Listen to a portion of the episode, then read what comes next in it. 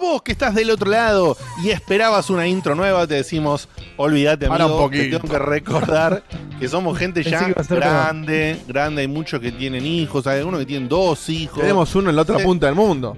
¿Qué querés? Claro, hay uno que está en otro país, o sea, eh, va, o sea, hasta un punto llegamos, chicos, pero estamos grandes ya, estamos grandes, no, no sé si nos da el, el coso. Antes, antes los días, antes los días tenían 24 horas, no sé, hoy tienen 3. No sé qué. Se pasa todo muy rápido, está muy difícil. Las otras Además, 21 es las como tiene que Facu. Siento que, siento que viste, cuando llegases es la, la obra, la, la- la- la suprema, la que no puedes superar. Yo no sé si la podemos superar. Realmente. No, por ahora no, no sé, hay que ver. Pero igual hicimos cosas, hay, hay un par de novedadecitas chiquitas como para justificar. sí. No, no, un sí. acá, Algún un día va a allá, llegar, pero- pero bueno, eh, es como la peli de los simuladores. Claro, pasa que Claro, tal cual. tal pusimos cual, la vara muy alta también. No sé si estamos para mejorar Por esto. eso, por eso te digo, o sea, no me, no me voy a comparar con Daft Punk, ¿no? Porque sería un poquito fuerte. Daft Punk. Pero, pero bueno, lo- y los muchachos pasaron 15 años y dijeron, ¿sabes qué? No, no podemos hacer un disco mejor. Nos vamos a la mierda. Claro. Y se separaron, Ah, eso, más. ¿Entendés? Se Pero sacaron un disco, ¿no? Pero No. sacaron un disco antes de irse. ¿Cómo no? No, no, no, no, no, ¿Y el de Get Lucky ese? ¿No? No. ¿Cómo no? O sea, Random Access Memories tiene ya 14 años, boludo. ¿2014? Bueno, Estás hablando me de un poquito. Me estás. Me zarpé un toque. Bueno, tiene 7 años. Eh, 8. Pero no sacaron ningún disco después de eso. O sea, sí, eh, creo que lo único que sacaron fue composición Bueno, de pero música con ese para pelis. criterio, con ese criterio hay bandas que no tendrían que haber sacado ni siquiera un single. No, ya sé, pero estos son tan grosos y, y les gusta A, a tanto ellos les pagan por hacer discos también, no jodamos. Nosotros, nosotros estamos cobrando por esto. O sea, convengamos que existe 30 Seconds to Mars. O sea, ya a partir de esa base ya cosa. Bueno, pero ellos, yo estoy hablando de ellos sobre ellos mismos. ¿entendés? Ellos sobre ellos mismos dijeron, no podemos superar esto, vámonos, un robot por cada lado. ¿Entendés? Y bueno, Claro, un robot por cada lado. Un robot por cada lado. Robaron unos años lindos también, pero sí. Hay menos tiempo, menos energía y bueno. ¿Anotamos eh, un robot por cada lado? No, demasiado pedir. Ya, ya queriendo, queriendo ya. sí, muy temprano, pero no. si no tenemos. Algo va a salir, pero si no hay nada, puede andar. Bueno, bien, ok. Este programa cuando empieza y por ahí te sumaste de pedo porque escuchaste el nuevo trailer que tenemos ahí en Spotify o pasó alguna magia y qué sé yo y no sabes qué está pasando, te digo que lo hacemos los que estamos acá, que te los voy a Sí, mencionar. igual antes que menciones, yo ya te digo, ya están quejando de que estamos hablando de cualquier cosa. Manga de mierdas. Antes se Después de novio escuchan- J, claro. Che, Sí. no, J, acá está J. Sí, así. Acá está. tienen un mini J. Y después van y escuchan a, los forros de Radio Show Católico que hablan seis programas de pedos vaginales, boludo. Y, y nosotros hablamos dos que segundos no- de, de música y se quejan, hermano. no vuelve. Ah, Como están no vuelve, hablando de rayo. videojuegos. Claro, eh. Manga de Virgos, bueno. Vamos. Tiene que volver rayo, por eso no. Prendan las antorchas. Bueno, eh... ¡Al molino! ¿Viste? Siempre hay un molino. Hay un molino. Hay un molino, a la granja, ¿viste? ¡A la granja! Iglesia. A la iglesia, claro, todos a la iglesia. Bueno, eh, los que hacemos este programa somos Diego de Carlo, que hace que todo esto funcione, conecta todos los cables, la consola, nos saca por Twitch, por YouTube, es un quilombo todo lo que hace. Perdón, quiero destacar una stream. cosa que en el chat dijeron: no hubo doble intro, no hubo nada raro, salimos a 10 en punto. Mirá vos, Mm, che. Es el fin del checkpoint, ya está. Temporada Mm, 13 temporada. y sin ningún accidente. Es la, la Y bueno, suerte. bueno, ¿eh? y temporada Igual, 13 esperá, encima. Esperá que 13, quedan dos horas y media de programa. Y mirá Quedan, quedan 20 para igualar a los Simpsons. Mira, acá dice Francisco Suárez. Buena, soy nuevo. Me hacen una introducción a este bello programa, pero Francisco, ¿cómo no? Mira, somos un programa que habla de videojuegos, pero siempre que empezamos hablamos de cualquier boludez. Somos Sí. gente que está bastante grande. también. Somos gente que está ya bastante grande. Facu no tanto. Está llegando, pero le falta un toque a Un Facu. montón. Los demás ya estamos grandecitos y bueno, hacemos un montón de chistes de viejos. Facu lo que, no a- tiene, lo que no tiene grande lo tiene de choto. Pará, Claro, Francisco. mencionamos cosas de los 90 Eh, como si fueran cosas violencia. no tan lejanas, ¿no? Sí, Eh, es verdad. de los 2000 como si fuesen no tan lejanas y ya están lejanas. Yo necesito que Francisco diga tan cómo es que lejanas. llegaste hoy nuevo a esto. ¿Cómo- ¿De dónde saliste? O sea, Claro, que no el primer programa ¿dónde después de tanto Sí, tiempo no sé, aparezca. lo siento. Y bueno, eh, igual, el señor Diego de una Carlo, el señor Diego de Carlo es el que hace que todo esto fu- funcione técnicamente. Igual, pará, perdón. Sí. tenemos, Sí. tenemos toda esta gente hermosa que nos está escuchando, que está en el chat, que seguramente lo van a introducir. Metete por al. Discord. Eh, en realidad, no te podemos introducir a esto. Esto es como una especie como de, de iglesia, que es cuestión de fe. Metete, Sí. Metete. absorbelo, go with the flow y listo. Y como en Y todas las iglesias, tiene que dejar el diezmo. Acordate. De alguna manera. En nuestro El- caso, el casi Pasar a Diego- siempre. gorra, pasar a Acá dice Barry, hola, soy no también. ¿Me explican de qué, de qué trata la saga del hack? No, Sí, por claro. favor. No. Hay, dos, hay, hay- hay- hay varios puntos bajos en Checkpoint. Eh, o sea, y yo no estuve ese día, así que nunca puedo hablar. Y al final no, nunca- igual no hablo de hack. Hablo- hay puntos mucho más bajos. Ah, bueno. no, por supuesto. No, tenés razón, hay puntos mucho más bajos. Que para vos, Francisco, que sos nuevo, le llamamos la época oscura. Y si seguís con nosotros, te vas a enterar qué es. Pero yo no te lo voy a contar ahora. Bueno, y como te decía, los otros que hacen este programa son Facu Maciel, que ahora, ahora él dice que es de Washington. Porque bueno, Claro. se Sí. fue a vivir a Estados Es, Unidos. es de Tengo un Washington. Papel que- que... lo comprueba. No sé. Es de que, Washington. O sea, vive en Washington. Pero esa es la No, no. diferencia por la que se te carga. Facu, vos sos de Washington. 11, vos sos de 11 Claro. y ahora estás en Washington. Exactamente, es No una diferencia enorme. Técnicamente soy de. Lanús, yo estoy en Washington, pero vamos a dejarlo. ¿Vos sí, sí. naciste en Lanús? Soy en Lanús. Mira vos. Mira vos. ¿Pero por accidente? ¿Cómo es? Y bueno, quién sabe. Es un ¿Quién misterio. De verdad, no lo vamos a nunca. Bueno, el hombre que nació en Lanús, el hombre que nació en Lanús como quien les habla, ¿De eh, pero o de vivió... Lanús eh, nació? Claro, oh, muy bien. Uy, uy, uy, Fuerte, ¿eh? fuerte. Es mucho eso. No, no se Eh, escuchó bien, ¿viste? De no, Washington no, no, no, ahí. llega bien. Bueno, y, tomaba, y tomaba helado en macera. Claro. Se- oh, Sebastián, Pasa que no le gusta hablar con la E, entonces saca la, la del final. claro. Sebastián Cutuli, que alguna vez hizo voces en este programa y ahora hace algo cada tanto, qué sé yo. la mayoría canceladas. Cancelado. Sí, porque eran de otra época, es verdad. Cancelado, van, van. Eh, Guillermo Cutuli, el abogamer del Brahma, que tiene un conocimiento enorme. ¿Guillermo Cutuli? primo- Guillermo Cutuli, Cutuli. Uy, Ponete- boludo, chao. Un error, un error No, sa- 2013. no sabía de esto, Guille, no sabía. Que No. Eh, Guillermo Valdovinos, el abogamer del programa, y su primo, Hugo Granchetti, más conocido aquí como Beto, eh, o Betute, como le suelo decir yo, la gran mayoría de las veces que comparte en esa cofradía especial de primo, que, que más que primo es casi una hermandad con Guille. No, no, sí, básicamente, sí. Por eso, es una hermandad, es una hermandad, una hermandad por, por, por elección, digamos, aunque su parentesco sea ser primos, y comparten un montón de cosas, tienen anécdotas del pasado, que son más Así viejas es. todavía que los noventas, porque No, bueno, sí. Y vamos, vamos igual, a- y dentro de poquito se viene, se viene uno de, de esos informes llenos de... ¿Un informe primordial? Sí, Muy está ahí, está ahí salidi- saliendo del horno, listo para enfriarse. Está. Ok, ok, good, good, good. Íbamos a, íbamos a tomar como base una, una release cercana, pero creo que no vamos a tomar como base la release cercana. y- No, Yo- está poronga, No sé si influye, ¿no? No sé si es el primer programa o es Facu viviendo en Estados Unidos, pero es la primera vez en no sé cuántos años que lo veo estar durante muchos minutos seguidos con una sonrisa constante en la boca. No, no, no sé qué es. Si Eh, es no sé, eh, puede el ser. primer programa aire. o. Y capaz bajo cámara está pasando algo ahí. Estoy contento. Estoy Claro, contento está con muy despierto. La vuelta del programa, escuchame. Bueno, muy bien, muy bien. Eh, ¿Y qué me falta? ¿Qué me falta? ¿Qué me falta decir? Que tenemos una planilla para vos, Francisco, que sos nuevo. Te tenemos que introducir en la planilla. Ah, verdad, hay que contar toda- todos los detalles. Sí, sí, tenemos una planilla de Google Docs en la que anotamos las cosas con las que vamos a hablar y qué sé yo. Después hacemos cualquier cosa y no, no las comentamos las cosas de la planilla. Y a veces sí, o las cambiamos de orden o las decimos mal. Y bueno, y en esa planilla tengo anotado, y tenemos anotado porque otra cosa que hacemos siempre al principio del programa, ya hace años, no de los primeros primeros programas, pero sí desde que estamos al poco tiempo de estar en vivo, empezamos con el tema de los saludos de cumpleaños. Y tenemos acá dos anotados, un amigazo. Eso, eso de programa de viejos cagados. o sea, Sí, saludos claro, de cumpleaños.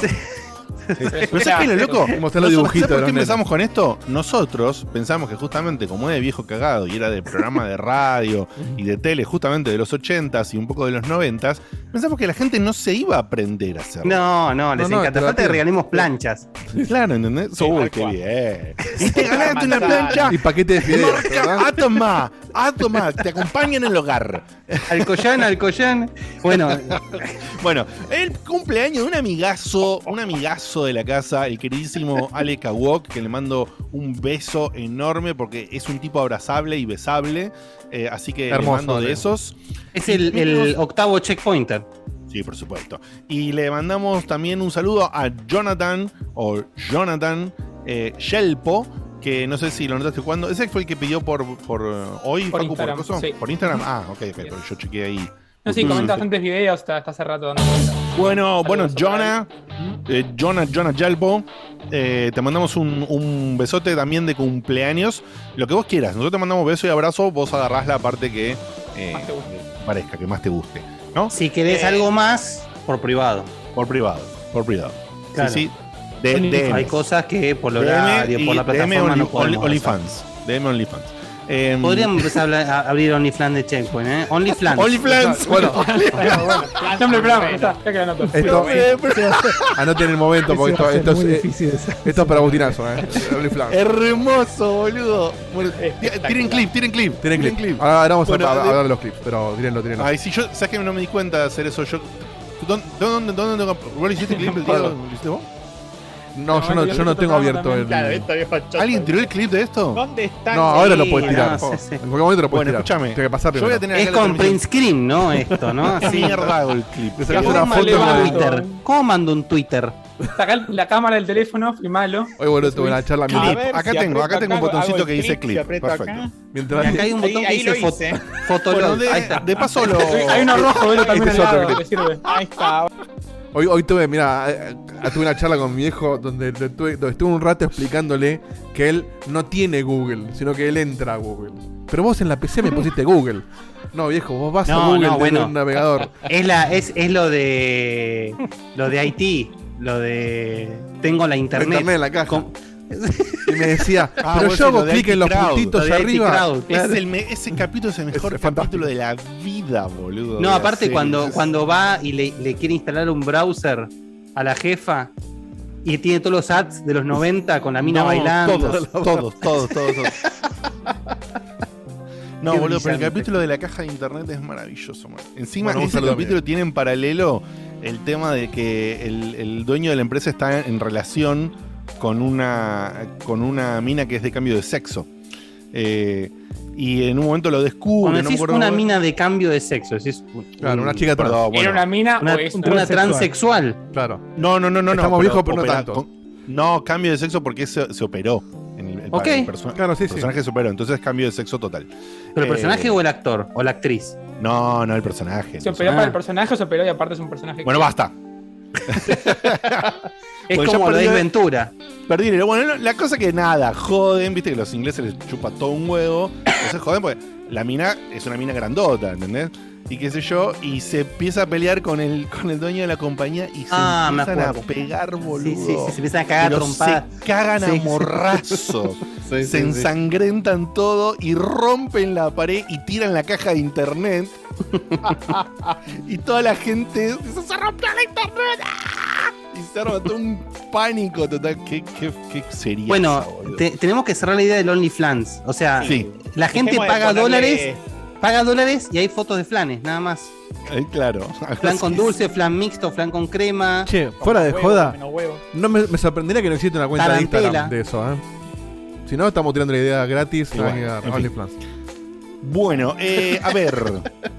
Pasó el OnlyFans. Y si no, ya- pegué- OnlyPlans. Ya pegué el clip, ¿a que gracias a quien lo haya puesto que no llega a agarrar el coso.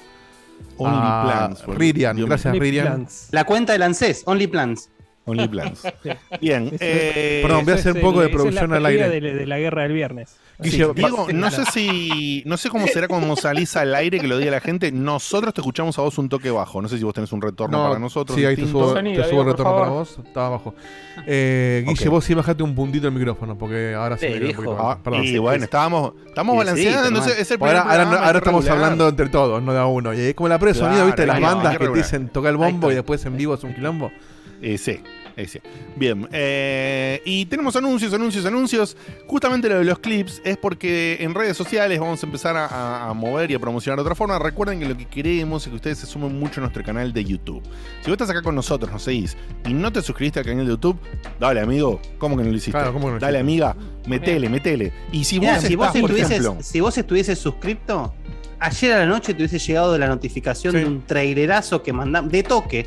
Como mucha gente que, que, que está suscrito le llegó y teníamos no sé cuántos comentarios al microsegundo de haberlo Sí, sí, sí. subido. Me sentí básicamente. acá por un momento, Yes. me faltaban las putas nomás, pero.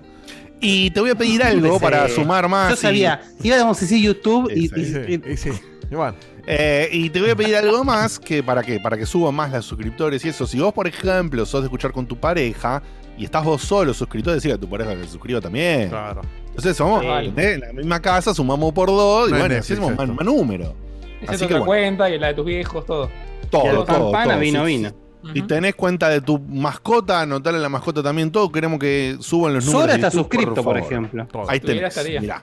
Bien. Eh, cambios en Spotify. ¿Qué es esto? Bueno, hicimos toda una. va, hizo Diego una investigación y qué sé yo. Una movida interna de dónde apuntan los archivos eh, y el hosting de todos los archivos de audio de Spotify. Y esto implica que nos habilita a en Spotify la posibilidad de, además de poner, por ejemplo, este tráiler que armó con mucho cariño Dieguito en la versión de audio para Spotify, eh, también nos permite hacer unas encuestas o polls, ¿no? Eh, o como le dicen los rayos, los pollos. Eh, y no sé qué y rating, y podés dejar un comentario, no sé, hay un Sí. par de cositas más Ahora ahí. el rating lo Dale bien. Eh, básicamente, dale bola. sí, Dale bola. hay dos cosas que se agregan. De hecho, quiero apro- aprovechar para agradecerle públicamente a, a Gus, a Edu y a Seba de Fandango que me dieron una mano con la investigación de esto, porque ellos hicieron lo mismo que tuve que hacer yo, de mudarnos de lugar a, de uno a otro. Ellos tuvieron Ah, varios bien. problemas por haberlo, por, por no haber planeado algunas cosas que, que gracias a eso yo evité, así que me ayudaron bastante. Ah, bueno, Y- buenísimo. Muchas gracias a los amigos de Café O sea, me, Fandango. me ayudaron a estar seguro de que lo que estábamos haciendo iba a funcionar. Y además yo le- les comenté, che, apareció esto en Spotify, pruébenlo, por ahí les sirve para la pregunta Fandango, así que muchachos, sí funciona, pruébenlo que les puede venir bien a ustedes también. ¿Qué es lo que aparece ahora? Que en la aplicación mobile esto no funciona en desktop, es solamente en la aplicación Android o iPhone. En los programas vas a tener eh, o una preguntita tipo encuesta, o una cajita de comentarios, o las dos, según lo que nos, nos pinte, donde vos podés votar algo tipo encuesta, o dejar un comentario, o que puede ser o sobre alguna consigna, o, este, lo que sea el que que- pongamos. Sí. Entonces, no sé, poner el- que- el este que nos pone todos los timings a veces en YouTube, ¿puede poner los timings también ahí? podría. No, no, no creo que la Sí, caja de no, es que no, eh, larga. no, es que no, no sé si es público, me parece que nos llega a nosotros nada más. Ah, ok, ok, ok. No sé, no, la, parte de comentarios no la probé. La probé la parte de polls, que básicamente respondés tocando un botoncito y te muestra el resultado, tipo Instagram o cualquier otra cosa que haga polls. Entonces por ahí preguntamos, no sé, si, si hicimos un, eh, no sé, el programa de la E3, bueno, ¿quién ganó la E3? Y te vamos a poner Nintendo, Sony, Microsoft. Claro, acá el gordo. Zack dice: pongan estrellas en Spotify y de, Eso y es lo otro, eso es lo del en rating que iba- Spotify. Eso es el rating que iba a decir. Porque yo me, des- me- me di cuenta también, gracias a, a Café Fandango, que escuché que eso lo estaban arengando y yo no sabía que estaba, que Spotify hace un tiempo tiene para votar con estrellitas eh, en los podcasts. Entonces eso claramente ayuda a algún tipo de algoritmo. Este, Obvio. Entonces voten, Claven 5, che. claven está bien, 5. capaz Si lo no les gusta, claven pero de una, pena. pero pongan Ah, la estrella que quieran.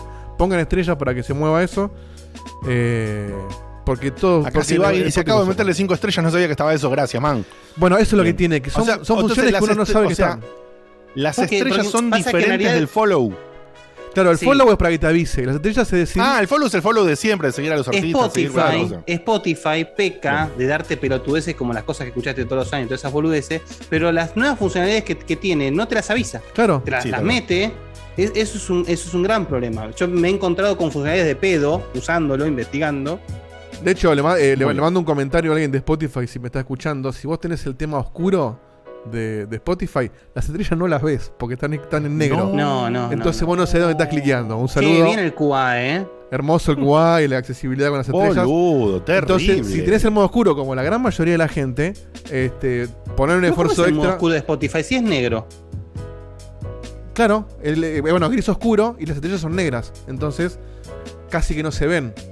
Está- Son Ah. blancas. no, no- no lo hicieron adaptable al fondo blanco negro, se ve todavía, no, lo- no deployaron. No, pero yo entiendo lo que pregunta Guille, porque la pregunta de Guille es, ¿existió en Spotify alguna vez el fondo blanco? Yo supongo que lo debe estar tomando de cómo tengas el teléfono configurado. No sé. Y debe ser No, blanco no o negro creo, según el No, a mí tema. me parece que tiene razón Pero nunca no, había nadie Spotify blanco, jamás. en mi No, es verdad. Yo siempre recuerdo la Puede ser. de Spotify hecha Yo negro. siempre lo usé negro Sí, sí. todo, así que no. no- Bueno, no. negro, gama de grises, ¿no? Yo Eh, quiero creer que sí, porque, porque me llamaría más la atención que sea la única opción que no se vean estrellas negras. No, Entonces, tremendo, boludo. bueno, pónganle. pónganle Bueno, el punto ahí. es ese, entonces. Aparte de darle follow, que te pedimos que le des seguir, follow y demás a- al podcast en Spotify, también te pedimos que lo califiques con estrellitas, porque todo eso nos ayuda a que nos conozcan más y demás y todo eso. Eh, así que Bueno. eh, muchas gracias. ¿Puedo, ¿Puedo mandar un saludengue? Claro que sí.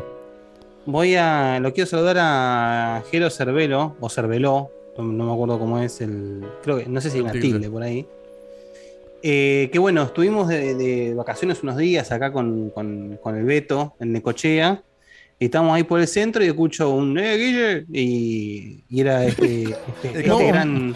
Momento minor celebrity necochense. Sí, necochense. Así que bueno, nos paramos un rato, estuvimos charlando. La verdad que estábamos en familia, nos daba como para tomar una cerveza, una cosa por el estilo, si no lo hubiésemos hecho. Pero nada, fue lindo, lindo. Por supuesto, se dijeron cosas muy lindas, hubo, hubo bracito, no hubo foto, lamentablemente, pero bueno. Eh, faltaba bueno. Facu pidiendo la foto ahí. Falta Facu Claro, o sea, yo la foto no se le iba a pedir, él no me la pidió, él después me dijo que no se la pidió porque para no ser un cholulo, pero bueno, lo hubiese pedido. Yo no voy a decir, che, saquemos de una foto. Pues, por eso la pido yo, para evitarle la vergüenza de la otra persona de pedirla. No, pero una cosa es evitar cuenta y otra cosa es ser un pelotudo, Facu. Son dos Bueno, cosas pero si completamente. yo soy otra persona, está bien, es un pelotudo bueno. Sí. Malo no sos, sí, por supuesto. No, eso Estamos seguro. Yo sé, que, yo sé que te querés sacar una foto conmigo, así que vení. vení. Claro, claro, Claro. tomá, tiene- es lo más Johnny Cage que hay en la vida. Terrible. Este es otro clip. Pero bueno, nada, un saludo, Bueno, un abrazo. Un saludazo a gracias. Jero, gracias porque me, me gusta que arrancamos el año con al menos alguno de nosotros que haya tenido algún momento minor celebrity. Así que. Y acá hizo dos por uno. Estábamos ahí justo Claro. con el Beto. Con los. Ah, pues estaba con Beto, claro. Espectacular. Ah, Espectacular. Por Bueno, si tenías dos- dudas que era Guille, lo tenés a Beto ahí como A Beto al lado, exactamente. Tres Bueno, comentarios. Jero, tres- muchísimas gracias. Sí. No, no, no, Digo. termina con eso y yo tiro otras cosas que nada que ver. Ok, y lo último es esto que dijimos y la, la pequeña, el pequeño comentario de hiciste los clips, no hiciste los clips, ¿dónde Ah, eso iba a clip?" decir, sí. Es porque, por favor, vamos a hacer distribución en redes, vamos a mover el acceso para que la gente nos conozca y demás, con clips del programa, como vimos que les gustó y nos gustó la idea, como ese trailercito que, que hizo. Hubiera sido imposible Diego. hacer ese trailer sin los clips. Sin por los el, clips. el tiempo Ese que hubiera tardado en buscar las cosas. Exactamente, esos trailers son justamente gracias a los clips. Así que les pedimos por favor que se copen cuando hay uno de esos momentos graciosos que ustedes lo saben y los disfrutan. Clipeen, así nos hacen el laburo a nosotros más fácil y se lo hacen también el laburo más fácil a Agus. No hacen el laburo si no gratis. Lo saben, Agus, Agus- sí, Ag- Agustina, la, la encargada de, de redes sociales, eh, va a estar armando compiladitos y cosas con eso para justamente mover en las redes sociales. Así que se lo súper agradecemos si le ponen onda. Por supuesto, no clipeen cualquier boludez, ¿no? Filtren con calidad. Pongan, sí, ustedes. después nosotros vamos a buscar los clips de la gente, pero todo lo que les parezca chistoso, divertido, métanlo que nos sirve. Las otras cosas que Sí. iba a decir es. eh, Juan Ignacio Basigalup, que pensamos que se había equivocado y que era un error. No, volvió a donar en Patreon. Así que gracias de vuelta. Eh, acaba de caer la notificación de que donó, donó en Patreon. Eh, Y muchísimas ya que estábamos, si querés tirarnos plata porque la necesitamos y todo eso, eh, podés hacerlo en la app de Cafecito que la ves escrita en pantalla en este momento. Así que muchísimas gracias por ese aporte, muchísimas gracias a aquellos que aún se sostienen en Patreon en dólares, ya sea porque viven afuera porque les queda más cómodo acá y están un poco locos. Facu, Facu va a Eh, poner a los Patreon. que, a los que quedaron suscritos a través del sistema de Mercado Pago, que todavía está habilitado el sistema de Mercado, de Pero entendemos que a la gente le queda más cómodo hoy en día el camino del cafecito. Así Ahí que les agradecemos. chat, Diego, del Patreon. Muy bien, muy Bien. bien. Ignacio. Grande. Grande, Juan Ignacio. Lo hizo a conciencia con, y con ganas. Y bueno, y placer. gracias, no sé, hermano. Con Gracias. que- Gracias. Muchísimas gracias por la que ayudó un, montón. Y nos llamaba la atención cuando yo armé el video de. Un montísimo. Un montísimo. Eh, cuando armé el video de los créditos de este año. Una bandaza. Donde actualicé todos los que se fueron y los que Un entraron. toco. Uy, toco. Un- Vi que estaba Tres Juan ahí Ignacio. se cayeron, ¿eh? Vi que estaba Sí, Juan ¿qué Ignacio dijo? hace muy poquito y dije, esto no puede ser. ¿Quién dona en dólares hoy en día? Algunos se puede haber no puede olvidado, pero este Pero pará, nuevo. pero no- tampoco dis- di- a la gente. No, no, no disuelvo, no, no disuado. Uy, pero- no, no, no disuelvo. dólares. Overwhelmingly. Cafecito, cafecito. Pero bueno, hablando No de, disago, no di- deshago, no, no es. es- hablando de plata y, y, y de OnlyFans, apareció, atento los que no están viendo el stream, pónganle play ustedes, amigos, porque tenemos el logo del OnlyFans, gentileza de Mega Noche. ¿Ya? Oh. Pará, pará, pará, pará, no me hagas esto, porque pará. Esto lo hizo en, cuestión de segundos este muchacho. No, Tremendo. No, qué hermoso. Es espectacular. No A ver. Qué hermoso. OnlyFans. No lo saques, no lo saques, hijo de puta que no te va No, viendo. estoy haciendo zoom Una para que sea belleza. más. Piño el plan. Ah, muy bueno, muy bueno. Tiene corpiño, tiene tanga, tiene aceitunita. ¿Es una aceituna que está arriba? No, una cereza, animal, Una ¿cómo es una cereza. aceituna? Por eso me llama la atención que la aceituna en el plan no tenga nada que ver, pero. Qué sé yo, Pero- tampoco el corpiño. Pero no te- el, el, el cabito no te da idea, no te da la pista. Sí, también tiene cabito de aceituna. Mm, Pero no. No, pero es mucho más O sea, corto el sí, cabito. tiene porque cuando lo cortás del olivo. Sí, no sé por qué asumí que era aceituna, porque ni siquiera es verde. No, no. Y, y además lo tiene en la punta, no lo tiene así del Claro. Pero bueno, ahí está. Pero imagínate las posibilidades: flan, budín de pan, tarantela. y- Ya, compró- ya compraron un cafecito que dice que es un podcast. O sea que con lo que es un. ¿Viste, eh, ¿viste el capítulo de, de Seinfeld donde, donde George se queda todo el día pensando en la respuesta que tendría que haber dado en la reunión y no se le ocurrió? Me- eh, con lo Sí. del con lo del que es un podcast me sigue pasando cada, cada vez que me acuerdo de eso de que tengo una respuesta perfecta para dar y cada vez la voy mejorando y digo ¿por qué no se me ocurrió en ese momento en lugar de la pelotudez que dije en el momento de gloria de Checkpoint en la radio bueno Para, Falló. bueno, em, estamos Checkpoint, para unos dice- Vivaldis. Sí, la gente, la gente dice, Cagonzo dice checkpoint la aceitunita del postre. Muy bien. Claro. gran Eh, nombre claro. eh, gran nombre Ese, ese es un, ese- o sea, es muy, muy, muy de nicho, pero gran eslogan, ¿eh? sí sí sí Sí. Bueno, Diego, poneme unos audios, Sí. porfa. ¿De dónde arranco? De abajo, Eh, ¿no? Y arranca de abajo de todo hay un audio de 2042 de un número terminado en 10. Oh, pará. 1, 0. pará, El 20, 42, millón pero de pesos. lo, lo despintaste, Hola Susana, digo, ¿no? hola Ah, no, no, Diegote, tenés que sí, decir. sí, sí, pasa que estaba despintado. Sí, Diegote. Sí, Diegote. No, es el que eh, lo borró, ¿eh? No, bueno. No, no lo borró, perdón, me dice, esperando mensaje, revisa tu Ah, bueno. teléfono. Me dice como que no me llevo acá, ¿eh? What? Acá yo lo tengo. Sí, sí, Lo acá puedo me poner, dice- mira, te, te lo pongo acá el audio por sí, acá. ponelo, ponelo vos, porque acá me dice revisa, esperando mensaje, revisa tu teléfono. Sé que llegó cuando estaba apagado esto. Mirá. Uy, viejo. Bueno, vamos. La vuelta de checkpoint, papá. Encima vengo invicto con los finales. Los tres que me anoté, ninguno me presenté.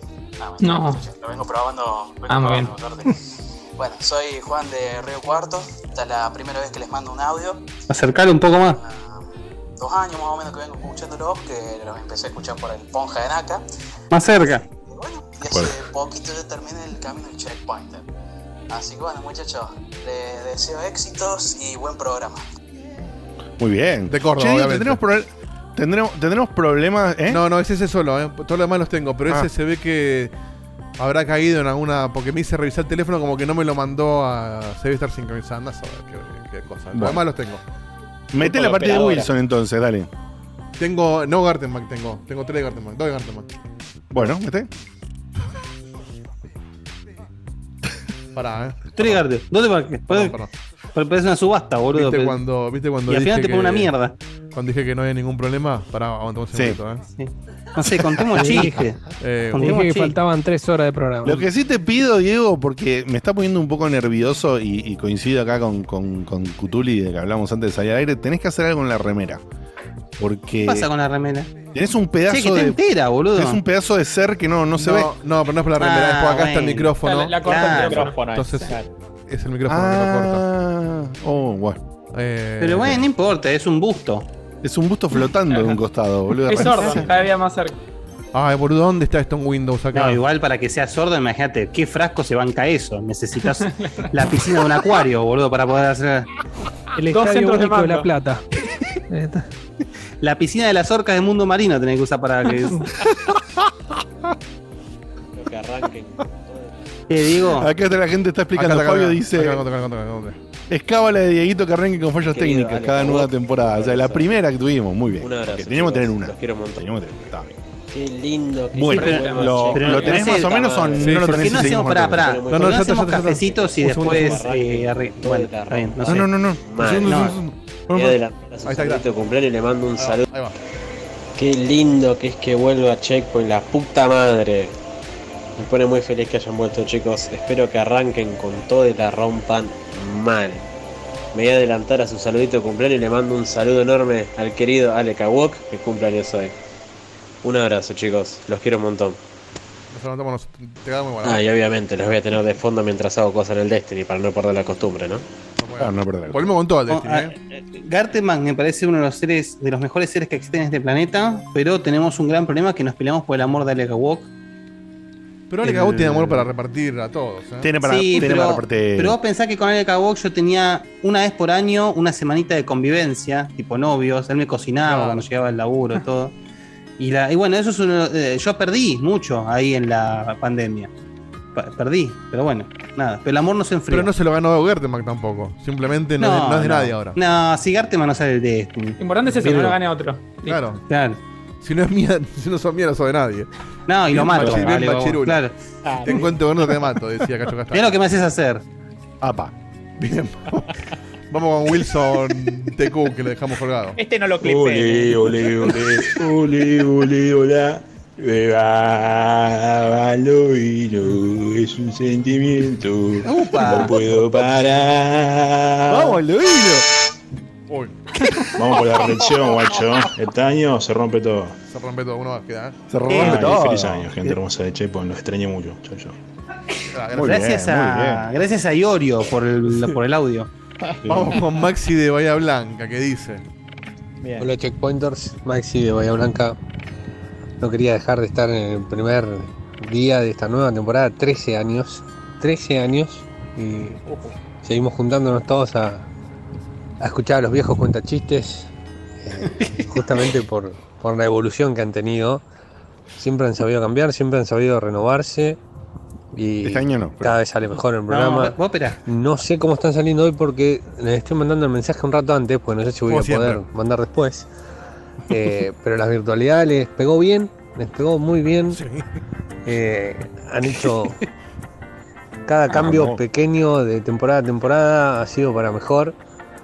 Y bueno, los esperamos todos. Fue un verano larguísimo sin un un ojotas, uno les pedíamos. Ah. Qué bárbaro. Ah, bueno. no se Mejor puede. para. Vamos media hora, Jota, pará. Nosotros también pedimos reserva al Banco Central y estamos. Pero a ver, el, ¿cómo, cómo- cómo- cómo salimos? Salimos con, con, con Dieguito con una remera de Pearl Jam. ¿Qué carajo tendrá que ver con eso? Dieguito Claro. tiene menos Pearl Jam Sí. que un recital eh, de Mambrú. Pero, a ver, No, de verdad, no, esto lo comenté cuando usted me, me preguntó cuando, lo mismo. fuimos- cuando fuimos a los chanchitos. Eh, nada, no, no, no tengo nada en contra de Pearl Jam, al contrario, es una banda que me gusta, pero no, no soy particularmente fan de Pearl Jam, pero bueno. Pero te gusta más Pearl Jam que. que Coso. ¿Qué, qué? Y Sí, el. River Boca. pornis. Que Nirvana. pornis, sí. Ah, no, Nirvana de hecho no me gusta. Eh, Ahí está. Ahí está. Pero no, no, Jam. Era para que dijese eso, era para que dijese eso, porque después empieza, no, no me gustan los Rolling Stones, no me gustan Nirvana, no me gusta nada, no me gustan los Ramones. Este, Ahora, pero cualquier boludo que toca dos notas de jazz es el mejor guitarrista del mundo. no, tiene que ver con el, sí, obviamente tiene que ver con el estilo, por supuesto. Pero sí, Pearl Estoy limpiando gusta. los mensajes que son solo texto, te aviso, Dieguito, ¿eh? Ah, ok, bien, gracias. Este, me gusta, conozco sus temas, todo. No soy particularmente fan como para poner una remera, pero mi viejo me la regaló para Navidad y no llega el cambio y nada, me la quedé.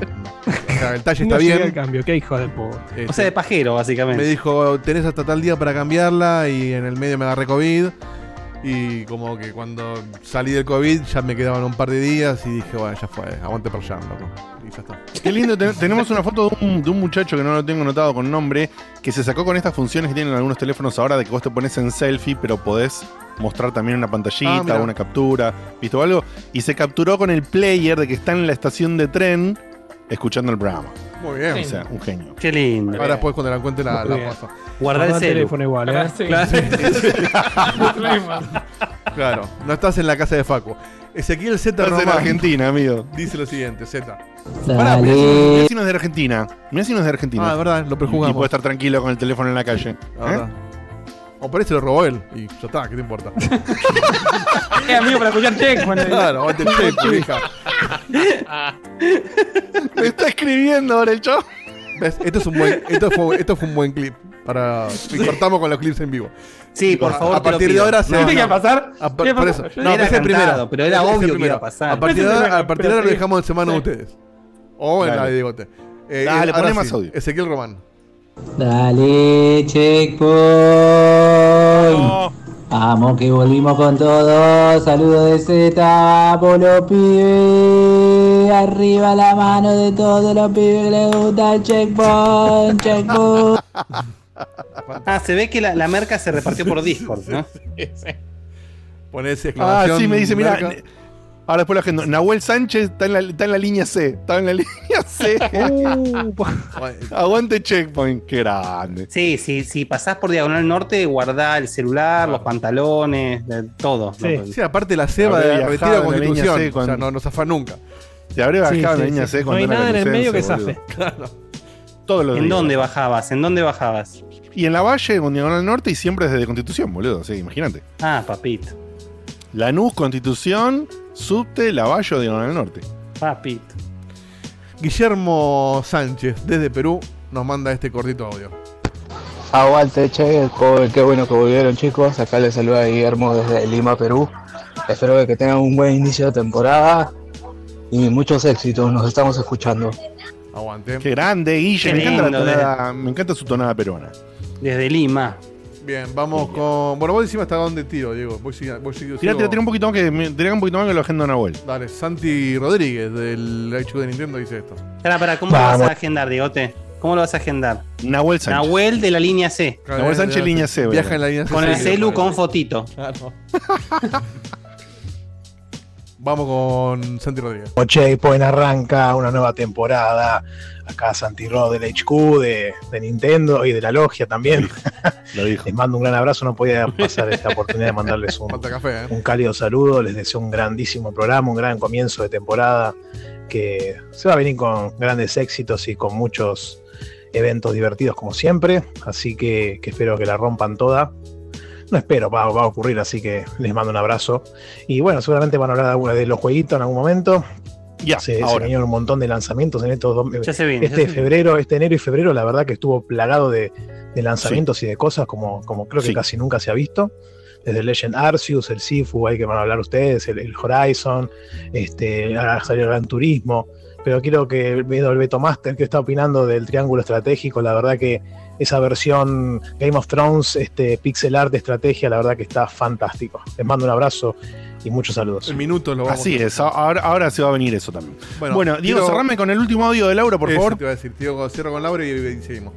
Y después Ti, ti, ti, ti, ti, ti, ti, ti. Vamos, checkpoint, ya recuperé mi vida, los extraño un montón, un beso enorme. Y nosotros a vos, y nosotros a vos. Qué grande, empezaron los titis. Bueno, eh, ¿puedo hacer una hermoso- pregunta? Sí, ¿Puedo hacer una pregunta? Porque están preguntando en el chat. Quiero saber quién va a ser el cararrota de nosotros que va a hablar del Elden Ring. No, la semana que viene. Hoy El ninguno. de Ring, hoy no. ¿Quién va a ser el cararrota que va a hablar la semana que viene del Elden Ring? Mm, puede que alguien, pero puede que venga Marquito como puede que no, no sé. Tenemos que hablar con él. Por eso llamamos un- a alguien con autoridad. Un poco lo jugamos varios, pero no sé si como para hablar. mucho. Bueno, sí, por eso te digo. Bueno, No, llamamos a no. Nahuel, que venga a Nada más queremos serio. bueno. hacer el debatecito y todo eso. Bueno, no sé, vamos a ver. Vamos a No, ver el debate lo pasa. podemos, lo- el, el debate lo podemos llevar nosotros porque somos todos unos ladrones, pero digo, para hablar del Y el juego debate en sí. aplica a varios juegos, claro. el No, no, pero Marquito le metió, le metió como 30 horas, así que está bien. Ah, bueno, bueno. Eh, eh, ¿Pero se sacó las perchas de las manos? Y sí, por supuesto. Mira. Eh, hay, que ver si, veremos, hay- hay que veremos. ver si llega a levantarse para la hora del programa. Por ahí lo agarramos. Bueno, eso es otra historia. Eso lo, eso lo hablamos, eso lo hablamos con él después. Bueno, eh, Y pasado ahí le todo el esto. cartel, putas. Bueno. Pasado todo esto, y después vamos a, a leer unos cafecitos, pero así no queda ya tanto de eso y arrancamos con algo. Justamente eh, quedó Algo buenísimo porque nos dio acá el amigo, el amigo Santi Rod eh, el pie y lo vamos, le vamos a pasar la posta al Betute para que nos hable justamente de este jueguillo llamado Triangle Strategy. ¿Ok? Así que. un- que habrá sido el brainstorming del título de este juego, ¿no? Uf, los Las ideas descartadas deben haber sido, no sé, caca. Sí, sí, sí. Quadrangle Strategy. Quadrangle, me gustó, me gustó. me gustó. Sí, sí, sí. Dieguito, Dieguito domador de sillas, no sé. te- Y Circus Charlie, boludo, así, tipo. No, no, cualquiera. Una de las dos palabras. El título tiene que ser el género, ¿viste? O de lo Claro. que trata así a lo bestia. para como, que, como para que los- Strategy, para que Triangle Strategy haya sido el que quedó, lo descartado sí. de haber sido. ¿Viste como, como acá cuando ponerle vi una película que es, no sé, de un astronauta en el espacio, pero la película se llama, eh, no sé, algo así, por ejemplo, como Danger, ¿viste? Porque bueno, hay un montón de kilómetros en el espacio, entonces la película se llama Pero Danger. también, pero también tiene le Gravity. ponen- Sí, También pero tiene acá, le, Gravity. pero acá le ponen, viste, la doblan y le, y le ponen Sí, el olor de las rosas. compli- Sí, complicación cualquier en el espacio. Sí, sí, sí. Y vos decís, no me No, no. la película del Sí, sí. no tiene nada que ver. Igual, eh, o sea, pero sigue pasando, es maravilloso el Uncharted fuera del mapa. Sí, sí. No, Por la duda. Joda. Fuera del mapa. Scream grita, decía. Se puso No, el Google muero, Translate, boludo. ¿viste? Y agarró lo que, lo que venía. No, Scream no, grita no. decía, no. Scream grita decía. Sí, sí, sí, sí, sí, sí, decía eso en el póster, ¿eh? Por Dios. Por Dios. No, La sí, sí. sociedad loca, dice acá.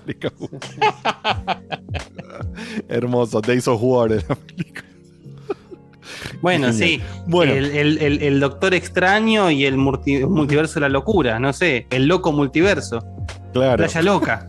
Y no sé. Locuras en distintos mundos. Bueno, vamos con el triángulo. Vamos con, Vamos el con el triángulo. Eh, bien, más allá del triángulo estratégico, como dice, suele decir Santi Rod, eh, tiene un nombre, obviamente. Uy, Ah, uy. Uy. En el chat pusieron Elden. Ring y la argolla vieja. No, Nombre del programa. Nombre del programa. La- tendría que ser la. Sí, un poco sí. fuerte, pero sí puede ir. Gerontargoya, no sé. Me gusta, me gusta como nombre también, ¿eh? Buenísimo. Qué fuerte, boludo. Dale, dale. Argolla.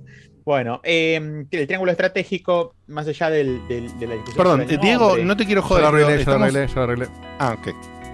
Ok. Beto, no vas a poder hacer jamás esto. ¿eh? Te- No, quiero te, quiero que Bueno, te sientas como yo. bien, es Fiel al Bienvenido a espíritu. El Ya tiene del año. Mortal Kombat, ¿eh? Ya tiene Sí, sí. Ya, ya, ya estoy, ya está olfateando. Va a, co- va a costar esto. Vamos, Eh, vamos, vamos. El, más allá de la discusión del nombre, que siempre eh, empieza con esta idea de un proyecto, ¿no? Project Triangle Strategy, así como pasó como el, con el Project Octopath Traveler. Eh, el nombre. Y dijeron, dejamos el nombre del proyecto y se acabó el y partido. le sacamos proyecto y dejamos pensado está. Y los desarrolladores, va, o los, los- digamos, que maquinan un poco estos nombres, son conscientes de esto y lo, lo- lo dejan ahí. De hecho, han, les han hecho algunas preguntas al respecto sobre esta cuestión de los nombres, pero mm, justamente lo quieren hacer algo llamativo para que de alguna manera también se ponga en boca eh, de, de la gente, digamos, ¿no? Porque recordemos que estos, este tipo de juegos, porque si ustedes ven el Triangle Strategy, evoca muchísimo lo que es Octopath Traveler. De hecho, hay un cruce, hay un cruce de los Yo justo te iba a preguntar porque yo soy de los que no sé un carajo de ese. ¿Son exactamente la misma gente? No, no son exactamente los mismos, pero No. están todos bajo el paraguas de Asano y de. No, pero de- además están usando la misma tecnología, el y la HD misma- 2D. exactamente. Y la misma tecnología de HD 2D bajo la, el, el publisher que es este Square. Y eh, hay algunos desarrolladores en común, pero no es exactamente el mismo equipo.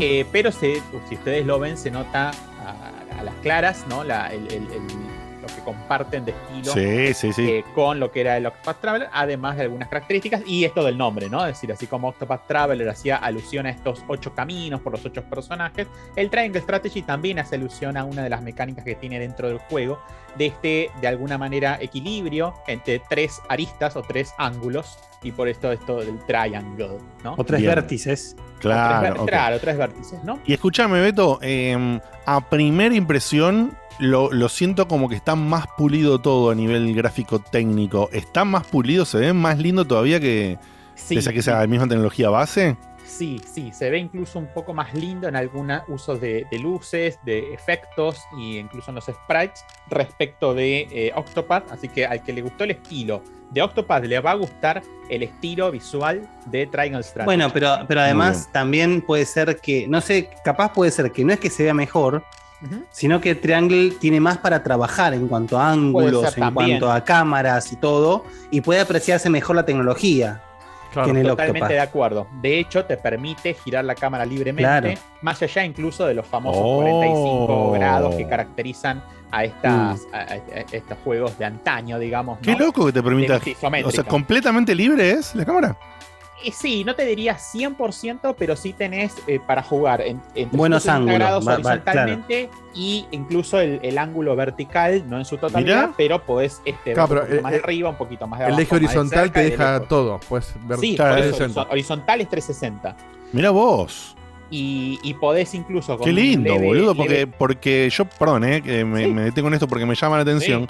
Porque es una tecnología que claramente cuando estaba hecha en el otro, uno pensaría que está aprovechando ahorro de recursos, porque hay partes que entendés que no, no están pensadas, quizás ah, hay eh, assets y cosas que quizás no están pensadas hasta desde un ángulo, ¿no? Para que, porque si giras la cámara verías un asset roto o algo que no está bien hecho.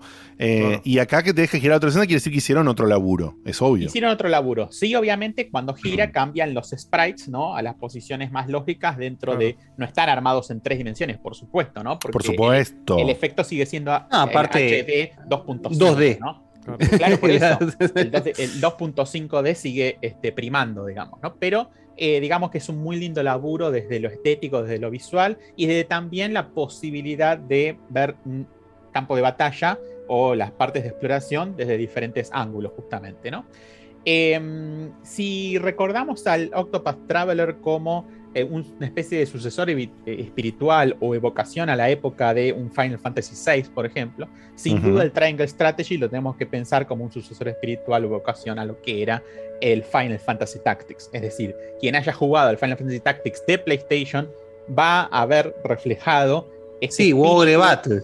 Ogre Battle, sí, totalmente. De hecho, hasta Va- me- a mí me evoca un poquito más sobre Battle. que o sea, En realidad en- no Ogre Battle, sino quizás Tactics Ogre. Tactics Ogre, exactamente, sí. Porque el Ogre Sí, Battle sí. tiene como su propio estilo. Sí, su propia línea. real. Ujú, muy- muy- sí, muy sí, sí, distinto. tenés Pero razón. el Tactics Ogre, totalmente. Podría decirse que toca Tactics Ogre, toca Final Fantasy Tactics.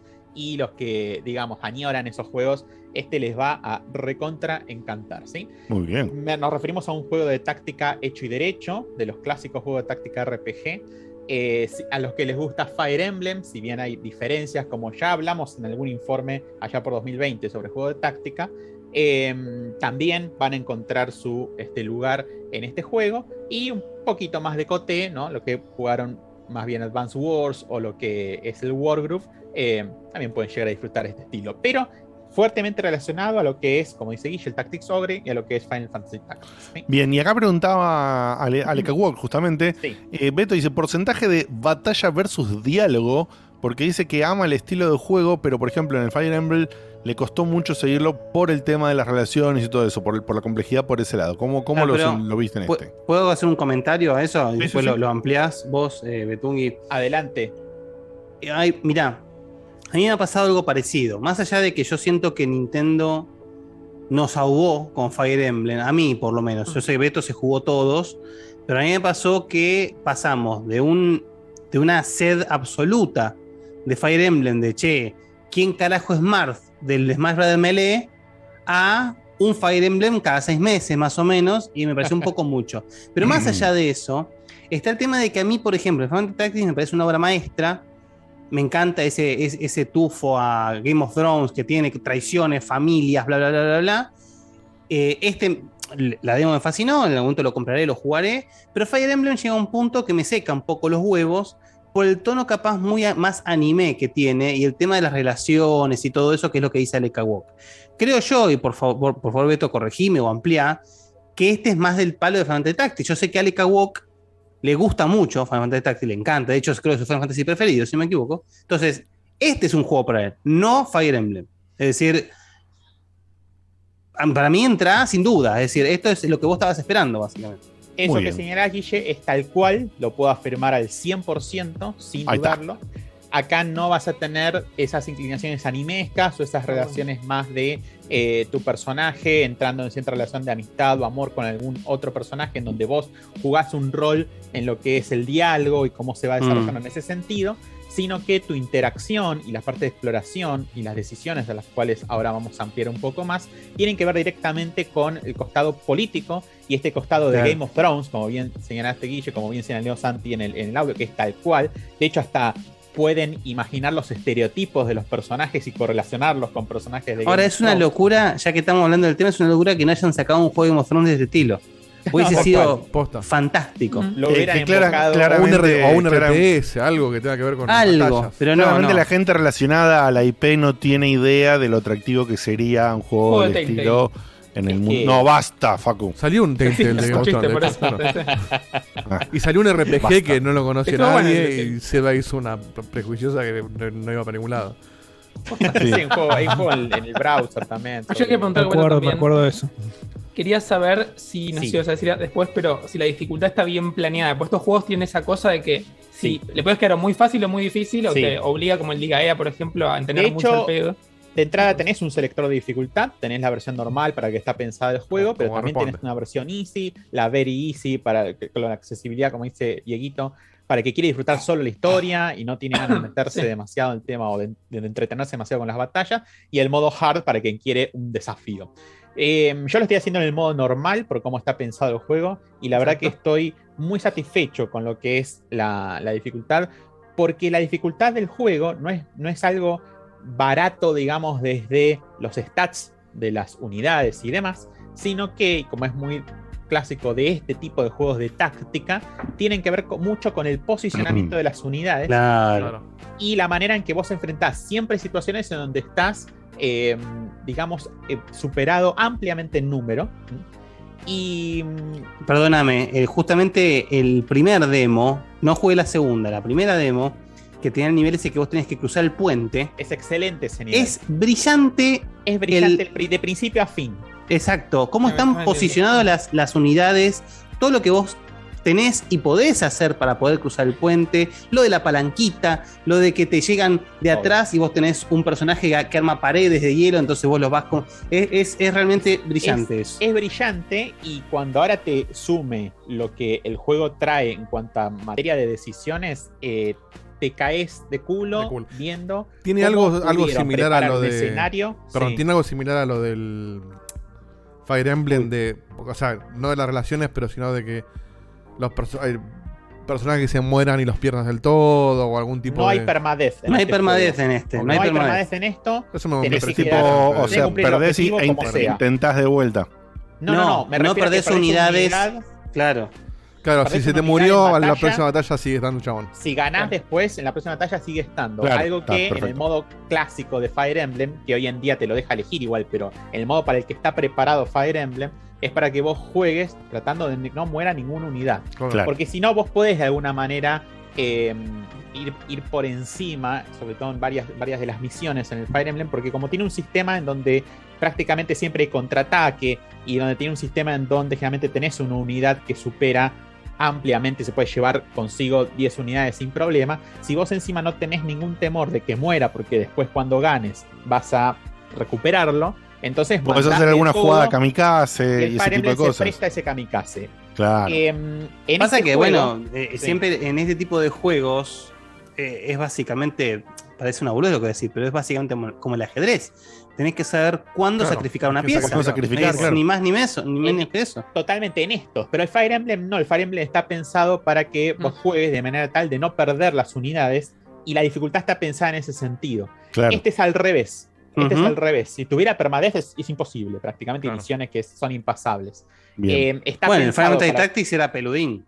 el Final Fantasy de Apeludín, y por eso te acordás que te daba tres turnos Sí, para, para a revivirlo. una unidad Ujú. cuando, cuando Eso me parecía no fantástico. Eso es una gran mecánica. Eso es una gran mecánica de compromiso para no ponerte en la situación de, uy, morí, tengo que empezar todo nuevo, pues no quiero perder ese personaje, y tampoco de este, no no darte, gratis, digamos, claro. margen. Claro, que no sea tan gratuito y te daba un margen para, para hacerlo y era. Te cambia la estrategia, sobrellevable, que es la gracia del juego. Exactamente.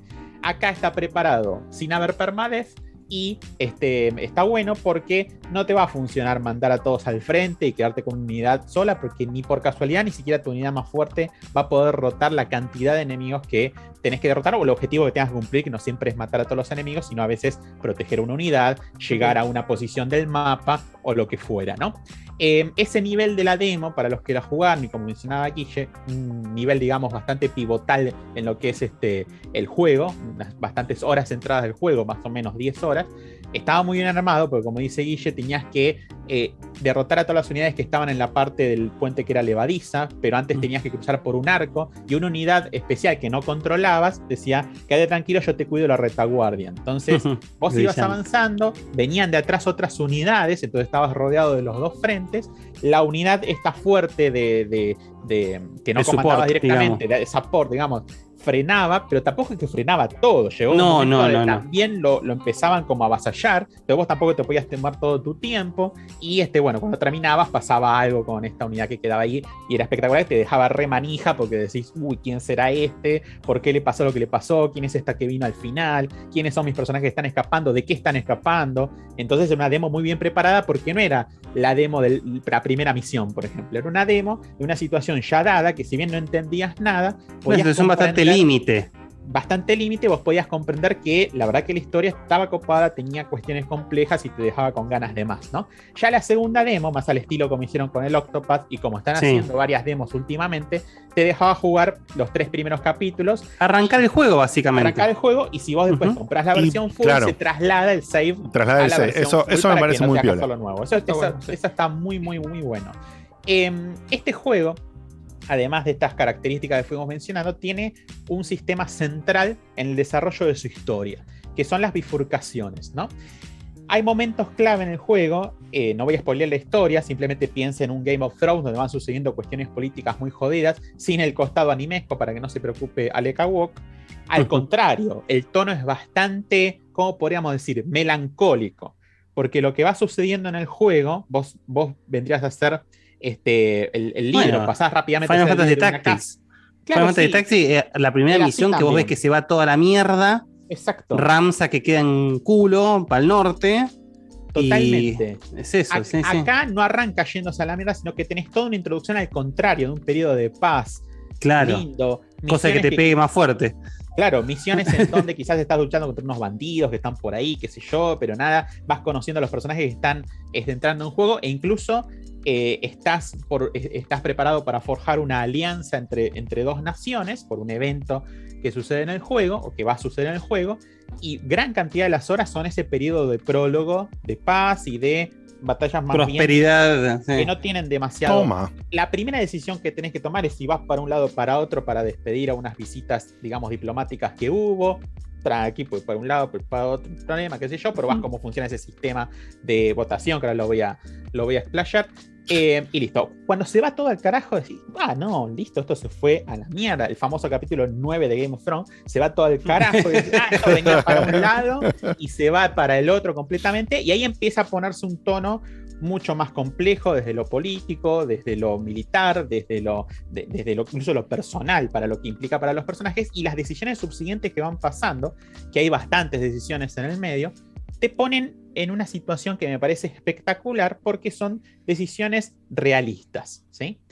Así como, como pasaba, me acuerdo, en algo, no, no es tan frecuente en, los- en los juegos que te den lugar a decisiones realistas, ¿sí? Porque sí es, es frecuente en los últimos años que te den lugar a tomar decisiones en la historia, pero el tinte moral es bastante claro, digamos, en Claro. general, ¿no? Es decir, bueno, esta Sos es la decisión Hitler, Gandhi o bueno. te chupaste un huevo. Claro. Esta es la decisión que iría por el lado oscuro, ponele, está clarísimo, ¿sí? Vos decidís qué haces, está buena esa flexibilidad, pero la verdad que la decisión, si te tenés que inclinar por una postura más de justicia o lo que fuera, es clara. ¿Sí me- no? Solo recuerdo últimamente, se me viene a la mente que yo algunas misiones quizás del Witcher, ¿no? El que Witcher tiene más- morales más que, claro, que no más sabés, ambiguo. viste que, claro, que es más ambiguo, que no está tan claro, pero digamos... Effect. reflejan- Mass Effect también, ¿no? Que tienes decisiones, si pasás por esto, pasás por otro, pero digamos que estaban pensadas en algunas misiones o en algunas situaciones muy clave de la historia del juego, ¿no? Pero aún así, digamos, vos después también te queda claro quizás cuál es el mejor final, cuál es un final más intermedio, cuál es un final más este, malo, digamos, ¿no? Acá te ponen en esas situaciones en donde la verdad que cada decisión que tomas Claro, no te das una idea en qué va a terminar.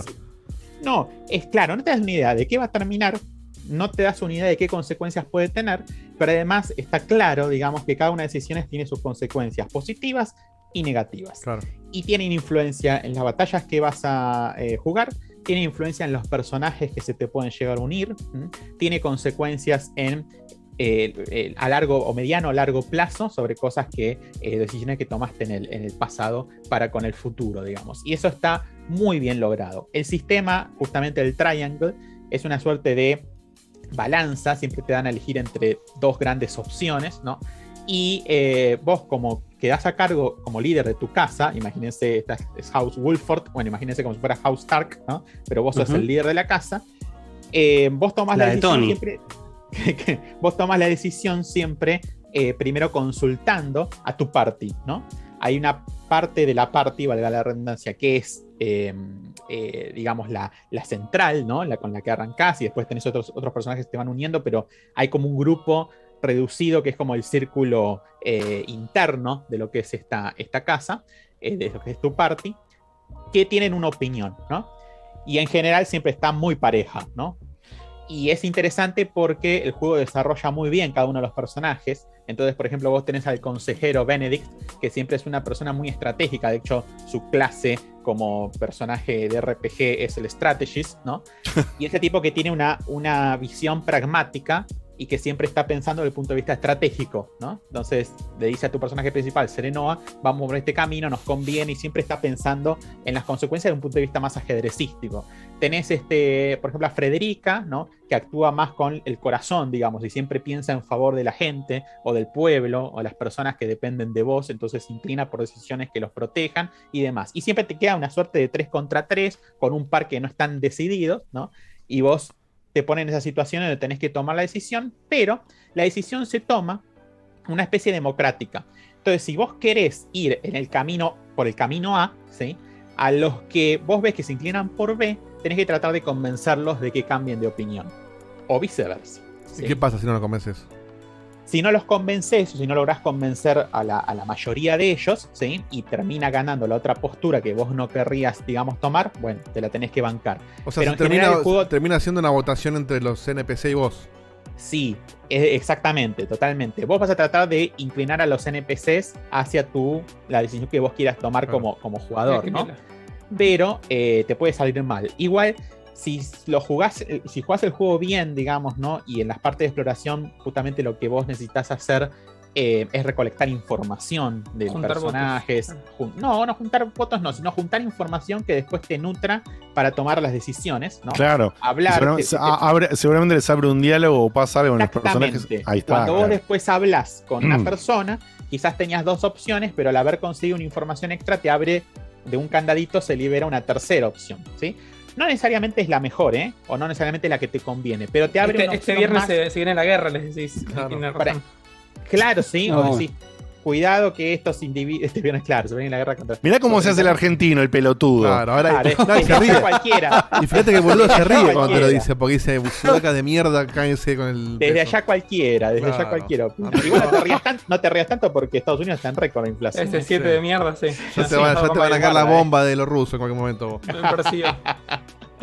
Así que, claro, cuando este, hab- hablaste y conseguiste una nueva información, vos podés eh, usarla como insumo para tratar de inclinar de bla. La cuestión es que si jugás bien el juego, exploraste, conseguiste la mayor cantidad de información posible, vas a tener los elementos para inclinarlo hacia el lugar, hacia el costado que vos, que vos quieras. No necesariamente va a ser fácil, porque algunos personajes son más difíciles de que cambien de opinión. Pero lo, lo podés lograr con que, que te quede mayoría para el lado que vos querés, alcanza, aunque sea solamente uno más, ya está, ¿no? Y eso te va, eh, te va a ayudar a tomar esa decisión. Y además también el juego tiene un sistema, digamos, ¿no? que te avisa cuando se va inclinando las convicciones de tu personaje hacia uno de, tres vértices, que son el de utilidad, el de moralidad eh, y el de libertad, ¿sí? que no te dice cómo van cambiando, pero diferentes cosas que haces en el juego, eh, opciones que de diálogo que tomás, eh, los personajes que usás en las batallas, porque no puedes, como siempre, no puedes hacer entrar a todo lo que tenés, sino que tenés que hacer una selección.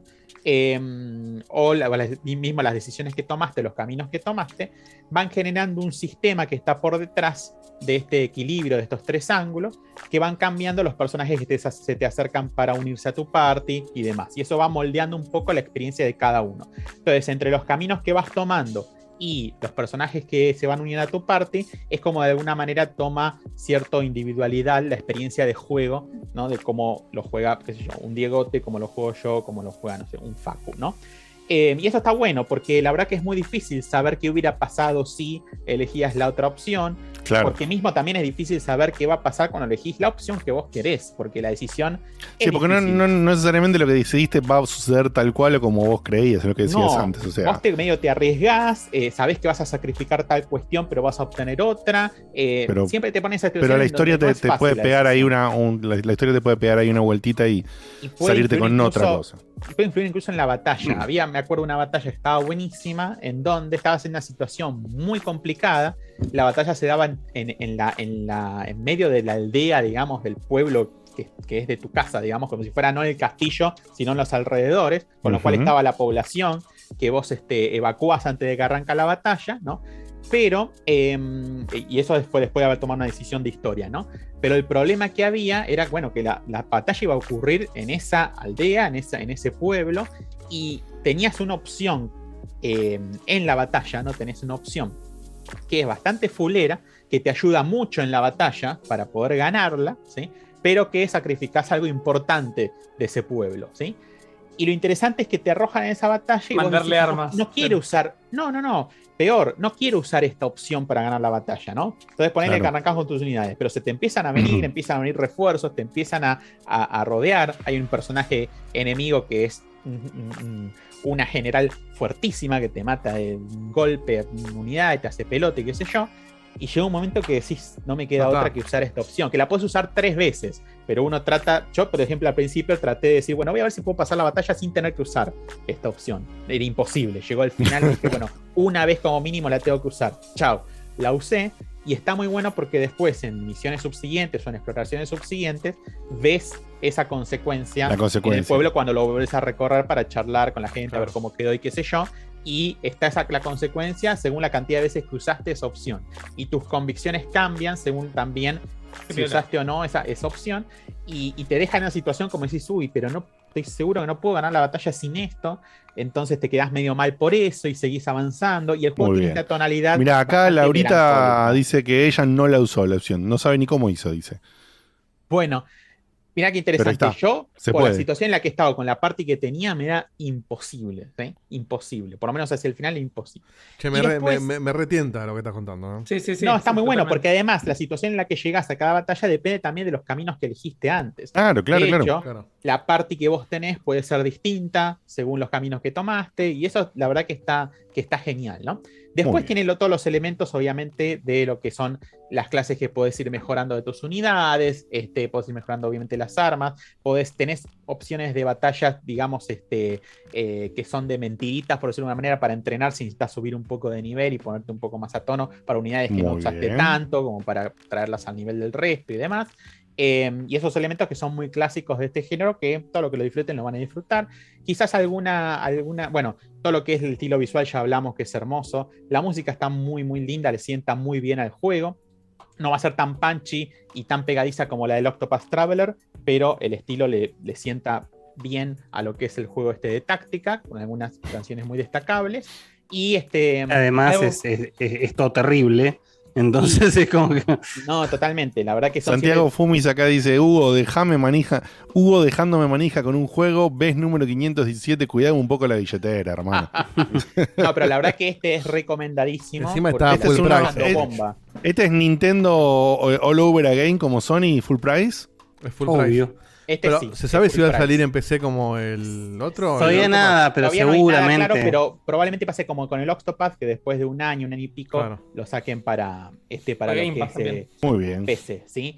Eh, muy recomendado. Quizás si se puede dar un- algún tipo de crítica, es que em, la, varia- la variación entre cómo vas desarrollando a los personajes está más en los personajes en sí, es decir, lo que se te van uniendo a la parte según las decisiones que tomaste y demás, que cada uno tiene como su clase y sus particularidades, eh, más que en la, lo que le- la forma en que elegís desarrollar a cada personaje. Porque cada personaje en realidad pasa de una versión de su unidad básica a una versión intermedia, a una versión más experta, pero no claro, tenés, como, como que su clase avanza siempre de la misma manera. Esa, la misma y lo que cambia es qué personajes terminé teniendo yo, cuáles terminaste vos, cuáles elegí llevarlos No hay al bifurcación de máximo. clases, Ok. no puedo decir que Serenoa se transforme en una suerte de otra unidad o, de, o que evolucione en otra, eso no Bien. tiene esa y tampoco tiene un cambio de arma, digamos, más que la evolución de la propia arma en sí. Es decir, si usa la espada, usa la espada y mejorará la espada y ap- y aprenderá las habilidades que va aprendiendo a medida que sube de nivel, pero no tenés un grado de customización de cada uno de los personajes. Esto quizás a alguno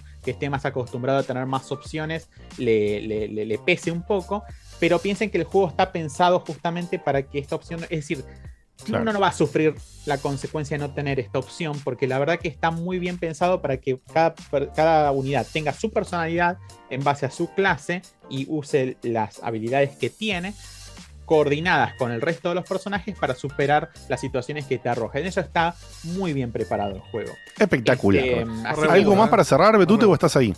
con eso, ya la verdad que son las características eh, destacables, digamos, del, del juego. Así que si les Bueno. gusta el juego de táctica, si añoran lo que era Tactics sobre Final Fantasy Tactics, la van a pasar bomba sin duda. Así que ya saben, Triangle Strategy, el juego de algunos, no todos, los creadores del Octopath Traveler, eh, que Beto recomienda ampliamente, que por ahora te rompen un poquito el cuello El- en la el- Nintendo Switch Store. El triángulo O sea, te rompe el funciona- asterisco. Nombre Sí. Oh, toco, toco, toco, mirá, toco, mirá, toco, pero toco. qué fino, che. Finísimo, Fino, ¿eh? Así que, no sé. Beto, ¿sabés si o vos lo compraste en la Store Argenta? Que está Yo un lo compré en Sí, está, Santi lo en puso en el chat. 9 lucas y pico más impuestos. 9 lucas y pico con los impuestos. No, 9 lucas y pico con impuestos. Con No, impuestos. ya con los impuestos Ah, final, final, ok. Sí, Sí, o sea, final. está dos, casi dos lucas, casi tres, dependiendo del cambio y todo, de lo que sería un full 60 dólares convertido, ¿no? Claro, En la- totalmente. en la y está muy parecido últimamente con la versión física, por eso algunos prefieren pedirlo físico, Claro. comprarlo físico y, y ya. Bien. Nintendo Así que- no te perdona un centavo. Es, es una No, locura. no, pero no, para nosotros esta, esta diferencia de conversión que está un poco por debajo, como Sí, digo, no son los termina 14 lucas de PlayStation. Está un poquito Termina influyendo en 2, 3 lucas. O sea, es un número diferente por lo que sería agarrar 60 dólares y cambiarlos directamente. Así que eso está súper bien. Bueno, muchísimas gracias, Betute. Hermoso, hermoso informe sobre el juego. Eh, ¿En qué estado lo tenés vos el jueguillo? ¿Lo terminaste? No entendí esa parte. ¿Lo terminaste? Todavía no lo muy avanzado? terminé, voy unas treinta y pico de horas. Eh, y todavía no tiene pinta de la historia estar cerrando, al contrario, está en Muy pleno bien. conflicto todavía. Y si es como son Fantasy entregas largas. Serán 50. Algo que me falta decir es, estén preparados como en este tipo de juegos a leer, ¿sí? Si no les gusta el desarrollo Claro. de historia, diálogos y demás, eh, nada, no esperen que es batalla tras No, batalla, sí. tras batalla, tras batalla. Es No, claro. momento de, de- de diálogo, momento de exploración, momento de toma de decisiones, batalla y el círculo medianamente se va repitiendo. Muy bien. Nos vamos a leer. Le voy a pedir a Diego que nos lea unos cafecillos Unos y nos vamos a ir a una tandita donde le voy a pedir que en la tandita pongan los audios que nos quedaron de WhatsApp. Así será. Y cuando volvamos, eh, vamos a hablar de los juegos eh, del verano, destacando, por supuesto, eh, lo que teníamos en portada, es decir, Sifu y Horizon. Dieguillo. Bien, arrancamos. Tenemos unos cuantos, así que vamos a darle para adelante. Vladimir Putin arranca con todo y dice: Checkpoint is back. I will cancel the, the war thanks to Argentine, the people of Argentine. Bien. El acento ruso no me sale, pero imagínense. Gabriel The people, the people of Argentine. con, eh, con marrada americano. Eh, Gabriel Escocotza manda un café y pone: Me encanta el olor a Checkpoint en la noche. ¿Qué es un podcast? Así se pone el nombre. Manda un café y no pone texto. Simplemente quiere decir que era un podcast. Sí, sí, yo lo leí cuando fue el momento que fue genial. Alberto Fernández manda cuatro cafecitos. Mira, el que más puso hasta ahora. ¿eh? Dieguito, me decís que labure y bueno, puedes hacer un OJ, flanero. bueno, fui yo solo. Yo salí en todos los putos Flanero. eventos que metió Facu, eh, ojo. Eh, ¿Cómo que? MDIJKS eh, mandó cuatro cafecitos y no puso nada. Ok. Muchas gracias, Bueno, MD y JKS. Gracias. Tenía ganas de dar nomás. Que no sé cuál será tu nombre, pero bueno, ese gracias a vos. Maxi, cinco Dicho, cafecitos. Tito. cinco cafecitos. Yo te- cuando lo leía dije, ¿en qué estoy cayendo? Pero no, no, Sí, no, sí, no sonó sí, raro. Eh, Maxi, No cinco, pensé. cinco No lo cafecitos. pensé. Para arrancar bien arriba esta temporada, gracias por inspirarnos a hacer un podcast con unas amigas. Bien, Maxi, ¿cómo se llama tu podcast? Ponelo. bien, Maxi. Si no, ya pagaste, así que poné la publicidad. Eh, Poné, poné. P. Spencer, dos cafés, y dice: Seba, ¿qué para que tengo reloj de monitor? Seba, ¿qué más tengo que hacer? Perdón, Seba, ¿qué más, ¿qué más tengo que comprar para que me quieras? Eh, Spencer, fíjate ¿Quién vos. está exigiendo amor? P. Spencer. No sé ¿Quién es Spencer? Yo lo quiero, Seba? yo lo quiero. No sé quién es P. Pero. Phil. Lo Phil Spencer, chicos. Phil, Phil, ah, Phil. Spencer, claro. Bueno, Sí, puso sí, dos sí, cafés. ¿Qué más tenés que comprar? Y empezar con más cafés. Con dos no, no vas a convencer a Seba. No. Vos pensás que Seba compra en Sony, o sea, mínimo 70 dólares. Vicio. Córdoba arranca y, y pone segunda y pone, y pone 20 cafecitos y dice feliz comienzo de temporada, se los extrañaba. Para voy a mover la ventana esta porque no veo un choto. Voy a ponerla acá adelante. Qué bestia, qué bestia. Vicio Córdoba. Genio, un genio. 20 cafecitos. Feliz comienzo de temporada, se los extrañaba. Podata. Lo mejor de la temporada fueron los streams de Facu, Seba y Deguito jugando Destiny. Sí, Fa- Facu puteaba desde antes de empezar, literal. No, Lo en el menú y ya puteaba por estar jugando. Gonzo, te- pero muy bien el Destiny, ¿eh? Gonzo, 3 cafés. Buen inicio de temporada, chicos, gracias. Tú de bota, 10 cafecitos, bien.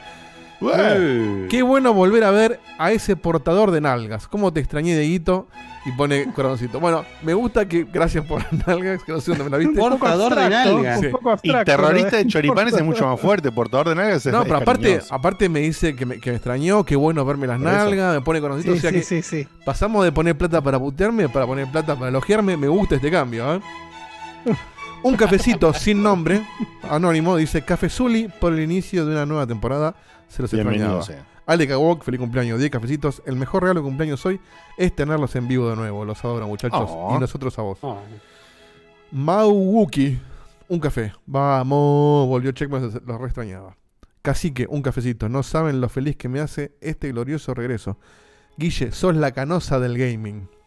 No sé en qué sentido. Eso es un insulto, imagino. No sé, o puede ser que estás buenísimo. Una mezcla. Yo Que entiendo- quizás no, Bien, quizás no compartimos no las ideas, no, no. pero estás bueno. Tiene razón, pero no que admitir, claro. Me, va- me, me, me tomo un mate de cloro. claro. No, pero eso no fue la granata, boludo. No, no fue canosa. No, no, fue canosa. Canosa fue también, Sí, creo. sí, sí, sí, le tomó en cámara diciendo que había que tomar eso y después se cagó muriendo Dios un par de personas. Era agua mineral, boludo. Era trampa ese. Los dos últimos, Nintendo. No, Trump, bueno. Trump mandó a ponerse, Estamos- a ponerse la Estamos bandina. hablando a un nivel, un nivel fuerte. O sea, Canosa, Trump. Trump dijo que había que inyectarse la bandina y hubo gente que, se- que lo hizo. Pero así es Sí, tu sí. país, Facu. Eh, Nintendo, un cafecito. ¿Qué clase de cerebro de la bestia es esto? Y los dos últimos. Ah, ¿Quién dijo eso? Nintendo, con un cafecito. Ah, Cañales de Suipacha. Este debe ser o Papá Coronel Ah, ya arrancamos. Nunca puede faltar, nunca puede faltar. Sí, Infaltable. el que tira referencia de Suipacha es siempre Coronel. Lo sumonean, ¿ves? par. O sea, lo cancelan, pero No, la Coronel gente no, lo no. Balao. Este, este, este es Gaspar. Gaspar, Gaspar. Saludos y bendiciones para la temporada 2022. Ojalá Guille esté menos soberbio y Komodowski deje de faltar por nada. Ahora ya no somos. no, ahora ya no estamos en confinamiento obligatorio. Laura, hijo de puta, saludos, son una masa. Hasta el son una masa pensé que era coronel, ¿eh? Después dije, no, está bien, es un pan service. Y el último, el vagina, obviamente que ahí se entendió, que dice, compré un cafecito y pone, Dieguito, decime, No ¿caíste de nuevo? caer en ninguna. No, entonces no caí. Él va. Eh, bueno, eso es todo por ahora. Gracias Muy por bien. todos los cafés. Nos vamos bien. una tandita, ponete los audios restantes que había en WhatsApp y cuando volvemos te contamos que anduvimos jugando en el verano, que incluye muchas cosas que ustedes quieren escuchar o quieren saber o jugaron también. O no. O quizás no, pero no les queda Bueno, otra. O no, porque yo ya estoy viendo la planilla, yo estoy viendo algo que me parece que es target del delirio de acá a septiembre, más o menos. Pero Momento Fanta, ¿vos Vamos. decís? mm, creo que ya es momento mirinda este, te digo, eh, pero bueno. Va a ser un crash. Bien. O, o para acá de caer un cafecito. Acá cae un cafecito. Voy a verlo ahora si yo no, no me quedé colgado. De Maxi, otros cinco cafecitos. Me da un toque de cosa garronear con. El, el del coso. No, hubiera, mirá, pusiste de vuelta, no hacía falta. Me da un toque de cosa garronear con la publicidad. Es muy casero y recién arrancamos. Pero se llama Naru Opod. Con H antes de la O. Naru H Mm. Opod. Después alguien escriba en el chat para que es de anime. Cafecitos para devolver que les tomamos prestado a una sección. Bueno, vayan, si les gusta el anime, vayan a escuchar Naru Pero- Opod. O Pero viste la Naru diferencia, Hopod. ¿no? Viste la diferencia. Este hombre hace un podcast con chicas sobre anime ¿eh? y le pone Naru o Pod. Lo haces vos, Diego, y sos capaz de ponerle entre almejas al podcast. Eh, es un gran nombre. Eh, pero no, no. me lo cancelarían. Igual yo tampoco iría un poco Sí. de anime porque no entiendo un choto. Aconchado. pero- Aconchado. No, basta. Vámonos a la tanda. Pero bueno, va- vayan a escuchar Narujo Pod este, y denle una mano a esta gente. Y bueno, nos vamos a la pausa y sí, sí, volvemos. Adiós. Vamos, carajo, volvió Checkpoint. No saben cómo se los extrañó. Y encima que es el primer año que los agarro desde el principio. Que sea, les deseo un gran año y que la rompan como siempre. Vamos, carajo. De paso, les quería comentar que decidí adquirir y jugar por primera vez el primer Monkey Island y la verdad es muy mágico. Es un juego hermoso. El humor, cómo está escrito, los personajes. Nunca había tocado nada de la saga antes y me parece una maravilla. Y de paso, les quiero hacer una pregunta, a ver si me pueden desasnar.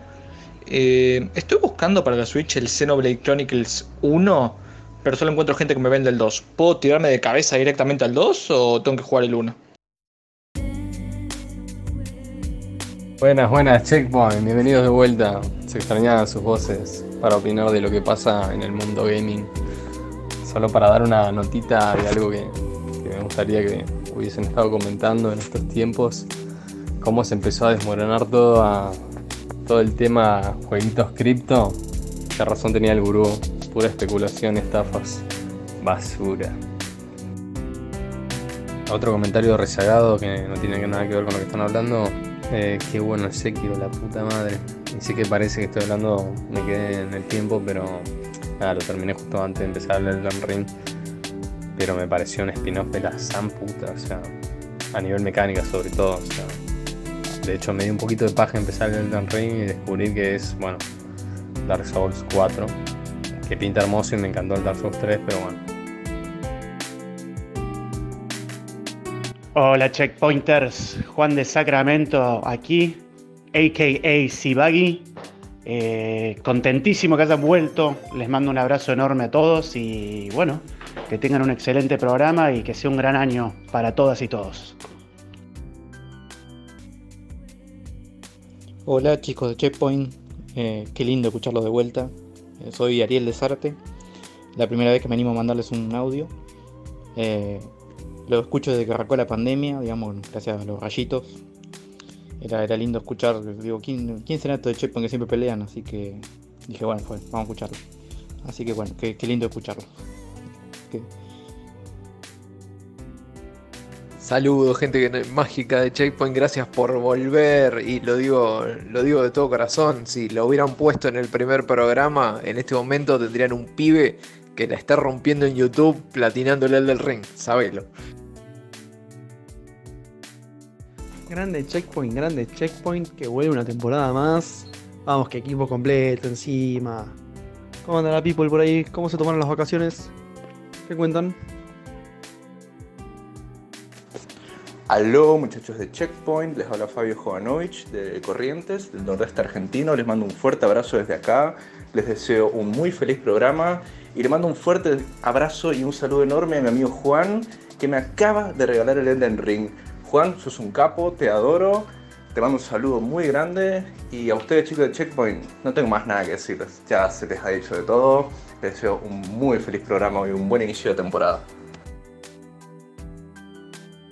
Sí, bebé. Volvió Checkpoint, motherfucker.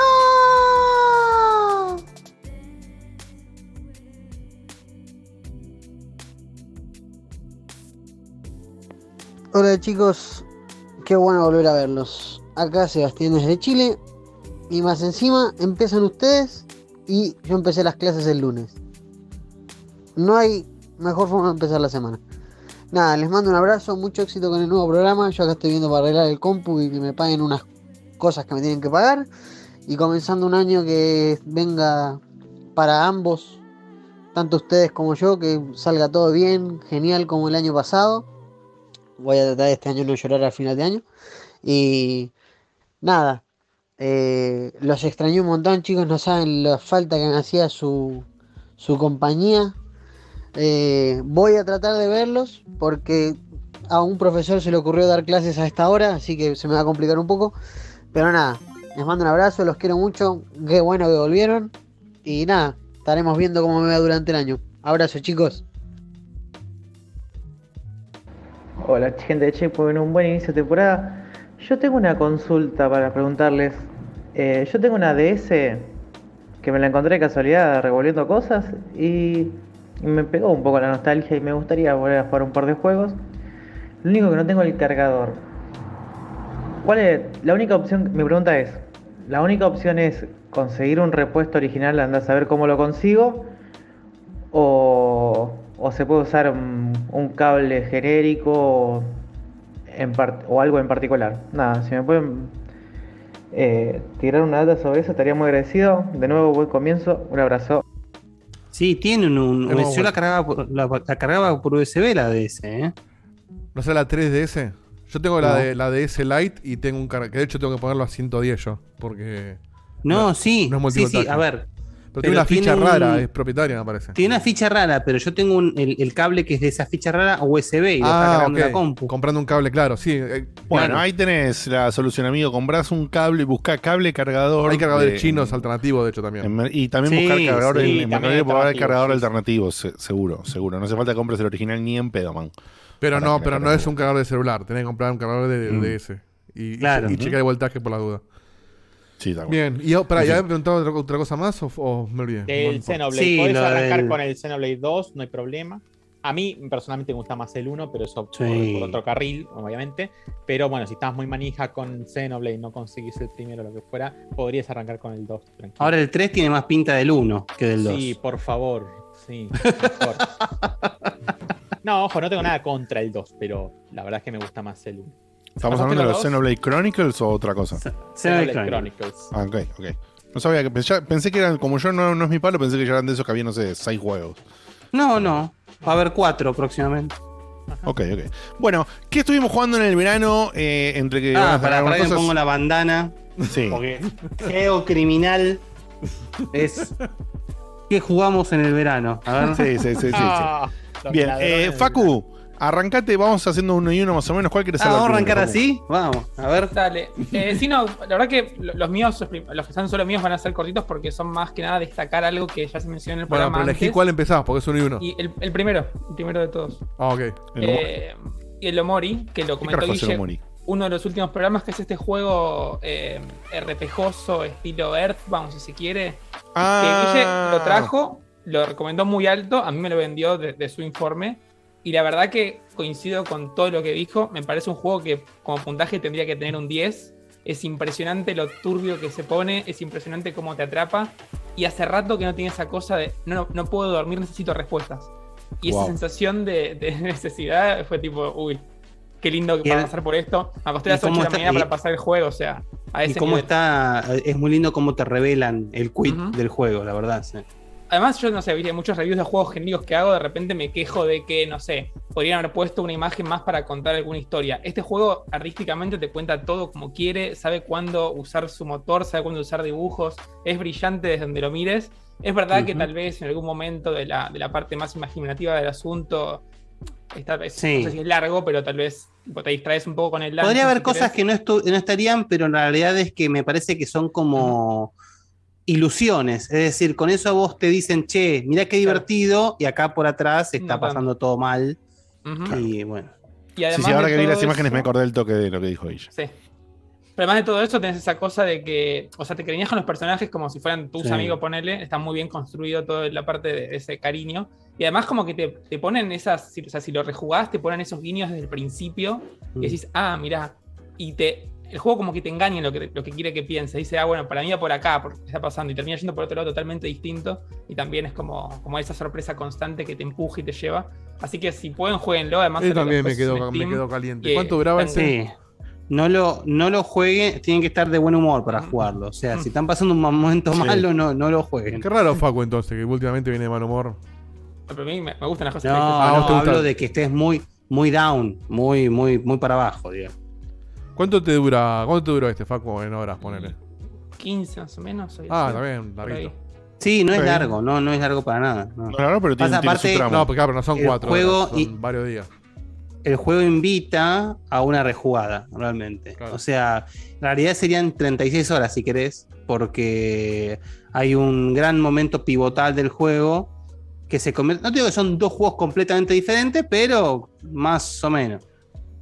Sí, yo soy de los que, o sea, para, para los que se asustan con el 36 y no con el, 10 con el 15, yo soy el- de los que lo pasé una vez con las sesiones que Sí. yo tomé. Me gustó tanto como me quedó todo que listo. Cierra Es que acá de y después hecho. Cerramos ahí. De hecho, el juego tiene varios finales, pero si sacás un final que es el que sacó Facu, que saqué yo, medio como que no te da para hacerlo en un juego. Es como que decís, bueno, listo, acá cerró Claro, perfecto. estoy con esto, claro. claro. Muy bien, muy bien. Bien, bueno, eh, sigo yo. Les cuento que en el, en el verano, eh, y había empezado ya el. Sí, en- sí, en el verano. No sé si había empezado en diciembre, no me acuerdo. Me decidí, después de hubo todo, todo el año pasado, tuvieron el final con todo, jugando los Metroid para jugar el Metroid Dread y qué sé yo. Y yo me quedé en un costado porque tenía ahí la, la espina de que no había terminado el, el Samus Returns. Que ya había comentado que me chocaba el tema de los bosses y todo eso, no estaba seguro qué hacer. y te Pero diste cuenta que te habías puesto choto. Más allá de eso, en realidad lo que me pasó es que claramente, salvando la Switch, que en muy raras ocasiones la utilizo en modo portátil, claramente la 3DS y todas las consolas Nintendo son consolas que para mí son muy chiquitas, con esta mano de pichón de mamut. Me atrofiaba los dedos queriendo jugar, se ve muy chiquito, para mí se veía verga, nada, no me convencía nada y creo que todo eso me puso en una posición muy negativa.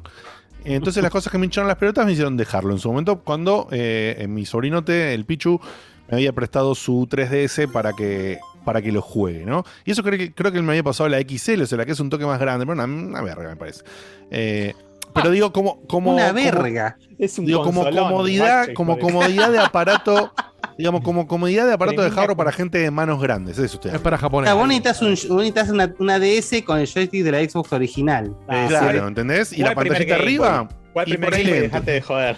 Bueno, nu- nunca me gustaron, boludo, fuera de joda. Le, daba- Nunca- le dabas la- a Diego te le dabas la Game Boy Pocket y te la hacía cenicero, boludo. Claro, le hacía un puré. Bueno, entonces, ¿qué pasó? A él le gusta como, con seis pilas. como Dieguito lo jugué emulado, me acordé que bueno, yo también había jugado con eh, al. Y se ve divino emulado, a- lo en- Bueno, lo puse en el Citra, el emulador, y me recebé. Me recebé y me di cuenta de lo que estaban haciendo los gallegos estos y lo que armaron para Dread. La pasé bomba, la pasé Ujú. súper, súper re bien con el juego. Le sigo criticando que tiene esos voces de reverga, que me parecen una reverga, la, la verdad me parecen malísimos. Pero tú justamente lo que pasó es que dejé de lado eso y todo el resto me encantó. O sea, tiene sentido, además. Sí. Será una verga, pero tiene sentido. Exactamente. Una verga Es que es una verga si lo comparás con todos los otros Metroid que son geniales.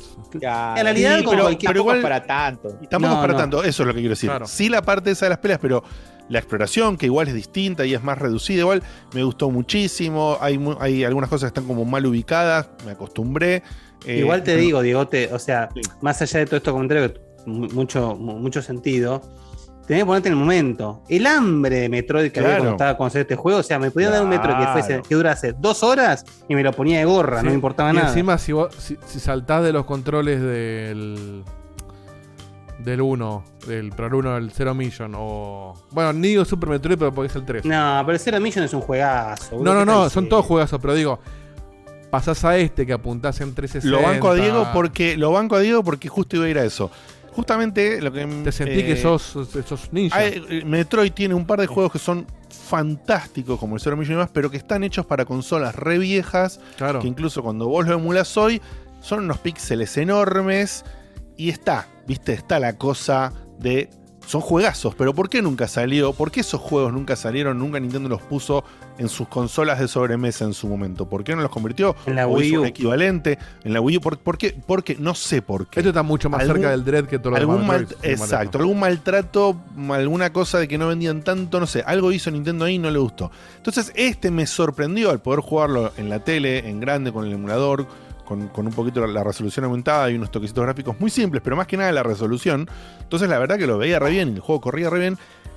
Lo sentí justamente dinámico y moderno. Entonces ahí me compró y me compensó las otras fallas. Cuestión que la terminé pasando súper bien, quedé al recontrarrepalazo y dije, bueno, tengo que ver a ver cuánto mejoraron esta fórmula los gallegos con el Dread. Le entré al Dread, me lo devoré, me lo devoré, me estoy muy feliz, me pareció un juego soberbio, me parece que lo hicieron estos gallegos es superlativo, es agarrar todo- todos los defectos que le encontré al, al Metroid, incluso con cosas que no tenían que ver con que eran una remake de un juego viejísimo, sino con cosas que, decisiones que tomaron ellos, ¿no? Ubicaciones, eh, ascensores, ubicaciones de algunos de, de- de los cosas para recargar vida, o para, todas cosas que me chocaban, me parecían a veces incómodas en la navegación, como que las cosas no estaban en mano. En Metroid Dread, en Metroid Dread es perfecto. Fluye Pero- de principio a fin. Pero es perfecto, es perfecto. Perdón, el mapa es un, perfecto. un comentario, sí. porque está, para que no se pase. Gonzo dice: Yo traté de jugar el original de Game Boy, maté dos Metroid y tuve que dejarlo. Me parece que pasa que está en Super Metroid. No, Ojo, el original eh. de Game Boy rosa lo injugable hoy en día. No, el original de NES rosa lo injugable hoy en día. Claro. Por algo está el Zero Mission y está el Samus Return. eso de hecho, no querés jugar el Samus Return, jugar el, el AM, ¿no? 12R. AM12R, que está buenísimo también, no es, no, no es oficial, pero está buenísimo, que te lleva a la historia, o sea, la, la- la historia la vivís igual, digamos. No, no, eso. Pero eh, no jueguen los por las originales dudas. porque no, Sí. no, No, no vale la pena. La pena. siempre que hablamos de Metroid aclaró que los originales no valen la pena bajo ningún aspecto. Así que sí, tenés que jugar las remakes modernas de todos los títulos. Sí, y O en el aparte caso de el Return, Return podés jugar el siente- AM2R, el que está hecho por un fan. El retorno se siente tan, tan parecido a lo que después es Dread, que es como la, Sí. la transición perfecta para después llegar Sí. a Dread. Sí. Bueno, entonces Sí, sí, para sí, mí sí. fue una curva fantástica que, que llegué al, al- al- al summit. Ahí estaba en la cresta de la ola, viajé todo en la. me- o sea, me lo fumé todo en la cresta de la ola, el Dread. Lo disfruté desde el del instante cero. Lo que hicieron en los gallegos con la animación, con la fluidez, eh, con el diseño de niveles, con los gráficos, con el, el- el aprovechamiento del concepto, justamente hablamos de- del 2.5D, ¿no? O sea, estás jugando en 2D, pero hay toda una profundidad por los gráficos.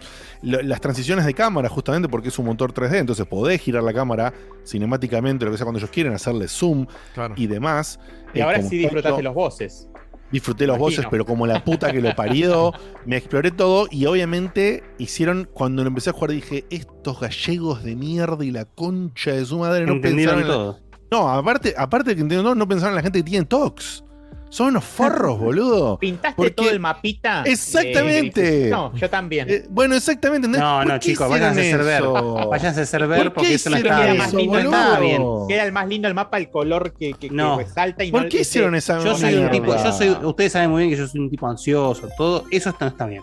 No, una No, cosa es sacar el no, 100%, otra cosa es pintar el mapa. Déjense Y pero tuve que pintarlo, arranqué, boludo. Cuando arranqué no pude parar además, porque lo hice Claro, en que son Elvis Crespo, boludo, déjense tuve que volver al principio y Encima, ¿sabes qué hice? ¿Qué es lo peor que hice? Además de volver al principio como hizo Beto.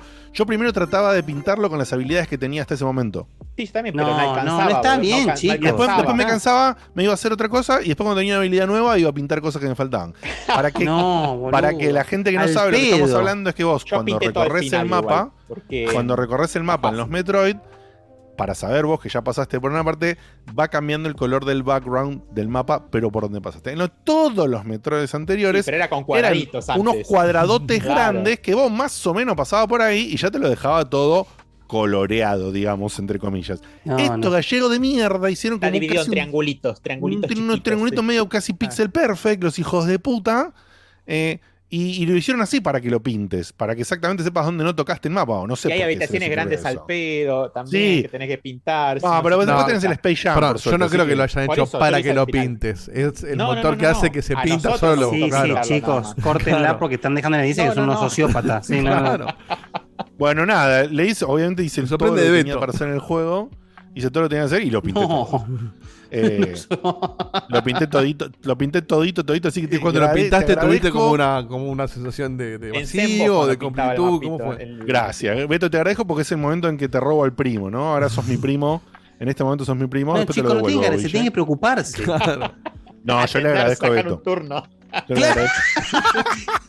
Miren que la obra social se los cubre, muchachos. Vayan tranqui, boludo, en ¿Te serio. imaginas? Así que bueno, metí- al, al psiquiatra y decir, no, estuvo pintando el mapa de Metroid. Estuve pintando el mapa del Metroid. Bueno, nada, o Se sea, los, me- los metí los dos juntos obviamente por la relación que había. Chicos, es un es, es ¿Puedo? top, top, top, top, top, top, top. Lo, perdón, lo único que quiero decir para cerrar de esto, Facu, es que entiendo y que hay nostalgia, entiendo que para mí Super Metroid tiene un significado súper especial. No, sí, ni Eh, hablar. sí. pero Metroid Dread es la evolución cercana a la perfección de a dónde tenía que ir la saga en 2D. Eso me parece que es un hecho objetivo. Yo no tengo ese apego a. Metroid porque lo jugué para llegar a este todos juntos y opino igual. Eh, claro. Super, Metroid, eh, Super, Metroid, es. Eh, a ver, es lo mismo que yo siempre digo que, que, que puede decir Beto y que puede decir Seba. Que, por ejemplo, nosotros hablamos de, de, de no podemos evitar hablar de Donkey Kong Country. Está bien, sí. En su momento era eh, es lo mismo. Es decir, es, lo mismo en el sentido de que hoy en día tenés personajes mucho más completos, mucho más eh, mejor diseñados o lo que sea.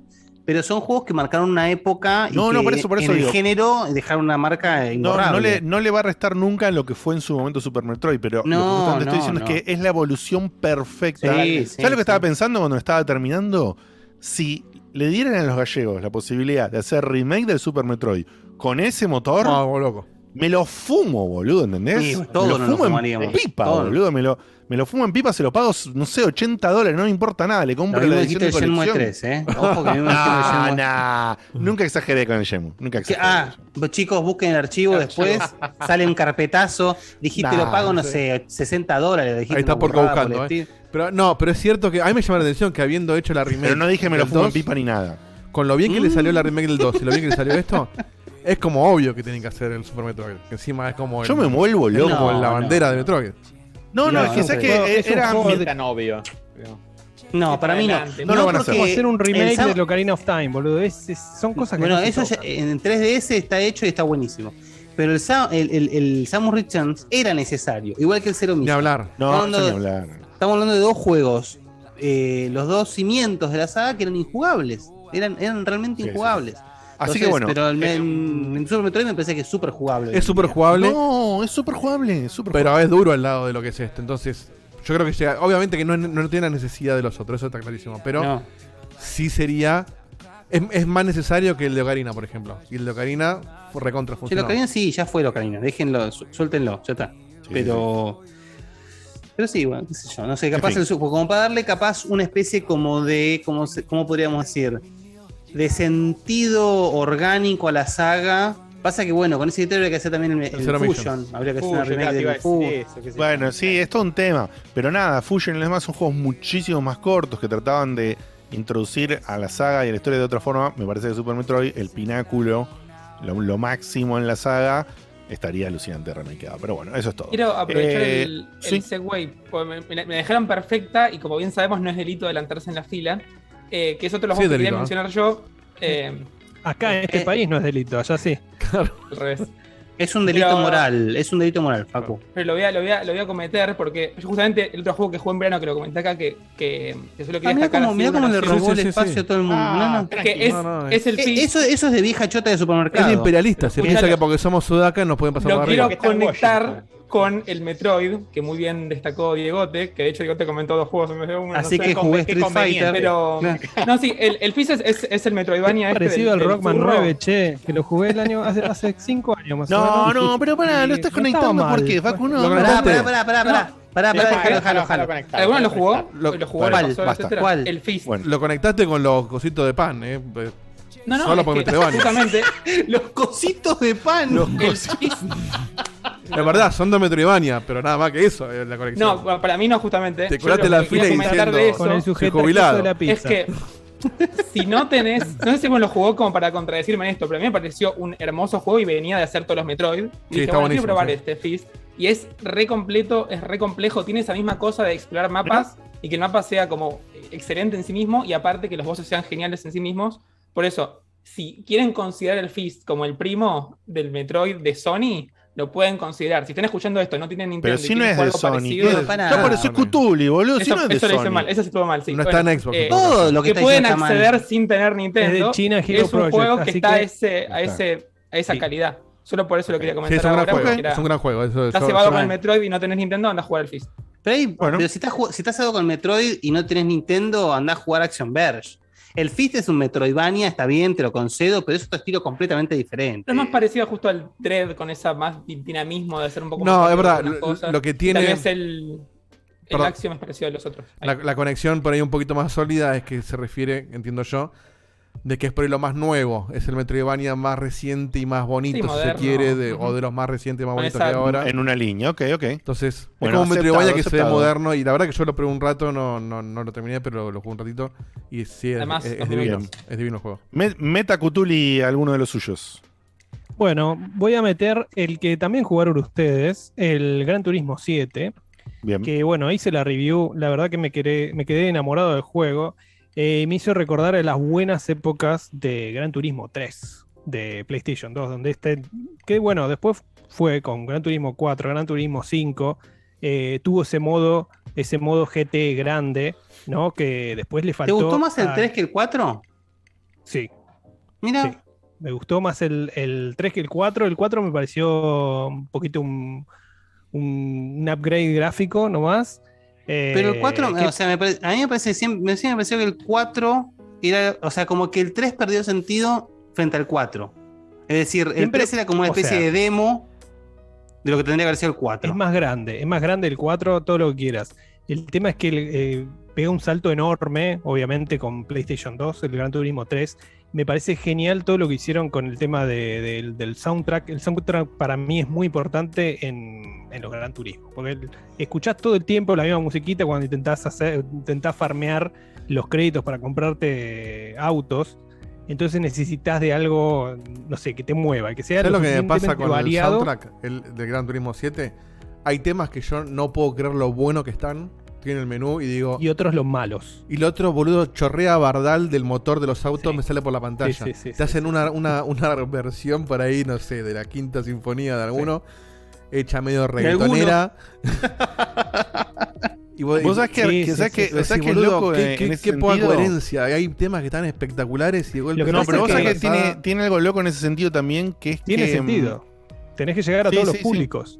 Por supuesto. No, pero es grasa, no, es un tema de estilo, Que eh. es el, el Vroom ese de, de unos raperos, boludo, que te termina, te termina quedando, porque está bueno. Está bueno. No, bueno, pero es es un tema nosotros, original. No tiene que ver. Es un tema original, ¿te puede gustar o no? Pero digo, Ahora sí va a ser una sorpresa los créditos con elegante.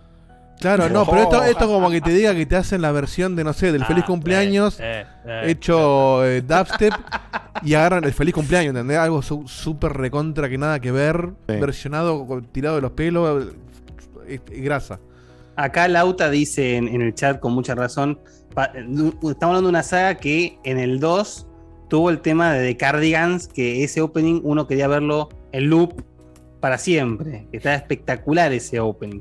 Sí, todos los openings de los Gran Turismo son buenos. son el de este, sí. el del 7 es una locura. Una locura. Una Sí, locura. es larguito, está aparte bien tiene, tiene, es bien largo, tiene dos momentos bien, bien cortados. O sea, es como un Sí, tiene, documental. tiene un momento documental amor. fílmico y tiene Sí. un momento con motor de videojuego. Claro, es la historia de los autos y cuando llega la modernidad arranca el engine del juego. Sí, es Es una locura. La verdad que te- te- es un golpe al alma. Encima creo que es el tema de Gran Turismo 2, si no me equivoco. Eh, eh, creo que es el mismo. Eh, así que bueno, le, le- le pegó en la nostalgia a muchísimos. Eh, el juego, la verdad que tiene cosas que vos decís, eh, che, podrían haber upgradeado mucho más los gráficos. No, no es un cambio gráfico de Gran Turismo Sport, es básicamente ponerlo en 4K eh, y meterle a esas boludeces que le metieron del cambio climatológico en algunos de los, eh, de los circuitos. Eso, eso se puede decir que es, eh, es una de las cagadas. Vos no podés elegir diferente climatología en todos los circuitos, solamente en algunos, pero obviamente se va a ir agregando. Es como que Climas. sal- salió recontra completo para lo que era Gran Turismo Sport, que era básicamente un, un juego online de Gran Turismo, nada más que eso, sin modo GT. Eh, acá reemplazan el modo GT por el, el modo Por el café, café. Gran Turismo El modo Café, menú. que- sí, que es el es No, en la básicamente campaña, un pero- llevarte de la pero me mano. pa- en ese sentido es fantástico para gente no habitual a Gran Turismo. Para O sea, no, claro, el que no hicieron- sabe para dónde ir te, te va No llevando la hicieron mano. una mierda a, a nivel jugabilidad, digamos, o, o muy poquito para atraer a- al que no es del palo, porque sigue siendo medio simulador dominguero en algunas cosas. Pero, pero sí lo que hicieron es agarrar y ponerle las opciones mucho más a mano, aunque todavía tiene, se nota que son unos japoneses Todavía les quedan algunas cositas, porque- estructurados y, y reutilizando todas sus cosas ya ahí en la cabeza como las tenían hace un trillón de años, porque se nota que algunas están como tuneadas y están tuneadas mal. Están tuneadas como que no, no se dieron cuenta de, me pusiste un menú, pero te pongo un ejemplo muy boludo. Tienen una galería fantástica, como bien copiándose del Forza y de otros títulos que ya hace años tienen, y Gran Turismo no tenía o lo tenía como el orto o era una cagada, de bajarte los tuneos de diseños hechos por otras personas que se toman el laburo de agarrar el editor y hacer un diseño fabuloso para ponerle a tu auto. Entras al menú, tengo cinco páginas para ver diseños del, no sé, de un Chevrolet Camaro. Cinco páginas, ¿no? De 20 diseños cada página. Las voy pasando, estoy en la página 3. Quiero ver cómo se ve el diseño. Pongo el iconito. Tarda un cachetito, me carga, lo veo. Está muy Jodeme lindo. que vuelva Bueno, a la 1. Quiero ver más. Voy para atrás, vuelve a la 1. ¿Entendés? Entonces tengo que ir como un Mm, pelotudo. Sí, y perdón, tres es- escribís un páginas. filtro y para borrar el filtro no hay un botón de borrar. Tenés que, No hay un botón de borrar Tenés que ir hasta arriba de todo en los 70 opciones que tiene el filtro y poner none. Igual hay otra, hay otra muchísimo esas más básica cosas que, que son. esa. Dale, hermano. Hay Dale. mucho más básico que eso, que es, por ejemplo, vos tenés equipado un auto y vos entras a determinada carrera. Cuando vos entras a determinada carrera, te hace un filtro de a ver qué cosas tenés bien para entrar a la carrera. o Claro, no. si Por tenés los ejemplo, si requisitos. tenés eh, las gomas eh, deportivas, o si tenés determinadas cilindradas, Sí, o si tenés no tiene a directo tipo para ir de a auto. cambiarlo. Vos desde ahí no tenés acceso al garage para ir a cambiarlo o acceso O al comprar la que te falta, claro. para, para O sea, cambiar. vos tenés acceso a cambiar el auto. Podés, ir, podés hacer change car y elegís otro auto que cumpla con los requisitos. Pero si vos querés agarrar tu auto y cambiarle las ruedas para que cumpla con los requisitos, tenés que ir para atrás, ir al menú del garage, cambiarle las ruedas, ir de vuelta al menú No, no, del perdón, ir al garage, cambiar el auto, ir con el auto al shop, ahí cambiar las ruedas y después ir al coso. Claro, Y vos, no está- vos estás adentro de la carrera. Tenés que ir de la carrera al país donde estás. Del país donde estás al. al eh, Sí, eso ¿cómo no. El continente. Eso no se y del continente al mundo grande, que es tu hub, donde vos elegís el lugar donde. el, el tuning shop o, o lo que sea que tengas que Encima, eso está Sí, hecho a propósito. Diego- el pelotudo de barba te dice, mirá que tiene que ir a la garage a buscar el auto antes de cambiarle las gomas, Sí. ¿eh? Eh, Diego, encima, ¿sabés lo que hago? Ah, si, si tengo que cambiar el auto, justamente aprovecho el change car que tiene en la- el menú de la carrera, que es lo único que te deja hacer. Y si sé que voy a elegir otro auto, primero lo elijo ahí para ahorrarme el paso de tener que ir Claro. al auto a la- ¿Entendés? Entonces hago el change car Sería ahí, tan me voy para poner atrás en una los opción- menús y me voy al menú de tunear. Una opción que Pero diga, toca cuadrado y te llevo directamente al shop y te selecciono lo que te falta para entrar a esta carrera. En lugar de Yo creo salir que es para por atrás siete niveles. reutilización de recursos. Eh, es que es lo- hay mucha gente que le criticó, che, pero eh, hiciste Gran Turismo Sport que era para generación pasada. ¿Cómo mierda no hiciste un Gran Turismo todo eh, de cero? Escúchame, estos tipos son conocidos por tardar más de 5 años en hacer un Gran Turismo de hace un par de generaciones. Sí, Entonces, sí. ¿cómo le pedís que después de haber hecho cambios muy buenos en cuanto al, on- al- cuanto al online y lo que es la comunidad online, que estaban muy presentes en, en Gran Turismo Sport, ¿cómo querés que tiren eso a la basura y intenten hacer un juego de vuelta? ¿Cu- ¿Cuándo sale? No, ¿En todo el juego de vuelta 2041? no, más vale que no. No, no. Pero, sí Pero me por molesta ejemplo, que todo, el mo- todo lo que le faltaba al Gran Turismo Sport se lo pusieron. tiene cosas tan pulidas, café, que- tan Sí. pulidas y tan bien hechas, incluso a nivel no solamente visual, sino a, a, qué sé yo, configuraciones o cuestiones de todo lo que Sí. puedes tocar, que digo, algo tan básico como la usabilidad de un menú no se te puede escapar. Te- Es que es re loco porque encima le pusieron cosas más amenas a los menús de customs y eso que antes, que antes eran imposibles, eran solamente poner un tuerca. Y ahora realmente tenés la de, bueno, pon el mazo esto, te tira un numerito ahí, quiere decir que el otro te queda mejor, pum, Sí, se lo pone. Igualmente Eso es abrumador, ¿eh? El- Es un toque el- abrumador. Esa, esa, grilla de stats que le podés armar al auto desde concha, tu hermana. No, no, no digo la Eh, grilla de stats. Esa sigue son- siendo abrumadora y esa es la clásica de hace un montón de años. Yo digo la otra, que es la de comprarle partes. Ah, sí, sí, sí. La de Esa comprar de partes comprarle es muy partes fácil porque tenés, fácil. tenés como secciones, tenés un tab que es para Sí, comprar cual, y, te dice, partes. y el chabón te dice para qué sirve. Ahí te das cuenta que le Claro. pusieron onda, pero si le pusiste onda en eso, ¿cómo no te diste cuenta de la navegación de los menús? Esas cosas son las que no me El, el en puntero de mouse en una PlayStation eh, no existe. Sí. No sé si te diste cuenta que Sí. abajo a la izquierda te pone las notificaciones. Un puntero de mouse. Y todo se mueve Sí, con la flechita sí, de es- mouse, que no es un mouse encima, es simplemente se va bataveando. Y abajo Ah, a la no. izquierda te da notificaciones que te dice, bueno, el último vez arregla y punto suspensivo. Nunca supe cómo llegar a ver esa notificación. Todavía no lo encontré. no sé qué es lo que arreglaron en la última versión. No sé qué, qué otra notificación me estás avisando. Está ahí, no hay un botón que me diga Es con este una botón cagada. vas. Pero Nada. bueno, Yo creo que es el mejor Gran Igual, Turismo chicos, para va a, agarrar. sal- va a salir bien. Forza, no se preocupen.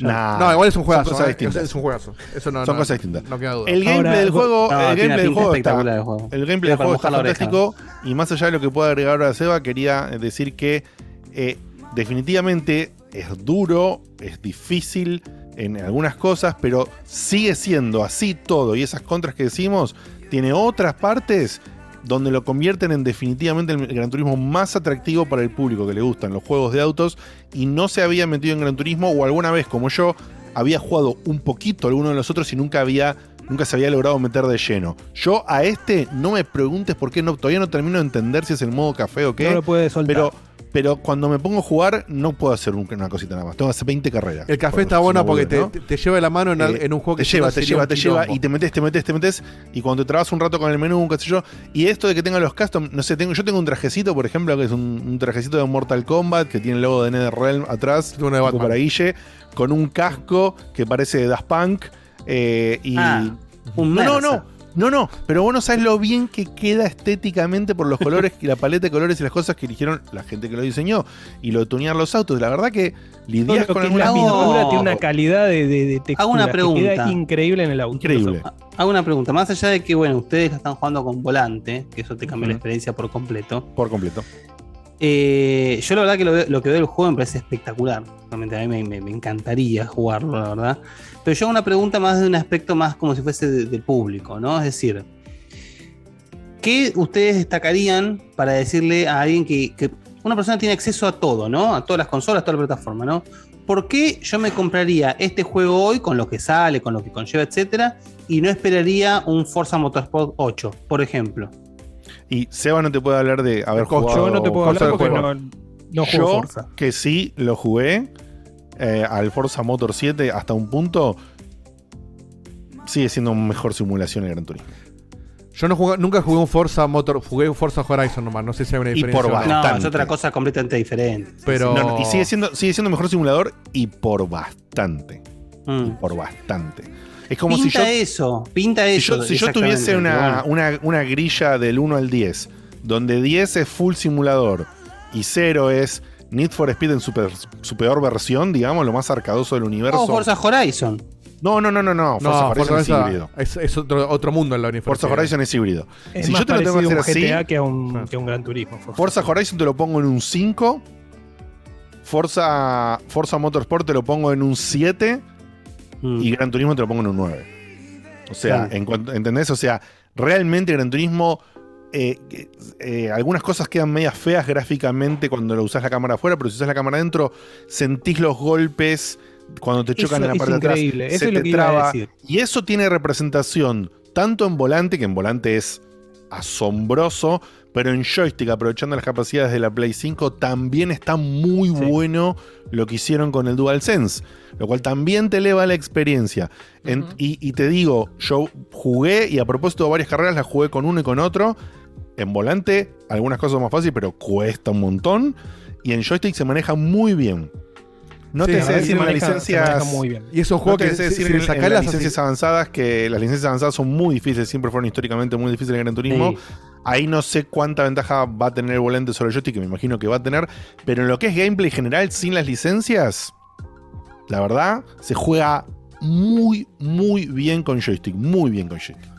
Sí, y aparte es-. Yo siempre jugué bien con joystick, pero el, el tema es eh, qué le agrega el, el DualSense. Es, por ejemplo, sensaciones a vos al doblar el auto a una buena velocidad, agarrar los pianitos, agarrar el, eh, el campo traviesa cuando te metes en, en- Llegás a meterte en el pasto y Sí, no, campo traviesa no, es un morder el pasto. Campo traviesa no, no, mortés el pasto y ya perdiste un, un tramo eh, insalvable, ¿viste? O sea, tenés que eh, ir a muy buena velocidad y tratar de meterte de vuelta en la, en la pista porque es insalvable ya la, la cantidad de tiempo que perdés. A mí me- Eh, pero además de eso, hay cosas tan boludas que le agregaron que, que antes no estaban. Por ejemplo, cómo se inclinan los autos en las curvas.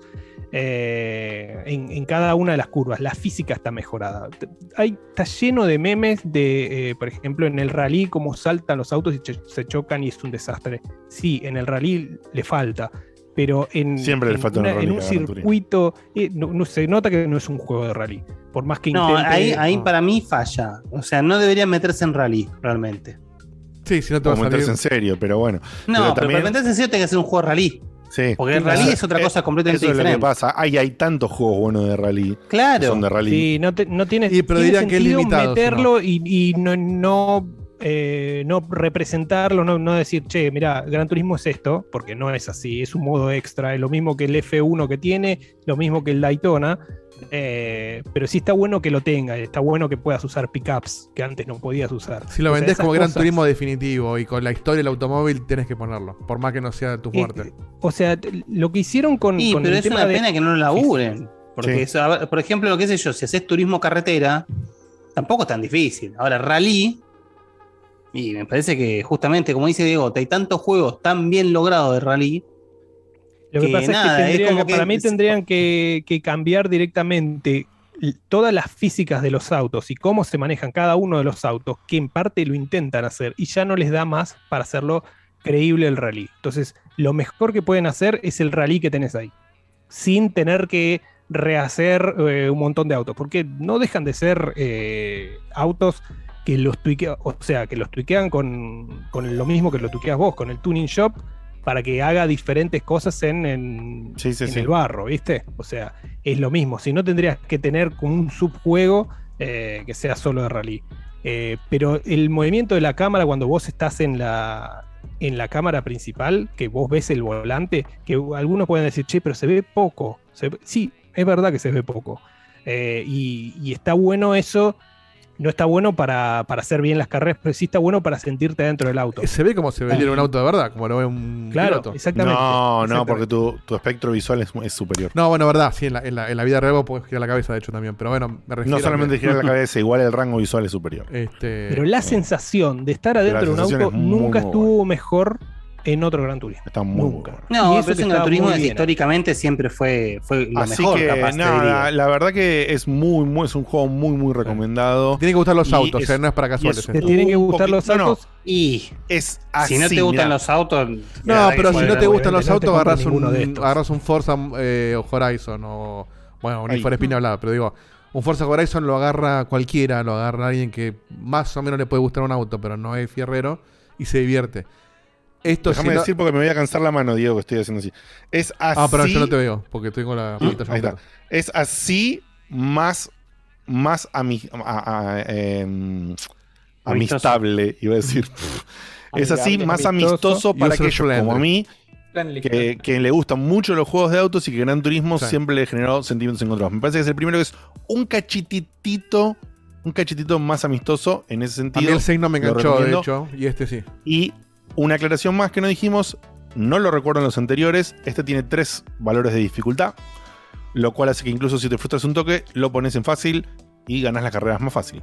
Así que también. Sí, pero la dificultad son básicamente las, las- las marcas que te hacen en la Pero pista. eso, pero eso es clave, porque vos ves la marca. A mí, Clave. la marca de frenado, yo sigo el algo tipo. sí, pero te digo cena, que ¿eh? después de tres horas, después de tres horitas. Tipo eh, cena.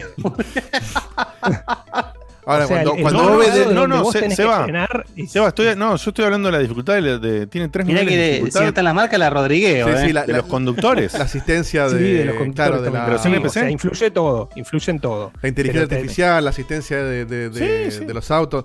Y te digo, yo, yo ahora estoy empezando de a poquito a sacarle la- la- las marquitas en la, en la pista.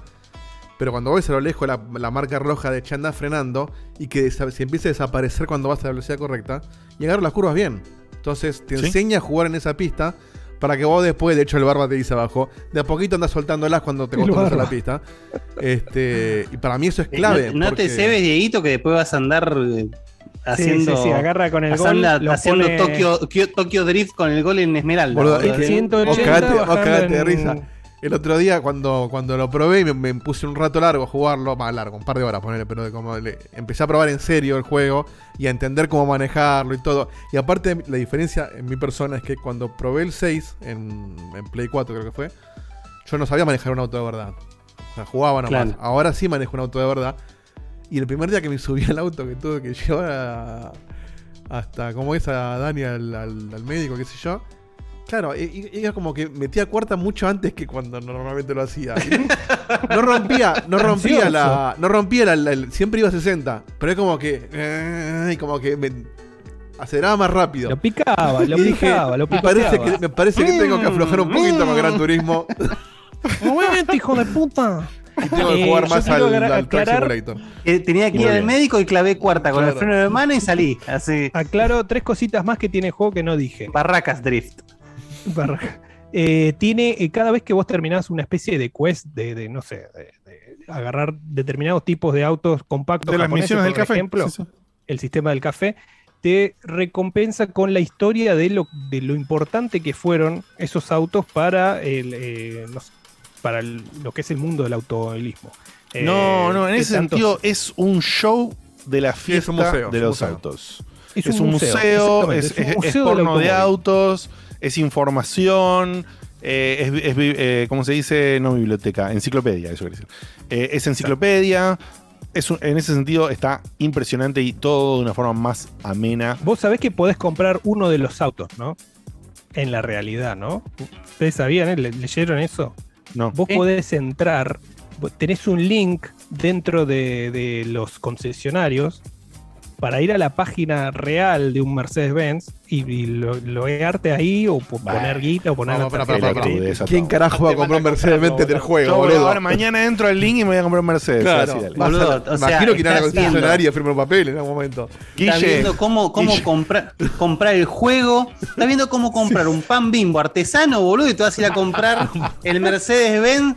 Qué lindita de. Mirá O que sea- venía bien se va, ¿eh? Tiene eso, tiene eso. Y tiene. Y, Mirá que cuando obviamente- miro, lo- cuando miro el precio digo, ¿me lo llevo o no me lo llevo? y después tiene cosas. Hijo de puta, 360. Concha Y después tiene al- algunas cosas, o sea, para nombrar algo malo, las microtransacciones las multiplicaron. Eh, lo que, Ay, los que te salían los coches, no sé, 5 dólares en Gran Turismo Sport, ahora salen 30, 40 Perdón, reciclo el chiste, pero imagínate, ¿no? El tipo millonario que dice, hay un link para el auto, ahora sí me lo compro, me faltaba esto. ¿no? Ahora sí me lo compro porque. Yo no porque sabía que lo ya podía comprar este auto, Yo estaba, boludo, ahora buscando, sí. yo estaba buscando un cliente donde tenga No acceso directo a encontramos todos los autos que me para el comprar. Mercedes-Benz. Tráeme, Gracias, Gran Turismo. tráeme la American Express que voy a poner el número con el joystick de PlayStation, de a uno. Claro. Aparte, imagínate, si llega a salir un gran turismo de yates. Chao, olvídate. te podés comprar los yates, todo, boludo. Flight Simulator, te compras el avión, mínimo, desde ahí, del juego. Guille, Guille, por favor, me contá del, del Kino Fighter 15, por favor. Así nomás, así el. Sí, sí, sí. De una ruptura de El culo a otra. Bueno, eh, a ver, yo estuve jugando mucho en el verano, tuve la suerte de poder jugar bastante el verano, pero bueno, siendo que imagínense que si ya tuvimos esto, hablamos lo que hablamos, faltan otros juegos, vamos a limitar el listadito a King of Fighter, que me parece capaz lo más interesante para comentar para el público, porque he jugado también cada cagada. También es interesante con- contar el juego de Hitman, pero bueno, capaz lo dejo para el programa que Ah, yo viene. estoy jugando al Hitman Bien. también, ¿no? Bien. Bueno, King of Fighters 15. Eh, lo primero que salta a la vista es el cambio gráfico. Es decir, el King of Fighters 14 fue muy vapuleado en su momento porque se veía como el culo. Si bien a medio camino de la vida del juego, SNK le pegó un update altísimo al juego, pero bueno, ya era tarde. Ya el juego estaba condenado a. Este juego se ve como el, como el ano. Esta, esta comparación lleva a una comparación muy fácil, que es lo que pasó con el King of Fighters 12 y 13. El King of Fighters 13 está considerado uno de los mejores de los King of Fighters y el 12 está considerado uno de los peores, porque era un juego incompleto, pedorro, funcionaba como el ojete.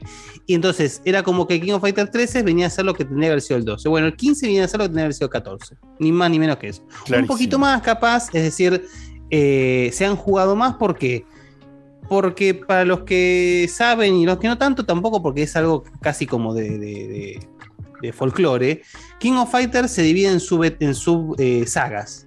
Cuando termina una saga de King of Fighters, sale una especie de, para que entienda el- el- el- todo el mundo, un tipo Mortal Kombat Trilogy, es decir, uno que no Compilado. es canon, Claro. Claro, y te ponen a todos los personajes de esa subsaga para que se caguen a, a- a- a golpe, qué sé yo. Y no es canon, es como un Dream Match, ¿no? Entonces, en este juego, en el King of Fighters 15, se Y, dieron el- y balanceado por Montoto, ¿no? No, no, no, no, King of ¿Ahí Fighters está. Ok, No, no, no es Mortal Kombat Trilogy que era tipo Motalo contra mi vieja, entonces por eso. Entonces, por claro, eso pero El Mugen. No, no, era- ni el Mugen es un lujo, lo de King of- el Mortal Kombat Trilogy, boludo. ¿no? Es una locura. Motaro contra mi vieja. eh, No me gana OnlyFans, pero lo anoto igual. Bueno, Motalo contra mi vieja. Bueno, bueno el, el King of Fighters 15 se da el lujo de hacer como una especie de Dream Match. ¿Por qué? Porque trae de nuevo personajes como, como Jeremy, personajes que hace rato que no aparecían, todos retocados, todos muy bien, pero siendo canon. Entonces realmente es como una especie como de fiesta el juego porque eh, esto no es, no, es, no es nada porque ya está, ya está dicho, pero por ejemplo, ya está, se- el juego se vende con la versión deluxe que viene con los primeros dos teams de DLC. Los primeros dos teams de DLC, el primero es el Team Garou, personajes del Garou Marcos de Wolves, juego reverenciado si los hay. Y el segundo team es el team de eh, Geese Howard. Es decir, estamos hablando de personajes icónicos de Fatal Fury, de King of Fighters, etc. Entonces el juego tiene ese, ese, ese tinte a, che, estamos tirando toda la carne al asador. Y funciona, porque no solamente el juego se ve y se juega hermoso, sino que las animaciones de los personajes son una locura. Yo le- les mostraría solamente la, animación, la still animation de Jeremy, por ejemplo. Eh, no sé si los quieren buscar ahora en vivo y mostrarla, pero eh, todos los personajes, hay una- un personaje icónico también de King of Fighters que es Vanessa, que es una mujer boxeadora, que vos la dejás quieta y, y tiene 642 millones de cuadros de animación de estar quieta Claro, solamente. claro. Después encima cuando Claro. pelea, ¿no?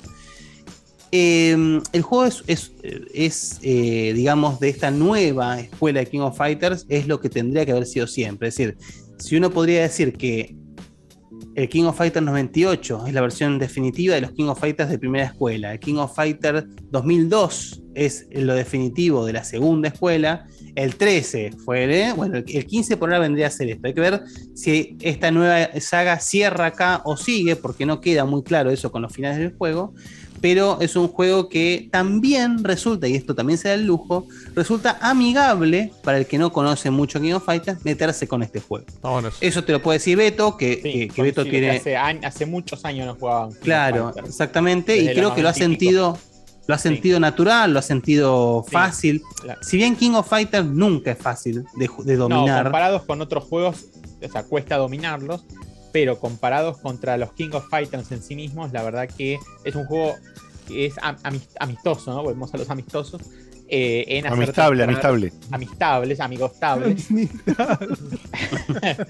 Eh, para este, introducirte en las mecánicas, te- tiene unos tutoriales que te explican muy claramente, muy conciso y al pie cómo funcionan. Eh, y bueno, tenés además una parva de personajes para probar, acostumbrarte a ver con cuál te sentís más este, cómodo con el estilo y demás. La verdad que tiene una variedad muy. Y el corazón de Sí. Of Fighters que es May. Sí, los dos corazones. Pero el- arranca el, juego, el juego arranca con un roster de 39 personajes, lo están viendo en el Por video eso, que estamos es una locura. Más ya están anunciado eh, 13 personajes más, creo que DLC, que Wow. bueno, arranca, arranca muy bien, como ya les conté. Ya uno es, tenés a Rock Howard y a Visionet, y después tenés a Geese Howard, eh, Billy Khan, eh, nada, juego- personajes icónicos que todo el mundo quiere jugar. etc. No, boludo, pero 39 personajes para arrancar. Es una locura, montón, es un boludo. montón. Es una Así locura. que eh, también a lo que iba con lo de recién, con el tema de, la, de, de- de cómo funciona el juego, el juego logra un balance muy, muy bien logrado de mantener la exigencia del King of Fighters en los combos, la exactitud, el, el input eh, exigente, pero sin ir más, sin ir demasiado allá, porque de repente tenés un autocombo. Entonces, Claro. una persona que no juega King of Fighters puede jugarlo bien, y la persona que juega King of Fighters puede darse el lujo de dominarlo y no sentirse que está jugando una versión diluida de un King of Fighters. Claro. ¿Viste jugarlo Eh, online, Guille? No, la verdad que no. como- es falla mía, no juego online, entonces no, no lo juego. Tengo entendido que tiene un muy buen eh, rollback, entonces eh, se juega muy bien online. Sí. Eh, Sí, y bueno, escuché y el- eso porque en, el- en los pasados le habían criticado, no sé si en el 13 o en el 14, que no estaba bien. El, el- El 14, pero por el 14 lamentablemente murió rápido. Es decir, le pasó que el 14 era originalmente exclusivo de Play 4, entonces ya había todo un público que no jugaba. O sea, seamos realistas. El, el público normal de King of Fighters es bastante ratón, porque estamos hablando de la gente, de gente que no larga, no sabe largar el King of Fighters 2002. Entonces te juegan 5K, 5K, 5K. Entonces, si vos le cobras en Play 4 un exclusivo y que después encima los DLC salían 6 billones de dólares cada uno, y medio como que murió rápido el juego. Ahora este, que salió en PC, o sea, el King of Fighters 14 también salió en PC, pero salió tarde en PC. Este salió de una en todo, menos en Switch, por supuesto. Y Por entonces, supuesto. bueno, la- los juegos de la- pelea no pueden dejar de salir nunca más en PC. No, no estamos completamente de acuerdo. Estamos Y no de acuerdo. perdés, la, perdés la, la comunidad y no. Si lo hizo, no- si lo hizo Guilty Gear, que era por excelencia exclusiva de PlayStation, o sea, ya está, no lo pueden dejar de hacer nadie. Eh, así que no, bueno, yendo un poco al, al hueso del asunto, eh, el juego, por supuesto, tenés los, equipos prearmados, como siempre King of Fighter, podés armar tu equipo, todo, pero lo que tiene es que, bueno, cada equipo prearmado, o, o mejor dicho, dicho de forma más técnica, inscripto en el torneo de King of Fighters, va a tener su final particular. Canon, no canon, etcétera. Generalmente todos son canon, pero se van como complementando. Y después algo divertido que tiene el juego es que tiene equipos secretos, equipos que no están inscriptos, que si vos lo terminas con ese equipo, tenés una especie como de, de, de final secreto. Generalmente son chistosos, ¿no? O sea, es para el fanático de la saga, digamos. Eh, pero es un juego que está muy bien logrado como juego de pelea, de lo mejorcito que he jugado en los últimos tiempos. O sea, se- sería el equivalente de Street Fighter 5, completo, ¿no? Por supuesto. Eh, y es un juego la que- música, Guille. y la música. sí, lo veo, lo veo en, en mayúscula, fuerte. El- la música está, es- está buenísima y, y de hecho me parece que está buenísima como siempre lo está en King of Fighters. La música de King of Fighters siempre es brillante. Y acá tenés un- un- una opción que es la DJ Station, que además de poder escuchar toda la música del juego, podés destrabar todo el soundtrack de toda la saga Ah, de todos los King of Fighters y además de la saga Metal Slug, Samurai Showdown, clásicos de Neo Geo, etcétera, etcétera. Es como una especie como de museo, como de- Claro, de medio, Turismo. medio Ultimate Smash. Sí, pero no. Medio como que también le hace una especie de, de- de gran eh, honor a SNK y Neo Geo en general, ¿no? Porque digamos, King of Fighters es la saga insignia de SNK por excelencia. SNK que está en este nuevo, esta especie de renacimiento, porque Samurai- el Samurai Shodown es una locura de juego. El King of Fighters lo lograron poner en la cima de nuevo. Se habla de un nuevo Metal Slug en serio, digamos, no un mobile o lo que sea. Se habla de la vuelta de World, de World Heroes también. Entonces, creo que SNK. Claro, creo que SNK está en- eh, por, fin supo cómo volver a posicionarse en ser los reyes del, del género, porque está bien Capcom, Street Fighter, lo que vos quieras. Los reyes de la pelea. Pero los reyes del género son SNK, indiscutiblemente. Así que nada, recomendadísimo además en Xbox está muy barato. O sea, este, eso es para otra charla, digamos, pero un juego que preordenado salía 6 lucas, cuando sale el juego sale 1700 la versión deluxe. Claro, no tiene sentido. ¿Lo subieron eso al final o Eh, fue un error? ¿Qué, qué pasó? No, no, es el, juego, el precio final. Sí, sí, sí. Sí, que por eso yo lo hablaba con Beto ahí tras bambalinas, porque no me acuerdo que el Samurai Showdown lo compré por 800 pesos, estamos hablando de con, con el, con el primer DLC, 800 pesos, y dije, qué raro, porque SNK no es una compañía carera como es Capcom o Square o los clásicos de siempre, los, los mismos chorros de siempre, Pero tampoco. pero tampoco, claro. Y bueno, y 1700 pesos me parece muy barato para la calidad del juego que estamos hablando, pero bueno, bienvenido sea. más, ¿no? más impuestos. Más impuestos. Sí, pero por eso los impuestos no se los llevan eso. 1600 No, no, pesos no, que no, son 17, o- 18 dólares, 17 dólares, no sé si. No sé, O sea, un- es- la verdad es- que es estamos hablando de un juego de muy alta calidad en todo sentido. Y No, 10 dólares, digo. No, 10 estoy, estoy pensando en lo oficial. eh, porque no van a cobrar el Blue. 10 dólares. Son 15 Bueno. dólares. Ah, ok, ok. 15 Claro, los impuestos- oficiales. Pará, O sea, banquen que- SNK se va a llevar el dólar oficial, no, no se lleva ningún impuesto. está bien, está bien. Listo, listo, listo. Dejamos ahí. Ok, bien, recomendadísimo. Entonces, y ni hablar que si tenés eh, en Xbox, incluso más barato que en PC, Guille, sí.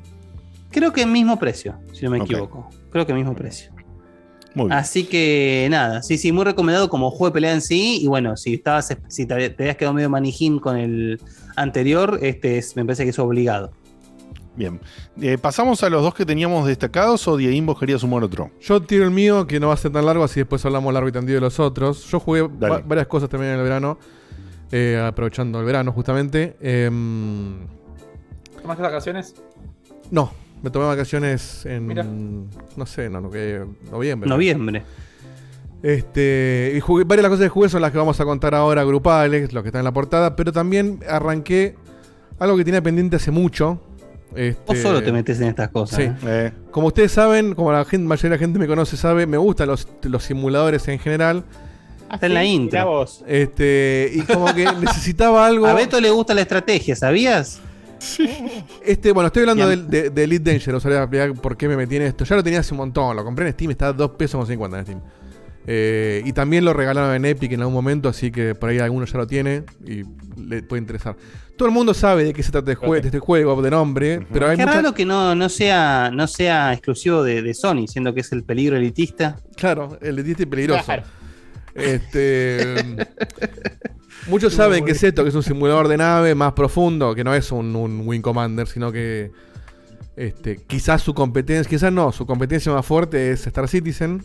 Nada más que bueno, uno todavía está, se está haciendo y el otro que uno es un juego y el otro es. Sí, El algo. igual una estafa piramidal. Igual después voy a contar Star Citizen no hoy porque no me quiero extender. Pero hay un update de Star Citizen que duró 5 minutos Ah, porque me corre a. Literalmente me tiraban 9 FPS en la ciudad. Eh, con una 3080. No, vamos a hablar de eso. Pero bueno, eh, es otro tema. Es para largo. Estoy investigando por qué y sí, está, está roto. Este, mm, bueno, cuestión que estaba necesitando algo. O sea, más eh, quería algo también para salir de Flight Simulator y, y- y volar a otra cosa un poco más fantasiosa. Y divertida. Pero que no sea. No, a mí me encanta el Flight Simulator, pero digo, necesito tirar tiros o hacer algo más. Este. Más loco. Interactivo. Y, y que no se- y, Claro, Y no que- apretar un botón y que se huele solo el y que sea más complejo que, no sé, que el Squadron, que está buenísimo. Pero que el Squadron es ir a cagarte a tiros. No, no, no, hay, no hay simulación. Es un arcade de naves.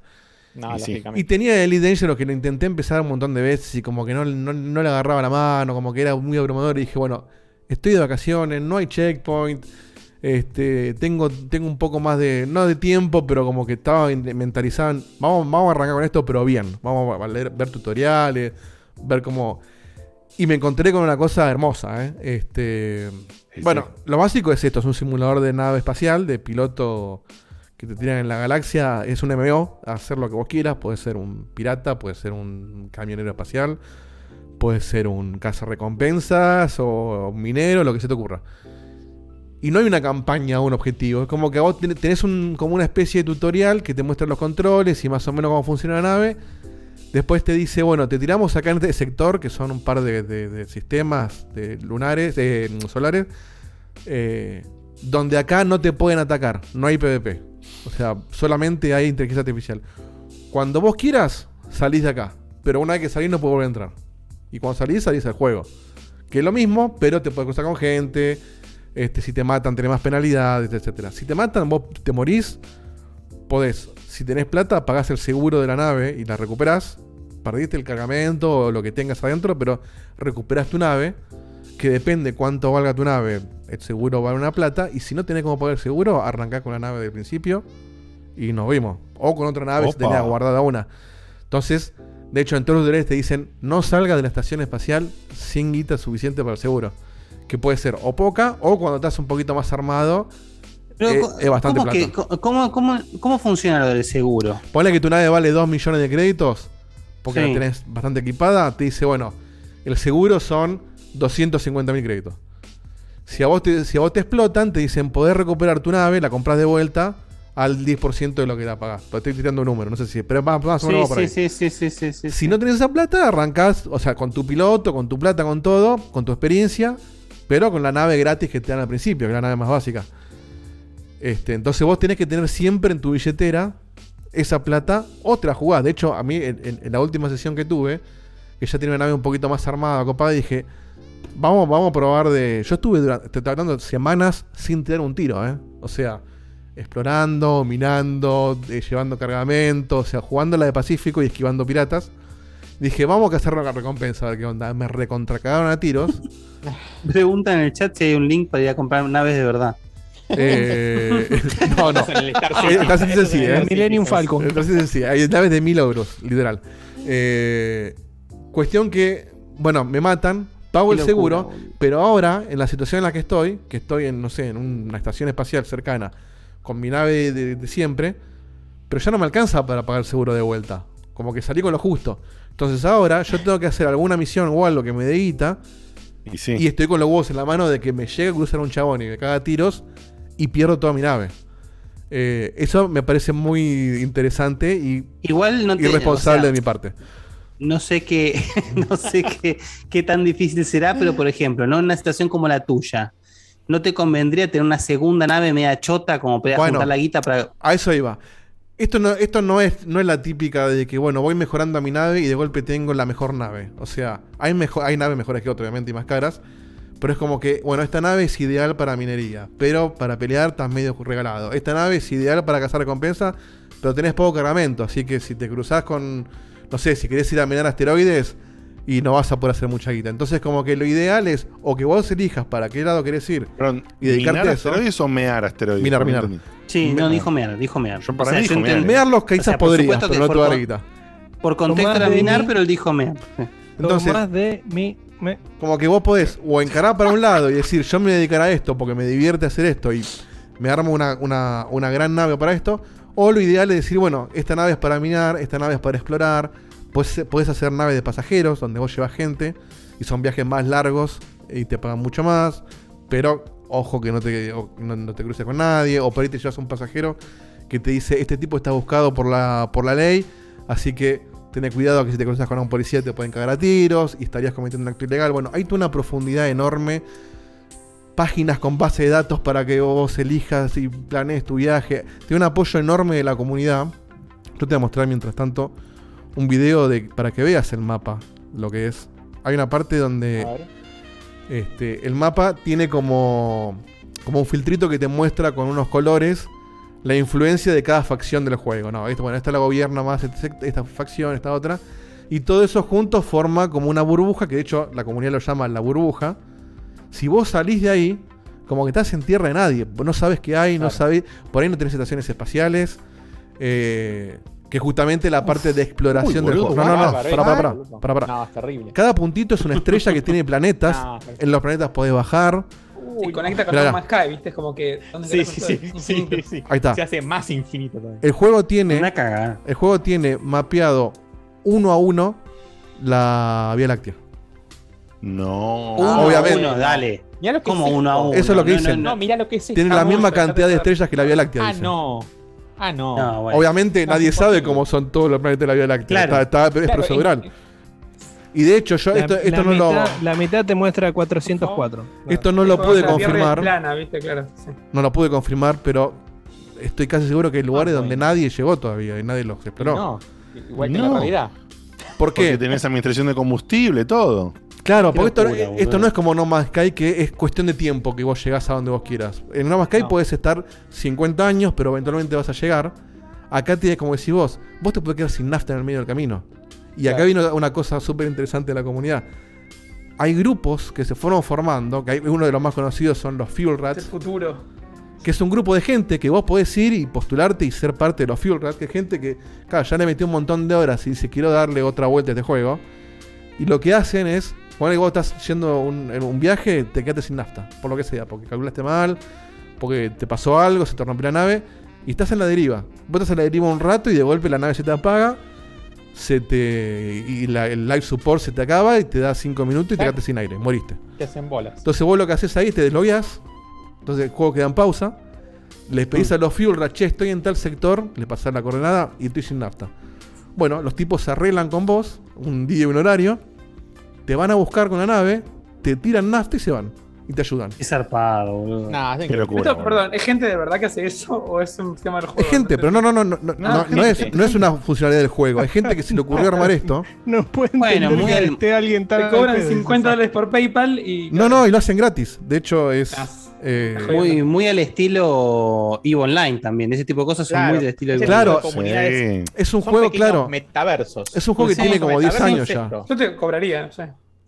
Bueno, si que seas alguien- estos tipos no lo hacen, no lo cobran, así que no te van a llamar a vos. Si van a fuese llamar a por los Facu, prácticamente internet no existiría, boludo. Pero vos fijate. Benicio, che, el Sí, Fenicio sí, sí. de Washington. El, el O sea- sistema, el sistema peer-to-peer sería nada. La, nada La misma, licencia, sí. la licencia GNU, boludo. O sea, No, y la- aparte, la- aparte de la- Facu, pensar esto. Peer-to-peer. Me sale más barato comprarme una nave en el juego que pagarte a vos para que me vayas a buscar. Eh, en- Bueno, pero no tiene que Claro. pagarte mucho. Yo digo, Igual, en serio, Facu, no podés ser tan fenicio. O sea, mira que está Diego acá. Claro, eh. claro. Sí, boludo.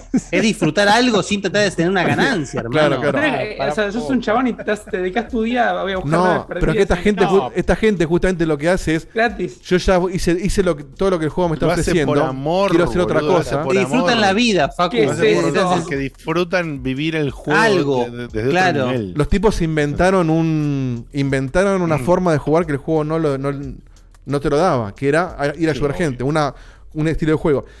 Y, la- y los tipos que hacen lo- los desarrolladores, como que le dan mucha hora a la comunidad, y vos por ahí entras a estaciones espaciales y ves publicidad de los Fuel Rats. Que, o sea, lo metieron en el Ah, juego. mirá qué bueno eso. Hay otra que esta, esta es genial y se, y se las cuento para por si alguien se quiere meter. Hay una. Hay un lugar que se llama el Hatton Orbital, que es una estación espacial random que está en uno de los sistemas, pero que está puesto en un lugar donde, o sea, vos, vos tenés tres velocidades en el, en, el- juego. Una que es la velocidad normal, que es la que vos usás para, no sé, para minar un asteroide, para, para pelear contra un chabón, que es manejar la nave.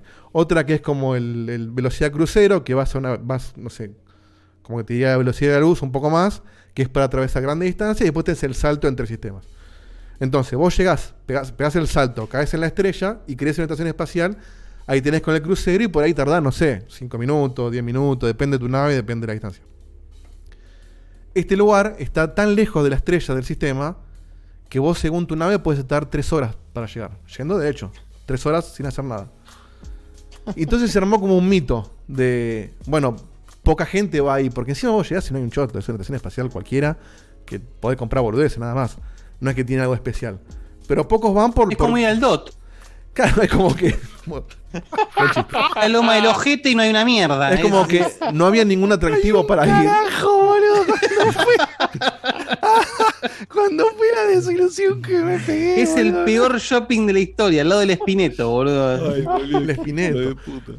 Entonces es como que vos no tenés ningún motivo para ir más que la, la, la- la- la proeza de haberte El fumado. fetiche, el fetiche de llegar ahí. y- Entonces- y el, el logro. La comunidad armó como un. Como una, una joda de. Bueno, si llegaste a la- al Hatton Orbital, te ganás una taza que dice yo llegué al Hatton Orbital. Y la venden en sitios de la comunidad.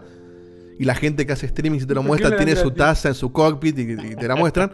y después armó una joda, que esta gente me pareció fantástica, que empezaron a correr la bola y entre todos los jugadores veteranos alimentaron esa joda, sin nunca decir que era una joda, de, che, si vos llegás a Hatton Orbita que tenés que fumarte todo este viaje al pedo, te ganás una nave gratis, la Anaconda, que es la nave más cara. O sea, carísima y es la, de las mejores naves, te, te la dan gratis. Entonces, muchos van ¿Quién hasta te la allá. gratis?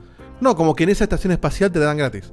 Y hay gente, rats. hay un, hoy vi un chabón que, uno- con- buscando videos para esto, que, que te ha- para alimentar la joda, te muestra todo el viaje y te inventa una cutscene del juego, que la grabó él No. con la cámara de afuera, pero te hace creer que es una No, cutscene. y el tipo dice, No, no. oh, esta cutscene, no lo puedo creer, que sé yo. Yo dije, no, no puede ser. Yo esto lo vi en todos los streaming.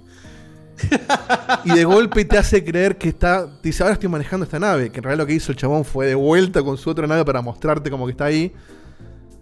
Y dice, no te puedo creer, me dieron esta nave gratis y alimenta la joda esa. Y vi un montón de, de- de videos de chabones que van con un amigo y le dicen, vamos a hacer este viaje que nos ganamos la nave. Cuando llegan no está y te dicen, eh, boludo, te jodí, esa boludez. Como que está la joda de hacerte ir al pedo y darte cuenta que no. Y lo que hizo Te, la- hace- te hacen, te hacen comer la anaconda, básicamente. los desarrolladores lo que hicieron fue meter, meter la joda esta de la taza y vos ahora en el Hatton Orbital podés comprar en el, en el mercado de la estación la tacita del Hatton que no vale dos mangos y no sirve para una mierda. Tiene un link a la web para comprar la taza de verdad. Para comprar no, la no, taza y te no. llega a tu casa. Y lo último que, que iba a contar, que esto me pareció. eh, Esta para mí es la forma de mantener un juego. Este. De sorprender a la gente y. y- y no, no spoilearte algo que te puede llegar a entusiasmar. O sea, esto ya pasó hace años, no, no es un Vas a spoiler. spoilear vos. No, no, esto está hablando que esto pasó hace 5 años, pero como que yo lo fui leyendo ya viejo, cuando me empecé a meter en este mundo. como que empezaba a ver, había gente que encontraba por ahí en planetas como estructuras que no, no parecían humanas y, che, meterán aliens en el juego, co- como que siempre eran Sí, humanos en el espacio. eso, me acuerdo de y eso, se sí. hablaba de, che, meterán aliens en el juego. Acá voy a mostrar un video, le voy a poner el audio para que lo vean. Y obviamente no es el primer suceso, es, una, es un primero para un chabón. Pero hubo un tipo en un momento que le pasó por primera vez y lo habrá, lo habrá posteado en Reddit diciendo, che, me pasó esto. Que es un tipo que está Fíjate cómo se ve, ¿eh? Pega un salto, está explorando y de golpe se encuentra con extraterrestres que no sabías que el juego tenía. Andás a ver cuándo lo, cuándo lo metieron y hasta que alguien lo encontró. Pero me acuerdo, perdóname, no, no quiero, no quiero eh, ser aguafiestas, pero me acuerdo que había yo leído una nota de, bueno, hay un gran update donde parecería que se agrega vida alienígena, digamos. Ah, pero no sé si lo puede ser que lo haya anunciado, pero no, no es que te decían, bueno, anda acá y la encontrás, ¿ves? Y de golpe. no, no, no. Se te Era apaga la nave. random el asunto, sí. Se te apaga la nave y te aparece estos aliens que te escanean y se van. Y durante un montón de tiempo nadie sabía quiénes son estos cosas. Ahora bueno, la gente pelea contra los aliens, son como muy, muy zarpados. Y se está hablando de que ahora que tiene el update este de que vos podés bajar con el piloto, como si fuera, bueno, lo que Star Citizen quiere ser. Eh, no tan Hmm. profundo, pero eso de poder bajar con el tipo de la nave. Igual, se está hablando de por ahí conocemos la cara de los alienígenas esto. A este ritmo, el Elite Dangerous lo vas a poder vos manejar la nave y Star Citizen va a estar en versión beta todavía. Un poco se está Star hablando de. está- Sí. No, ojo, Star después te voy a contar Star Citizen, pero otro día para no estirarlo. Este, Y vendiendo los departamentos. Hay gente que está hablando de che, se muere Elite Dangerous porque frenaron el soporte a consolas porque. Este. Les está costando em, meter el. En consola. El, no, el, el- el update de este nuevo, la expansión nueva esta de, de- de que te agrega la parte del, del piloto. Además cambia mucho los gráficos, entonces están teniendo problemas de performance. Tiene críticas muy, muy jodidas, muy bajas la, la expansión. Yo de hecho la, la compré en oferta y le hice refund. Porque... Sí, sí, bajó la performance zarpado. O sea, de, de- A mí me corren 144 frames y porque lo tengo bloqueado para que no se me vaya el monitor. Y me empezó a correr a 30 de golpe en algunas partes. Ué. Entonces dije, no, esto está Sí, roto. y no había un arreglo de mod, que hay tanto mod ahí en. No, porque es todo, vuelta. esto es todo online MMO. No, no. Ah. Lo puedes jugar offline, pero no tiene gracia. Eh, Claro. Entonces, como que dije, bueno, vamos a probar ver qué pasa, si, lo, si le dan soporte o no, mientras sigo jugando la, la parte esta de la nave. Y sí. Sí, que tenés más que suficiente. para Entonces jugar. los tipos lo que hicieron fue frenaron el, el desarrollo en consolas, como que esta expansión no sale en consolas y no saben si va a salir. Eh, no sé, está con quilombo de guito, supongo. Eh, así que hay que ver qué pasa. Pero bueno, toda la parte esta de la nave eh, es fantástica. Si a alguien le gusta toda esta movida abrumadora de sentarte a, a- a- a Mm. Cuánta energía te consume cada partecita de la este, nave. este tipo de este juego no, no es para jugarlo, che, voy a jugar Elite Dangerous. Es no, te absorbe. un, claro, es un, es un paralelo en tu vida, es decir, como Un yo juego sí. Genshin. Un poco sí, Es sí. decir, no sé, te dedicas dos horas por día al juego ese y después, bueno. Una vez que le agarraste la mano, podés jugar por ahí sesiones de 40 minutos y si fuiste a mirar un asteroide y volviste y ya está. Pero al principio, hasta que entendés cómo se juega y, y le empezás a tomar el gustito, sí, es una curva larga, pero que eso fue lo que a mí me frenó durante mucho tiempo. Y ahora que me metí, estoy fascinado. Este, de hecho, esto me Claro. motivó a probar Star Citizen. eh, porque tiene cosas fantásticas Star Citizen, pero bueno, le falta, le falta optimización urgente. FPS. Así que Una sí. última pregunta te hago, Dieguito. Correr le Cuando falta. vos- No, es que debe- decías deben que- haber sincronizado con la velocidad de desarrollo. Entonces te lo bajan a 9 FPS. Cuando, cuando vos decías que era una que esa nave era para minar, ¿te referías a tu 3080? Claro, claro, pero, pero no podés, no, no le sacás plata a esto. Estuvo bien. Con el, con el Niceto Club. Ahí Así que nada, no es para cualquiera, no se lo recomiendo a cualquiera, pero si te interesa toda esta movida de la simulación espacial y, y que sea solo más cosa que ir a cagarte a tiros, sino que por ahí te interesa investigar y, y la minería de asteroides es todo un tema aparte. ¿eh? A ver, yo, no, yo, yo como comentario así, no puedo- si, si, si estuvimos hablando así de, de Dead Dungeon, un juego que tiene 75 años, no quiero ni saber lo que va a ser el Horizon y el Sifu. Cinco de la mañana. Vamos, primero vamos ahora con el Sifu, eh, justamente para después cortar al Horizon cuando llegue a cortar. Eh, vamos primero con el Sifu. El Sifu estuvo, estuvimos jugando en el verano eh, Diego, Facu, un poco Seba y yo. La realidad es que lo Yo que también, yo lo probé un rato, yo lo Ah, probé También un lo rato. jugué- Lo jugué un par de niveles yo. Ok, los que verdaderamente lo jugamos al 100% No menos eh, Seba. son, Sí. eh, son Dieguito, Facu y yo. Yo no lo pasé, Seba, lo corté en Seba el hizo la, la gran MCB, me encantó, pero después agarré otra cosa, MBSB me encantó, pero después agarré otra cosa, ¿no? Llámese Sifu a Gran Turismo y Gran Turismo a Horizon, más o menos en la historia de Seba. Exactamente, eso es. Eh, así que bueno.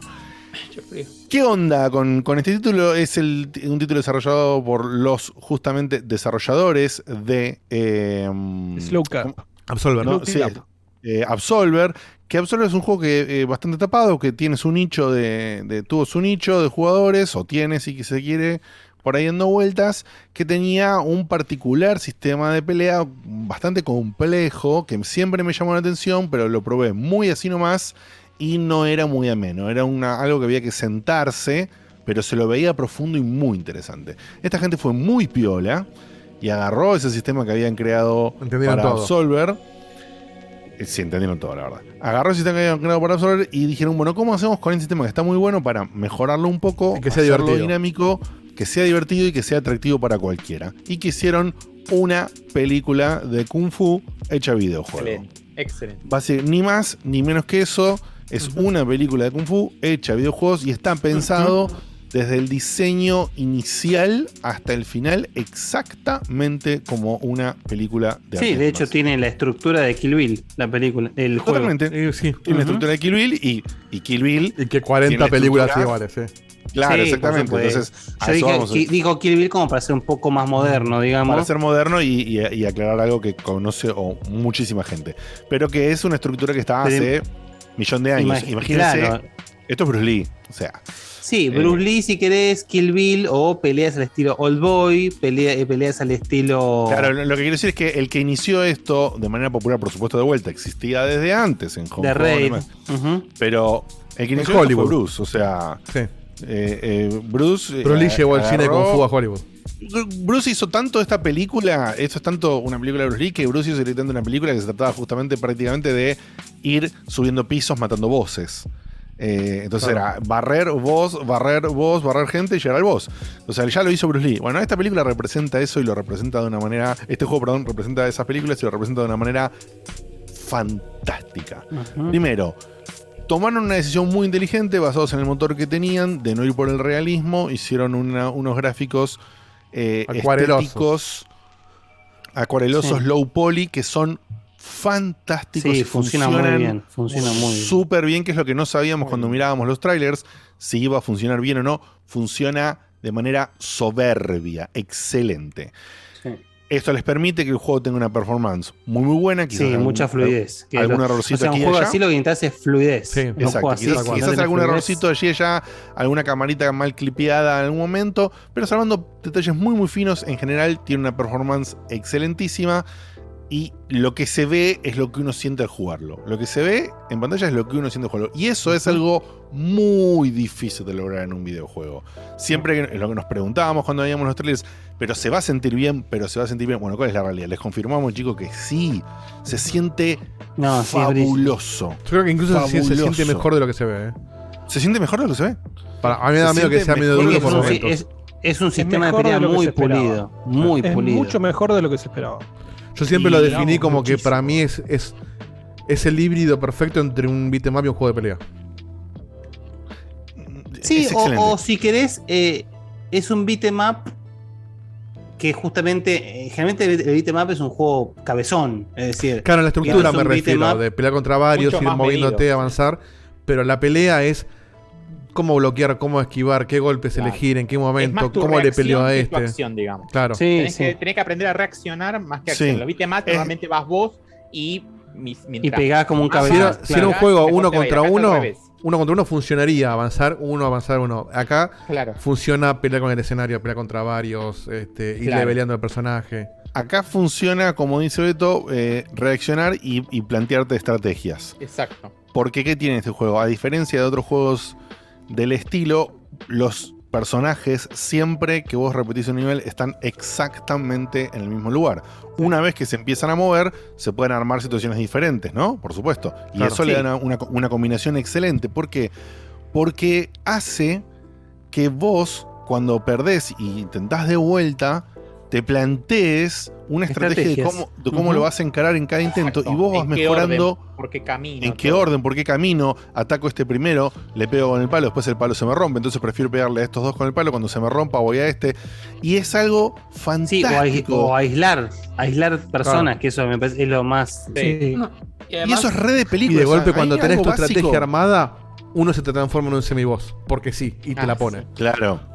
Eh, es fabuloso lo que han hecho en ese sentido, porque, por ejemplo, algo que ves siempre en la película, el, capo, que siempre baja todo, como acá sos vos en este juego, ¿qué hace? Entra al bar o entra al coso, mira el escenario, ¿no? Tal los personas que yo, Jackie Chan, qué sé yo, y vos ves que miran el escenario, entonces le pegan a uno, le patea un sillón, se va para atrás. ¿Qué hace? Pasa por encima de una barra del bar para defenderse de tres cuchillazos que le tiraron, se levanta, le tira una botella agarra un chabón, lo trae para su lado del bar y ahí lo, ali- lo, lo- lo aísla un ratito. Entonces le pega tres piñas, se pasa con él por encima de la barra del bar, le pega tres piñas al otro, se pasa de vuelta y le pega tres piñas que le faltaba, lo liquida ese. Bueno, todo eso lo puedes hacer todo en el juego.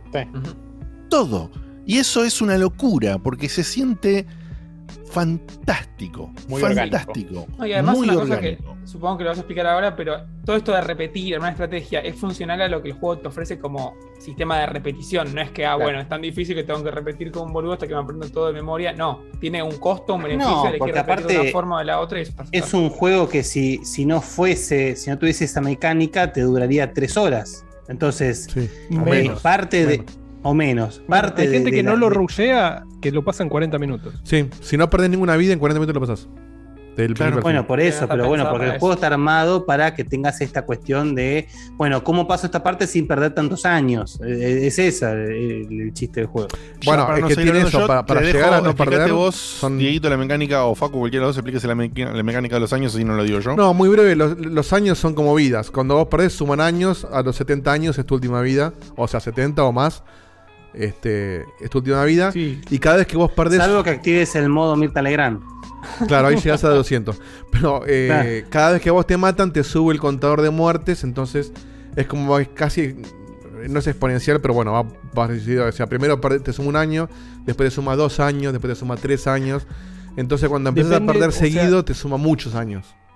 Tenés que matar a un, a, un, a un enemigo que se te ponga así como está en pantalla ahora, que se te ponga en, en semiboss, Claro. que, esté, que esté enojado, o a un semiboss de verdad, o a un boss, para que te baje esa cantidad de vidas contador. consecutivas Claro. de contador que te va a descontar Claro, en, en la próxima menos. muerte. Y lo que tiene es que cuando Entonces- vos desbloqueas un, un nivel, te, de- te deja el save con la mejor edad que llegaste. Entonces, el repetir niveles Claro. te permite ir mejorando tu progreso. Es Pero medio además- roguelite en ese sentido. Encontrás ítems en niveles que siguen que te dejan ir más rápido por un nivel anterior Claro, o atajos. similares. Entonces podés decir, bueno, me la juego a pasar este nivel aunque sea con 69 años. Y sé que al menos intento destrabar lo que viene más adelante. Después de última vuelvo, pero cuando vos volvés hasta tenés la opción de ir por el camino rápido o el camino lento. Y el camino lento tiene algún beneficio, que es como un- una, una mejora mini, semi-permanente. El, el rápido no, entonces ¿qué haces? Voy por el lento, sumo puntos y me arriesgo a perder, o voy por el rápido Claro. y voy directo al Si boss. y te ir al boss, te conviene Y esa rápido. cosa de costo-beneficio es constante y está muy bien implementada para que tu decisión valga y tenga su peso, ¿no? Para mí lo- El lo- tema de lo los me- caminos, solo le quiero agregar, que tal cual lo explicó Facu, pero lo que le adiciona también, que me parece fabuloso, que es cuando todo lo, lo- eh, son, son cinco áreas, el juego son cinco niveles, cinco áreas. Cada boss es muy, muy, muy difícil. Vos en algún momento les tomás la mano y hasta después se puede, algún que otro boss se puede volver hasta fácil, pero la primera vez, las primeras veces son realmente muy difíciles. Puteas una banda, especialmente el segundo boss, es lo puteas de, de un nivel, eh, pero categórico, que odias un poco el juego, pero es increíble la sensación de superación. Sí, eso iba a decir. Ya cuando, cuando mejoras un poquitito y ya, en lugar de cagarte a palos en 5 segundos, te cagó a palo en 15 segundos, decís, hey, acá Mirá estoy vos. viendo algo. No una Ey, sola acá- persona, o sea, toda la gente con la que hablé, todos, incluyendo nosotros, hoy Falduti, sin ir más lejos, todos los que hablan de este juego es, no, es un juego de mierda, no, no, es imposible, no, no, no puede ser, no, pasé el recién al segundo con 80 años. Bueno, y todo el mundo, cuando lo juega un rato más, te empieza a decir eso que. No, che, bueno, le bajé los. Che, a este le saqué la vuelta. Che, me parece. Y de golpe, te das cuenta que. Lo que me pasó a mí, que de golpe pasé los dos primeros bosses sin perder ninguna vida. Y me parecía imposible al Imposible. principio. Pero Imposible. imposible. ¿eh? Era, era Dark. Souls con la banana para mí. Y de golpe Y pude. eso, y ojo, y ojo que los enemigos no actúan siempre igual. O no, sea, no, por vos eso dije, podés están encararlo. parados igual.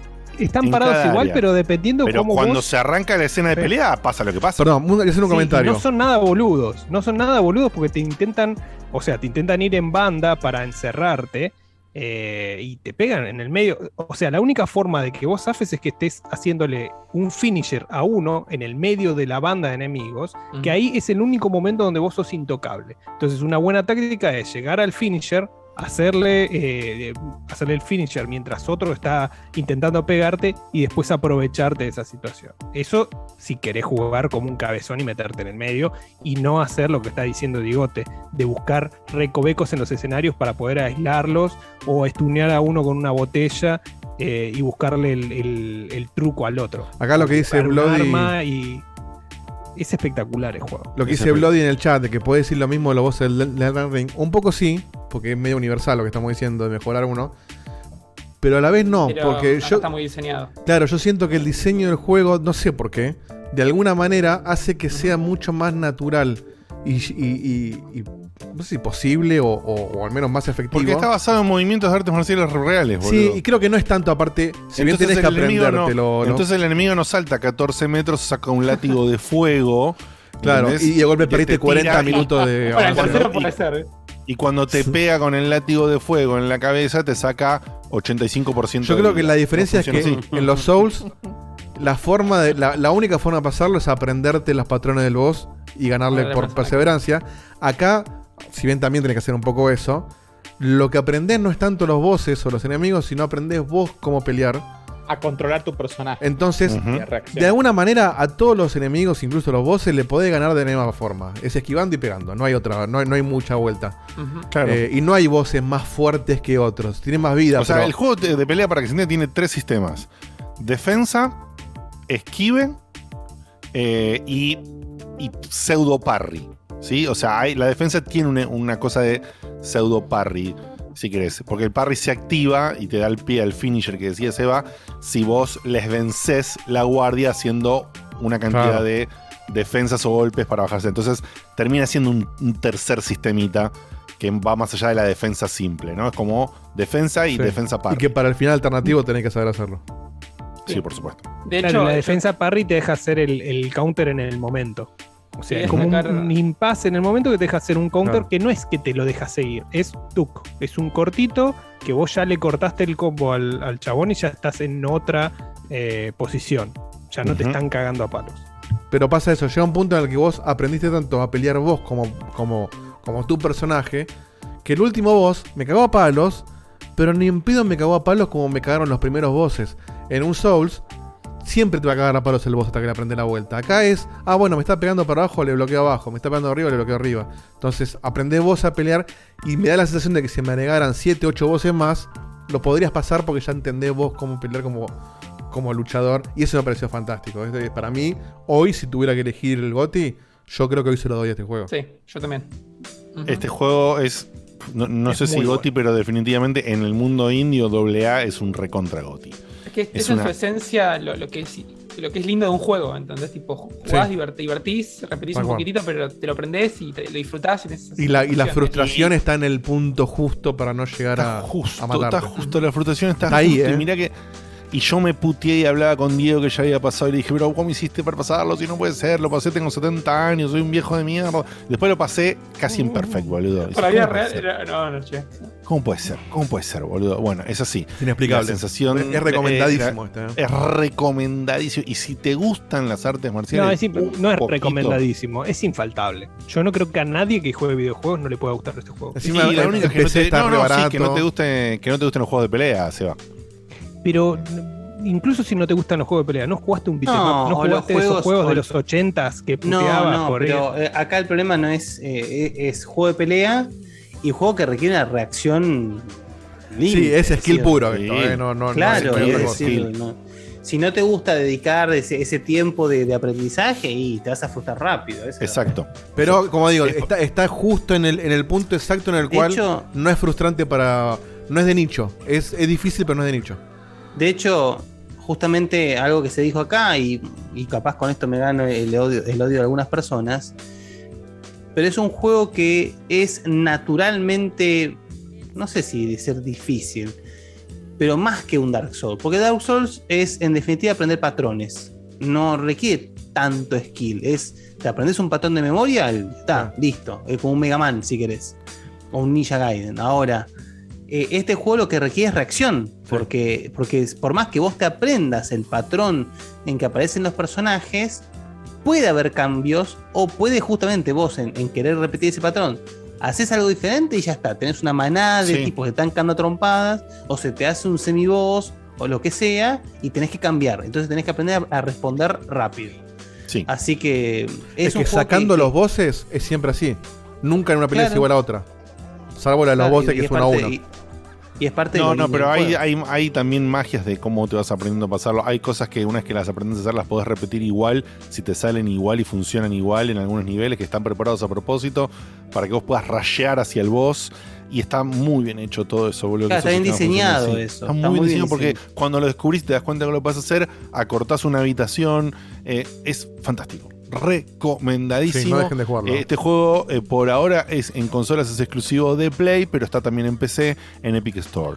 O sea, es un Una- juego con de una PC. diferencia de precio abismal. pero bueno. Abismal. Igual así todo Abismal. en Play, sacando que la diferencia, está a 40 dólares. O sea que para lo- el, el que Sí, no pero le queda Epic está otra. 12, boludo. Sí, no, pero no, yo sé, pero digo, 12. si vos tenés, si, 12. sos, si, si sos Cutuli 12. eh, y no te queda otra, es mucho más barato que un AAA de 70. Sí, pero igual. Y te va a durar Sí, una. Este juego te dura unas 30 horas tranquilamente. Yo lo compré con descuento a 8 dólares con 50, boludo. O sea, Claro. eh, Sí, no existe. de descuento, sí. no existe, no existe. Y es magia, boludo, magia. Mira, lo veo y ya quiero, le quiero dar una pasada porque sí. vuelta. Y le fue Sí. muy bien, por suerte. Hermoso. Más de un millón. ¿Cómo se llamaba el juego? Se llama Sifu, es maravilloso. Eh, y bueno, y la historia justamente es una historia de película tal cual. Tal cual, tal cual. Sí, no te pueden Bueno, para cerrar nada, el programa, le vamos a pedir a Kuto que haga un esfuerzo para meterle un poquito de gamba. Eh, vamos a cerrar con Horizon Forbidden West, juego que estuvo jugando Facu, que estuvo jugando Diego y que estuvo jugando y está jugando el propio Seba. Los vamos a dejar a ellos tres que se explayen. Yo no lo toqué ni de costado. Es más, yo no terminé ni el uno, así que eh, estoy re afuera de esta. Denle para adelante. Pará, aclaremos una cosa para no cometer errores que muchos medios cometieron. No spoilemos el final del 1, por Dios, eh. Por Dios. Porque yo vi que. spoilear el final del ¿Se ha cometido ese error? No quiero dar nombres, pero sí. Sí. Eh. O sea, es, es un poco polémico porque te- es lo primero que te cuenta el juego. Claro, el, el, el 2 te cuenta arranca todo, con el final del pero 1. Está bien que, que- que el 2 te cuente la, de cómo termina el lógico. 1. Sí, pero es como abusivo, tipo, ya está. No. Ya está, lo da por hecho y listo. Eh, sí. Lo que es pasa- demasiado, Sí, es demasiado una secuela directa. fuerte como para que te Pero lo cuente. Claro, la- ese es el Lo tema. vomitan en la cara. El final del 1 es, es el, es el plot twist más grande del 1, o la revelación, no plot twist, más grande del 1, que estás 80 horas hasta que te, te la revelan. Entonces es como Sí, que te cagan el sí. 1 si, si te lo spoilean. Y, pero no entiendo. el Bueno, pero eh, ¿por qué están criticando que el 2 arranque con del final del 1? No entiendo. No, está diciendo que no como... es que te lo vomitan en la cara y te después a verlo. Es que claro, los medios que te hablan pero de eso, poquito. muchos dicen, bueno, arranca con la explicación de que No, la pero el máquina... problema po- no es ese. Entonces, pero bueno, Ah, pero no es el juego, es el medio. Eh, claro, el, el ahí está. error, el error es transmitirlo desde el momento cero y no pasar el. Puedes hacer tranquilamente un, análisis que del que te explica. el análisis del juego sin hablar de que arranca diciéndote el final del por 1. eso, No yo no quiero dar nada, pero en medio de acá arrancaron hablando, cuando no había claro. salido el juego, del final del 1 todavía. Ya dijiste quién es. No, pero Ah, lo dije sí. públicamente, no quiero ganarme el odio de nada. No, no, digo que lo estás diciendo sin decirlo. Ah, no, sí, bueno. sí, sí, bueno, gente muy maldita, ¿qué vamos a hacer? Eh, ¡Ay, no! Vamos, no, muy bien, muy bien. Pero, Todo, todo. pero bueno, eso, cuidemos L- L. nosotros. Simpson. Bueno, mejor, Lisa S. Sí, Cuidemos- sí, cuídenlo por mí especialmente que ya me Por eso, cuidemos, no nos ganemos el odio de nadie. sí. No digamos cómo empieza el 2 a nivel argumental, por la duda. Bueno, yo no voy Acá lo que la gente quiere saber es si Seba todavía está muy impresionado con los tres o cuatro serenitos de más que se clavó al hoy, según los Sonyers. Le Y- y la barba, y la barba. Le sacaron los. La barba, la barba, por supuesto. Le sacaron los serenitos de más que tenía. Evidentemente no, no, no gustó el feedback ese. Volvieron al, al modelo. eh, Pero le secaron la concha como a nadie, ¿eh? Ay, no, qué terrible, Sí, boludo. sí, qué sí, terrible. Les, eh, sí, sí, sí. Sí. ese- Qué no te terrible que, hayan tenido juego- que, que- que adelgazar el personaje porque los Sony no se quejaron. Es terrible. No, es que no se quejaba. O sea, era, era burla de, de- de la competencia, básicamente. No era que, que la ¿Qué burla de la competencia? ¿De qué Es hablas? la culpa de Xbox. Xbox Es es claro, Ah, pero Xbox. Ah, pero Es Phil Spencer, Phil, claro. Phil, sí, sí. la es puta operación Phil. secreta. Sí. Eh, bueno. Eran los Sonyers que decían que no le gustaba que tuviese hecho una- un, un logo No sé, marino. acá Sandy. Rod también dice que eran los de Xbox, ¿eh? Eran los de Xbox. Xbox. Eh, pero no bueno, ¿Cómo le empezar calienta a los de Xbox si no van a jugar el juego? Y bueno, Y por, eso. Por pero eso. es tirar mierda, es tirar mierda porque sí. Y Eh, dale, acordemos que hay youtubers guerra, diciendo guerra que este juego one, es vamos. basura. Hay No youtubers diciendo que gobernar, este ¿no? juego es basura. No tienen, no tienen la más mínima eh, ni más mínimo criterio. Este juego continúa Uy, uy, ahí seis meses ahí empezamos, ahí después, seis Bueno. meses después de eh, lo, que, lo que fue el final del 1. Eh, mm, es un juego, lo dijo Facu en su review, es un juego muy continuista eh, en el sentido de si realmente no te gustó el primero, no te va a gustar de ninguna manera este, porque no te cerró eh, o el, o argumento el argumento de ciencia ficción que te contó el 1 o porque te pareció que tenías que encontrar demasiados eh, audiologs o, o historia desperdigada por todos lados, te pareció densa la historia o eh, no, no empatizaste con el personaje o con los eh, personajes secundarios. Bueno, ahí hay, hay un- una mejora en cuanto a todo eso, en cuanto al... Todo tiene una mejora, pero todo lo que no te haya gustado no te va a gustar ahora tampoco. Exacto.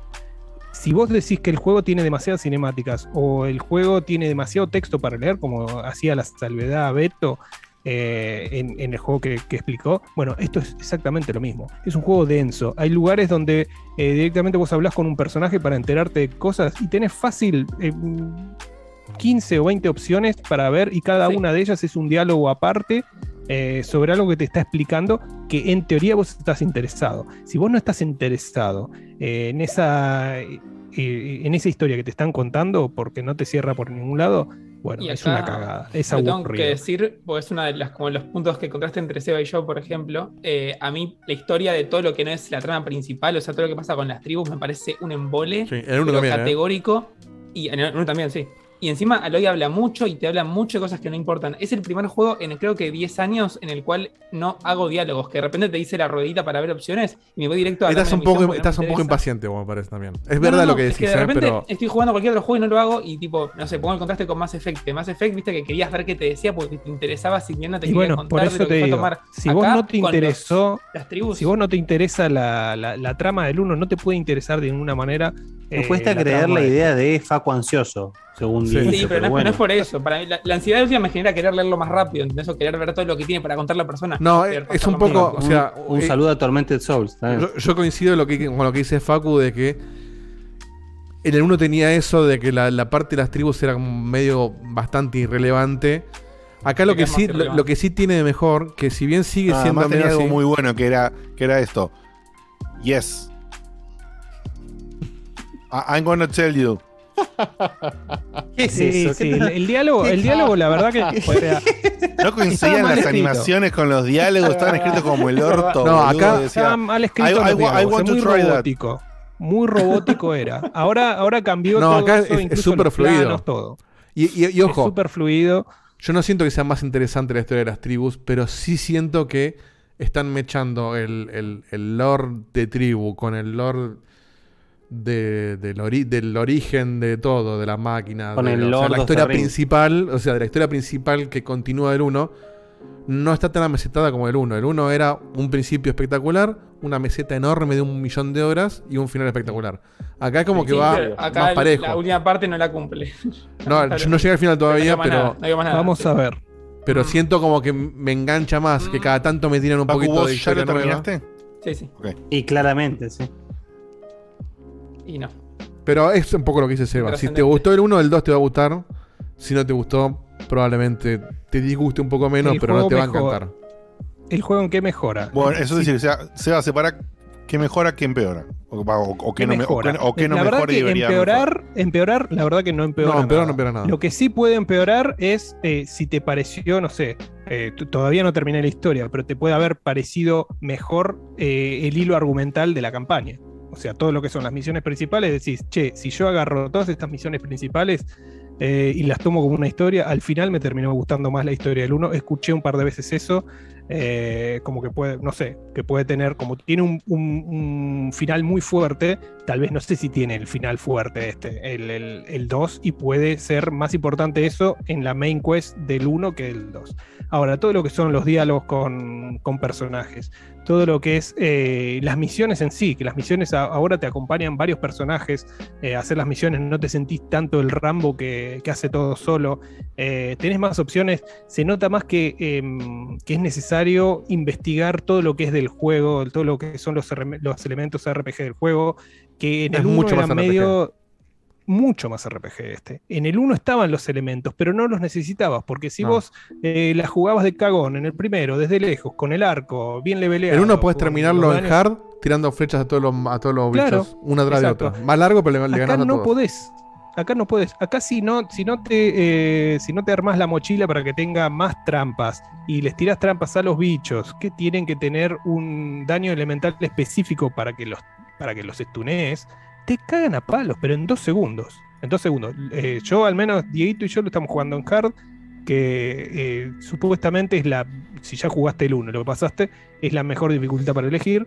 Eh, mismo Aloy como personaje también mejora en que en las expresiones faciales de todos los personajes mejoran un montón. Los diálogos se sienten mucho más reales. Es curioso Eh, que todos los tipo- personajes tienen mejor expresión facial que el principal. Que Sí. debe ser porque la Eso voz sí, no es de la mina, no es, es otra mina. Exactamente. Como la mina, la, eh, como la mina, la, la voz de la mina. la hace a lo un mejor no es tan fácil. Oh. Oh. Se merece un badabón. Ahora, sin- te soy sincero, boludo. Qué gente enoja, de mierda que son, boludo. Qué gente ¿Quién? de remierda. Los de Sony, boludo. De complicarse, ¿no? Sí, boludo. Agarren a eso- Seba, agarren a Seba. Sí. Pero eso de, no, le pongo la cara de esta changa, pero le pongo la voz de esta otra changa. Y para la animación de brazos, contrato a una malabarista. Y la animación de piernas, contrato a una entrenadora de gimnasia. Bueno, Sos por eso es una aleación, boludo. ¿no? Por Bueno, eso es un- Oh, o sea, espectacular. La actriz, la actriz ¿Cómo, de cómo? Coso Es una aleación. Es una aleación. Oh, Alo- bueno. Aloy. Digo, muy bien. Eh, La digo, actriz de, la sí, actriz de. Aloy es muy buena actriz y la otra mina es una modelo, una modelo real que no tiene nada Claro, que ver pero con se- Pero el tema es que no hizo la, no hizo la captura de la boca. Te, cuento, eh, hace más de 100 años que se hace cine eh, y se, hace- se llama casting. Entonces vos buscás. Claro, debe haber alguna mina en Estados Unidos que esté buena. y hasta que que- no, vos bien. buscás hasta que encontrás la persona que te gusta en todos los aspectos que estás buscando, ya sea su Pero el- físico, el modelo del personaje ya voz está elegido del su primero. modelo. No, se va. No, no, yo te- eso lo entiendo, Estás pero al revés. ¿Por qué elegís un modelo el que no habla inglés? primero. Claro. Ah, bueno, sí. Sos un boludo. Sos un pelotudo a cuerda. Porque tenés que animarle artificialmente la boca en todos los diálogos. Los otros lo haces motion capture y, y se ve Sí, perfecto. lo- Igual, ojo, no, no, no, no está animada eh, artificialmente. eh. Le hacen motion capture a ella. Pero la boca de otra mina. Al, al modelo de. Es otra mina. Por, eso eso, es no un- queda tan perfecto Claro. como los otros personajes que son realmente las caras de los tipos de la Y secundaria. es lo que la estamos diciendo. te La cara de los otros tipos no se puede es- creer lo bien que se ven.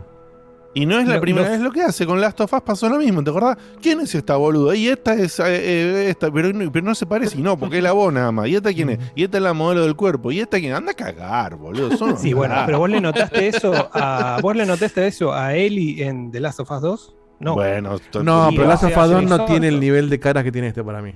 En los- Vamos a en serio. Sí. A tener esta discusión en serio. Nada, es bodrio, digo, se la complican al pedo. Se la complican al pedo y como es unos pelotudos. Pero sí, Listo, dale. para volver a, a lo que está diciendo Seba antes, eh, lo que sí destaco yo al menos en pros y contras es que los personajes secundarios del uno no me acordaba ninguno, ni el mejor amigo de Nada. la infancia que Ah, a mí me pasa eso, yo no me No, acuerdo ni uno nada. solo. Nada, ¿eh? nada. Y me dice, uy, ¿te no, acordás de fulano? Se reencuentran y no me pasa nada. nada. No sé ni cómo se llama, no tengo Sí, idea sí. qué les pasó. Acá está mejor, eh, el, de el cast principal es, es un poquito mejor. Eh, Yo me tiempo. acordaba del ¿Qué barbudo frencionado, nada más. El resto para mí son todos nuevos.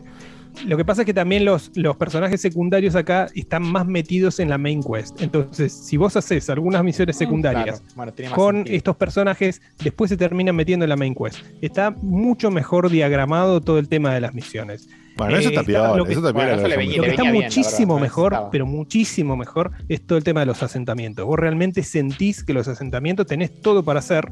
En cada uno de los asentamientos tienen problemas cada uno de los Sí, eh, lo- personajes. lo que hay ahí. perdón, ¿agregaron modelos genéricos o entras y también es una villa de todos eh, modelos iguales? No, No, no, no, no, tiene nada que ver un modelo su- con el otro. sí, su ropaje. O en el 1, su- en el 1, viste, está. Todos los mismos eh, indios, sí. Sí, sí, indio genérico número 1, indio genérico número 2, indio genérico número 4. Pero yo soy de la todos tribu ellos. indio. Pero Claro, yo soy están de igual en indio. todos lados. Todo negro en transpirado. todos lados. Acá son todos diferentes. Cada uno de los. Bueno, bueno, pará, los no vimos, tampoco fuimos a ver todas No, las sí, caras. sí, eh. La cara del tipo Pasa que, que está martillando una puerta no la fuimos a ver tampoco. Yo no la, no la fui a ver. No, los tipos con los que vos podés Con los hablar. que hablás sí son todos actores distintos, sí. Sí, son todos actores distintos. Todos igual, Eh, poco importantes, pero todos distintos. No, y, se, y por eso, y se nota que son caras reales, que no las fabricaron, que son actores que metieron su cara. Pero eso, eso fuera de joda es re importante. Si bien antes era un problema de recursos en los juegos, hoy en día es importante que lo hagas. Hay juegos modernos que siguen repitiendo eso y es un toque chocante. Por ejemplo, el Dying Light estaba, el Dying Light, el primero que estaba bueno, se nota que el presupuesto de los tipos no daba para eso. Entonces era medio raro porque te abría la puerta. ¿Tocaste un el segundo, chango. Diegote? Sí, lo empecé a jugar hace re poquito. Eh, Es una garcha, ¿no? Después te cuento.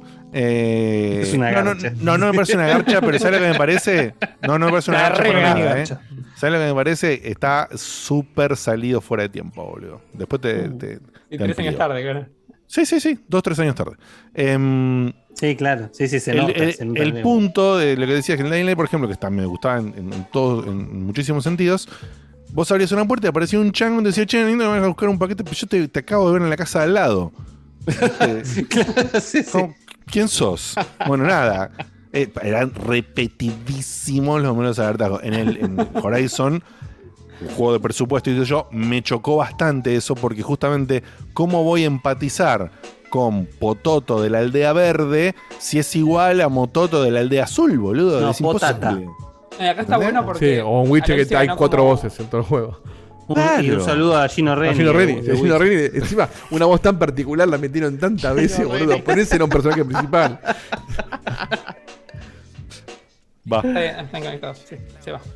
Bueno, eh, después de la parte jugable, eh, todos los elementos RPG realmente tienen más eh, injerencia ahora en lo que es el gameplay. Eh, se siente mejor, tenés más armas también.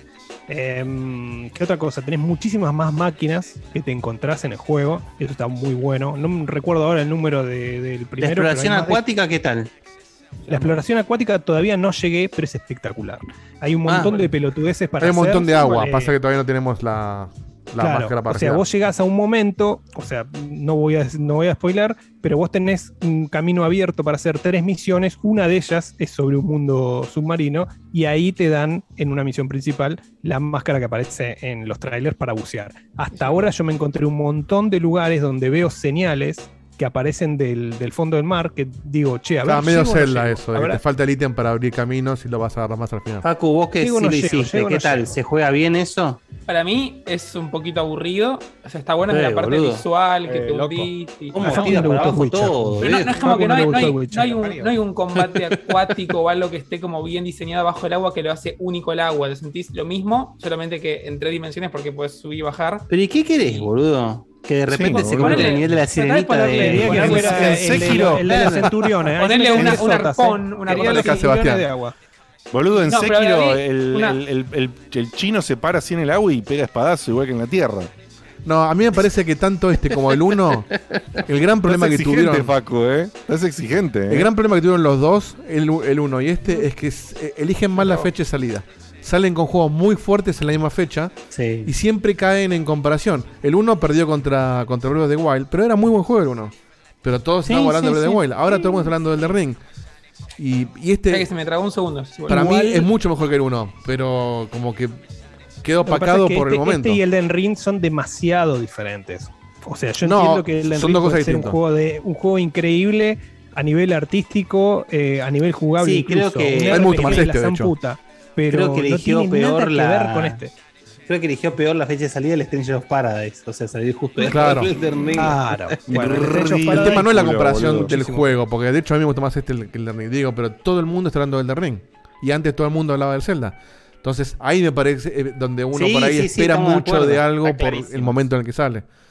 No sé por qué eligieron Sí, esta en fecha eso siempre sí. con- Yo creo que no, no quisieron.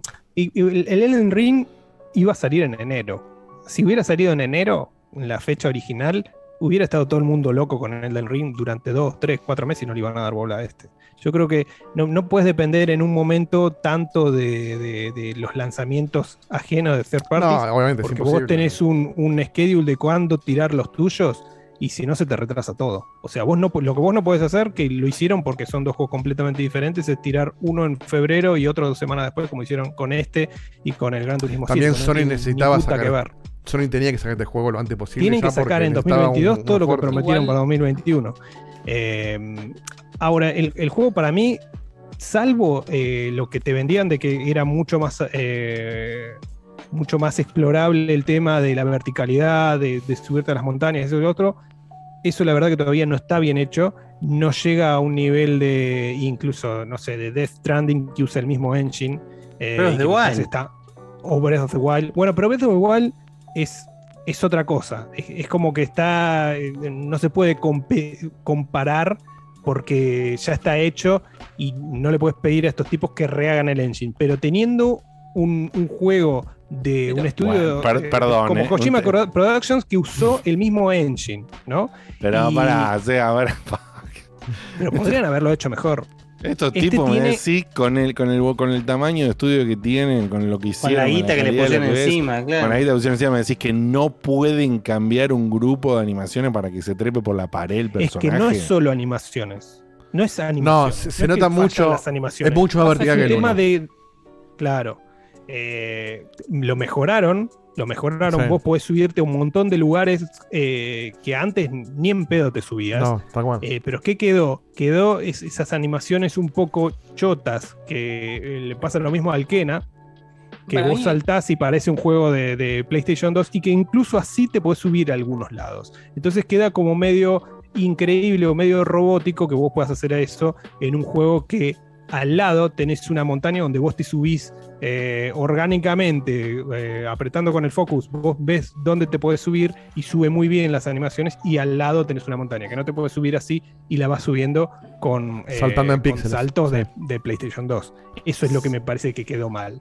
O- Sí. o- Que no es terrible, pero salto, se empieza a notar un poco la crocancia porque es mucho más vertical que el uno. Entonces, claro. ahí es donde se nota un poco lo, lo áspero de algunas cosas que antes no tenían. Entonces cuando Y se siente una un verticalidad, una verticalidad forzada, ese es el problema. No, no, Sí, pero hay forzada no, ¿eh? más- Porque está buenísimo la verticalidad. Lo que tiene es que no tenían No es pulida esa parte. no es completa. Porque, porque no es nueva. completa. Si vos, claro, Sí, si vos el, hacías el juego esa no se adapta a la verticalidad que plantea. Pero hay lugares donde tenés no por ahí se- un- no se una montaña alta y donde tenés que ver cómo treparte, cómo llegar, que eso para mí le suma un montón. O tirarte de arriba con el, el, el, el- la, la Con el, delta. el Glide le, le- le agregó un montón. Yo lo Igual- que, lo Eso que para mí está sufría buenísimo. en el 1, lo que sufría en el 1 tratando de bajar sin morirme de las montañas, boludo, tratando de hacer el camino más corto.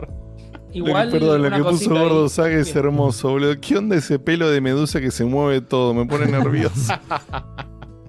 es verdad, la animación en el pelo es re rara, boludo. Lo que Lo, sea. lo quería decir con el agua, pero ahora que se me acabó, no sé qué pasó. eh, eh, que lo que dice Seba de las montañas, por ejemplo, lo que tiene la parte del agua es que de repente aparece como que se te traga un poquito, ¿viste? Entonces pasa mucho en el agua que de repente hiciste algo y te quedó un brazo adentro, te quedaste dentro de una estructura metálica de la cual no puedes salir hasta que se tiembla Sí. toda la cámara y estás afuera. Y eso se. A, a mí me pasó mucho que tuve estos tipos de bugs, uno por sesión de juego, por lo menos. Están tirando igual parche todos los días. ¿eh? Me parece que están realmente. Hoy salió 1.08. Mirá, no sabía. Están agregando, Esto- o sea, yo, yo habré visto 4 bugs en 26 horas. lo sumo a otra crítica, que es que hay como inconsistencias ridículas que, que la bajan y no tienen por qué estar. Y una tonta, pero que la ves es que de repente, no sé, tenés un super gancho que te deja irte de una punta a la otra como si fueras Batman. Y Aloy lo usa cuando quiere. Entonces, hay situaciones que se resuelven con ese gancho de una. Y acá, ah, no, bueno, no, me olvidé que lo tenía. Y, y listo. Hay, hay un puzzle que tenés que abrir una puerta metálica para llegar a una caja fuerte. al lado tenés una pared con un hueco que pasan 5 aloys. Por algún motivo tiene que ver la puerta metálica. O sea, sé que es una boludez, pero pasa muy seguido y en un, en un Sí, momento bueno, de la historia al final pidiendo, pasa con algo muy. a, un, a un juego una- mundo abierto eso. Pero hace, un chequeo de calidad y que la pared aparezca. eh, y Diegote se quejaba de los eh, de las paredes invisibles en el Ratchet and Clank, en un juego que es bien. muchísimo más cerrado que este.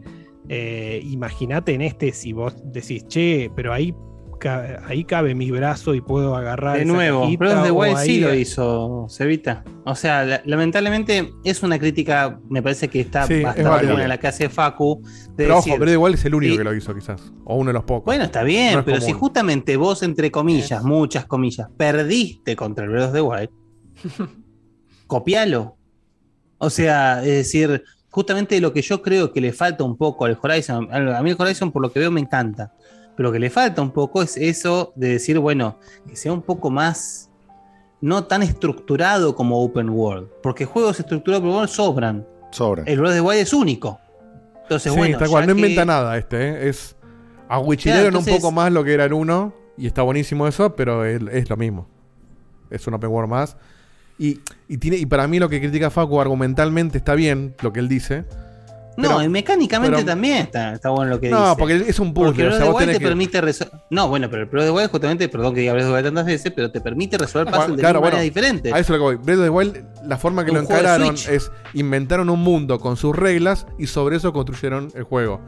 Acá es el típico desarrollo de Open World de desarrollo, no sé, 4 o 5 modelos de quest y después armó estéticamente para que funcionen las quests así. Entonces, si es, es tipo Batman Arkham City. Si la quest es que vos tenés que agarrar y mover esto de acá, esto de acá, de tal forma, esa es la solución y punto.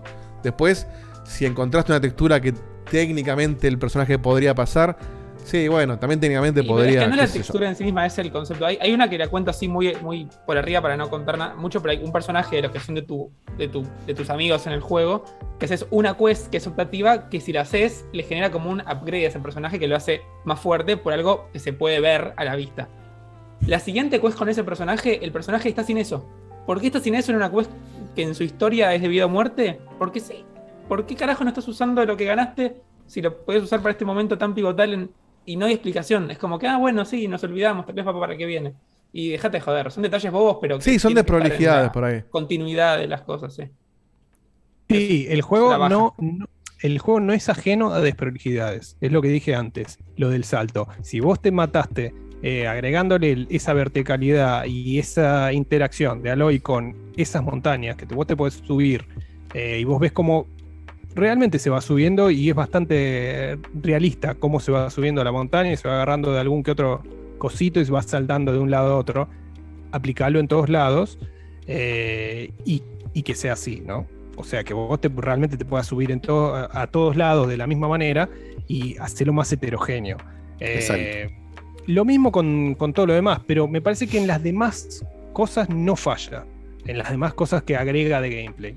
Me parece que en eso de la verticalidad y en lo del gancho que es limitado también, lo que dice Facu, el gancho es para abrir determinadas cosas donde entraría el gancho y vos podés abrir una compuerta, una, eh, una escotilla o lo que mierda sea, y para colgarte de determinadas columnitas que están medio coreografiadas en Sí. lugares donde sabes que hay 70.000 bichos. Y Sí, si tres no columnas porque sale un bicho algo- grande, sí. Claro, si no te colgás de algo te hacen concha en segundos.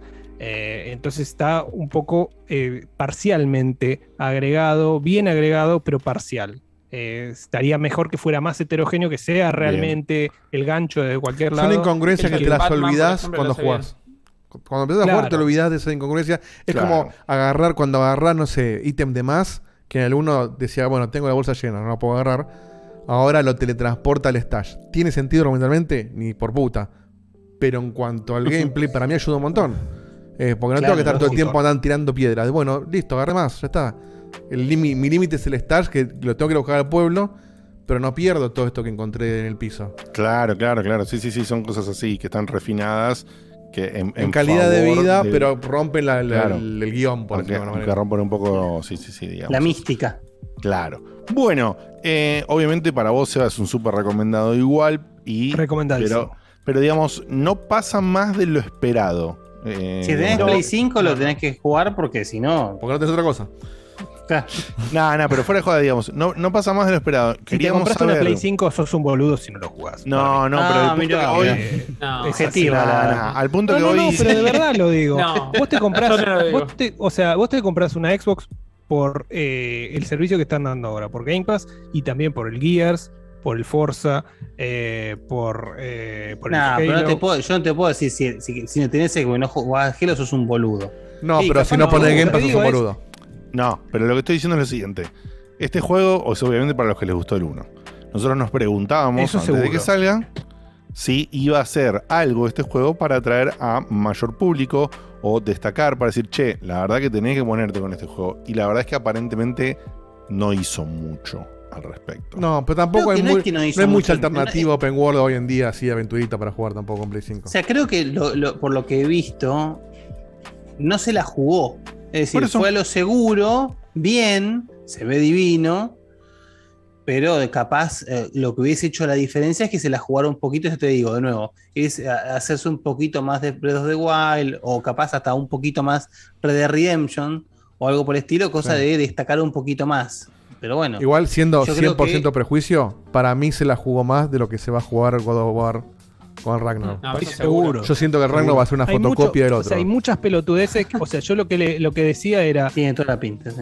El, el- el mundo abierto estaba muy vacío. Ahora está mucho más lleno. Hay muchos mini asentamientos también dentro del mundo. Hay más minigames para hacer. Pero son como la, la- la base espacial del Elite Danger. No, No, no, para, o sea, para estás ser justos, claro, sacarle jugo. para, para ser justos, Que no te va a gustar. es lo que debería haber sido el 1 para mí. O sea, es más un. No llega a ser Witcher, pero va más para ese lado. Porque está la típica signito de pregunta y te dan ganas de ver qué hay. Y cuando encontrás, no, no es una decepción. Porque no te cambia la vida, parece una boludez, pero como que te, in- te invita a ir a buscar cosas, te invita a hacer sidequests. El 1 era como Sí, que sí. era medio un embole en el medio. De hecho, yo te recomiendo. Está un poquito mejor. Si, Es si- mucho si más a alguien le da paja of the hacerlo. Wild. Eso seguro. Va mucho más para ese lado. Si te da paja hacer los dos, yo creo que te puedes saltear el 1 y leerte un poquito la historia y ver el recap que te hace en el 2. Este, obviamente vas a perder por ahí personajes secundarios, la historia, pero yo jugué el 1 y no- tampoco me los acuerdo, así que son tan irrelevantes que es lo mismo. así que la parte relevante, que la revelación del 1, te la explica perfectamente en el recap, así que Lo único que saltártelo. quería, que quería decir de ahí por el costado es que eh, me parece muy diferente que God of War 2 sea una copia del 1 y que este juego sea una copia del 1. O sea, me parece que no aplica igual.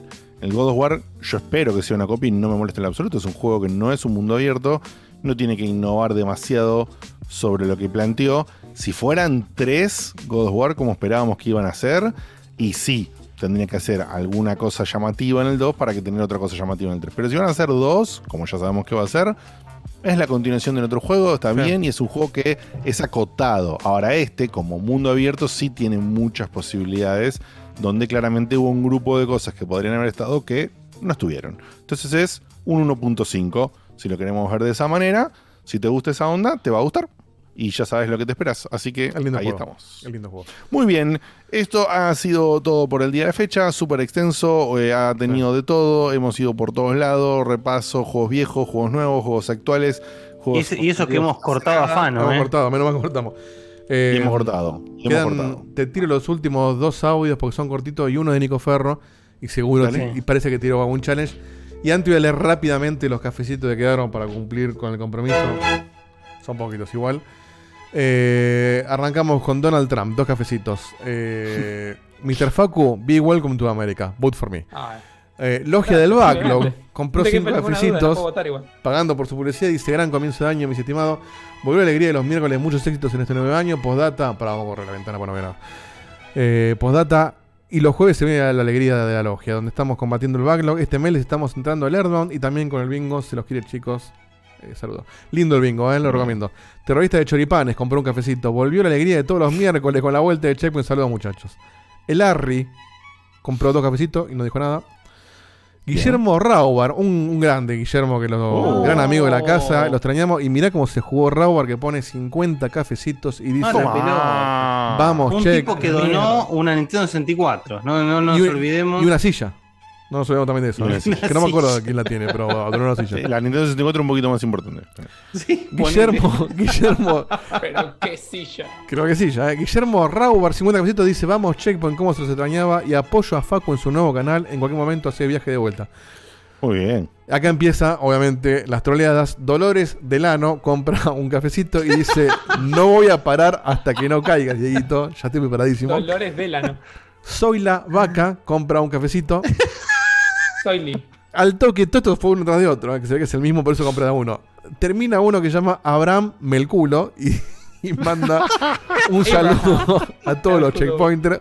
Muy creativo el nombre, ¿eh? Abraham del culo es buenísimo. Abraham Melculo. bueno.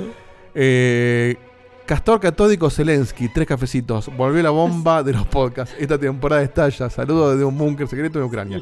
Zelensky, muy bueno. Cacique, 10 cafecitos. Producto, dos puntos publicidad. Descripción en Spotify, Sexistencialistas. Precio 5 dólares. Muero por escuchar. Participar a la comunidad Checkpointer. No sé lo el precio a que viene. Eh, supongo que son los 10 cafecitos que pusiste. Así que publicidad paga sexi, sexistencialistas. Sexiste- Como, que se dice, Ahí está. ex- como existencialistas, pero con sex adelante. Existencialista Eh, con una con S S adelante, o sea, exacto. existencialista. Búsquenlo en Spotify, lo vamos a escuchar. Zacarías Flores, un cafecito y dice. Ah, casi caigo, casi caíste. No, re cayó. Porque no, no, pará. Porque Zacarías Flores, lo entendí. Zacarías. Flores, Zacarías Flores. Pero dije, no me está traleando. O sea, entiendo el chiste, pero es muy. muy Es, gra- es gracioso, pero no está es troleando. como muy inocente. Y el, y el texto dice: De tu durazno peludo, saludo de Colombia. Así que muy bien.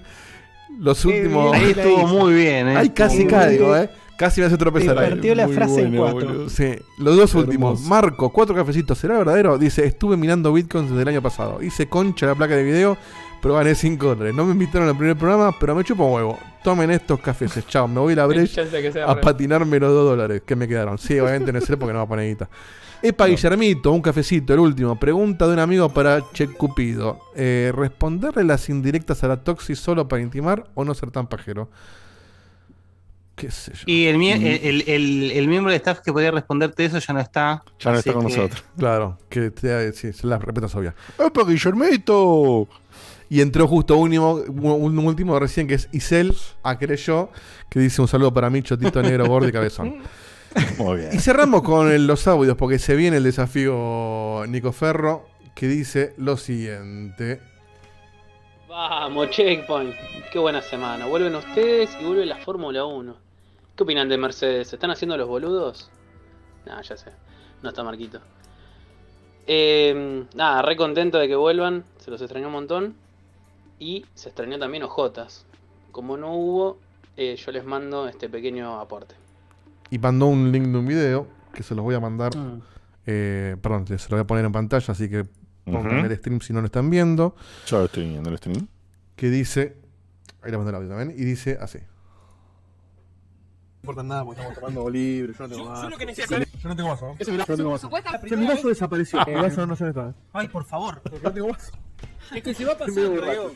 Yo no tengo más. Ya te lo dije. Es es apoyarme, boludo. Este tema que voy a introducir ahora fue sugerido. Ahora, obviamente, no recuerdo el checkpointer que lo.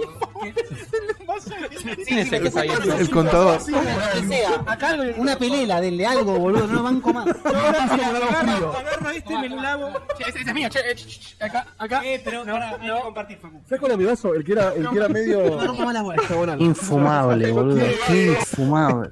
El vaso. Quiero mi vaso, Sam, por favor. Un vaso algo. Ay, por favor. Lo buscaron más que al soldado Ryan ese vaso. Puedes cambiar vaso por podcast después también, pero.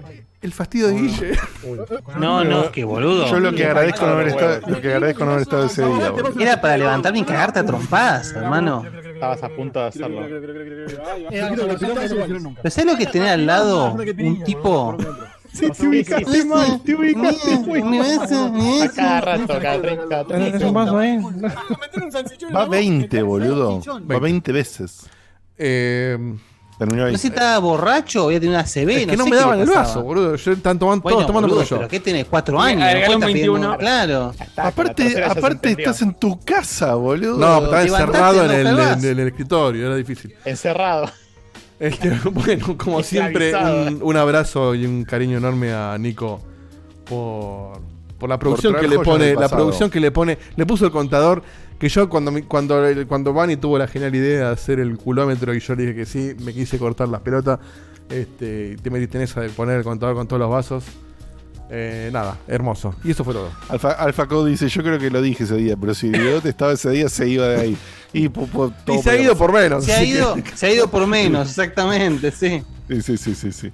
En fin. Bueno, eh, esto ha sido todo por todo. Esto ha sido todo por hoy. Quiero decir todo por todo. También, todo por todo también. Sí, fue todo por todo. Dimos todo. Se terminó la temporada, hasta, hasta luego. Terminó todo. Nos vemos cuando tengamos Ahora ganas. sí No, El oro lo gana Facu porque se fue.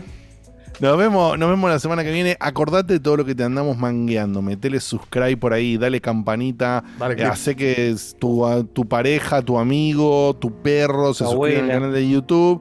Todo, todo viene eh, y suma y nos ayuda un montón. Y acordate de meter estrellitas en Spotify eh, y cualquier cosa que puedas hacer ahí. Y después si ponemos alguna poll o algo empezando a utilizar esta funcionalidad, también danos bola, Dale bola, dale bola por favor. Todo suma. Así que, y bueno, y todo nos sirve, por supuesto. Nos vemos la semana que viene. Un beso enorme. Chau, chau. Adiós.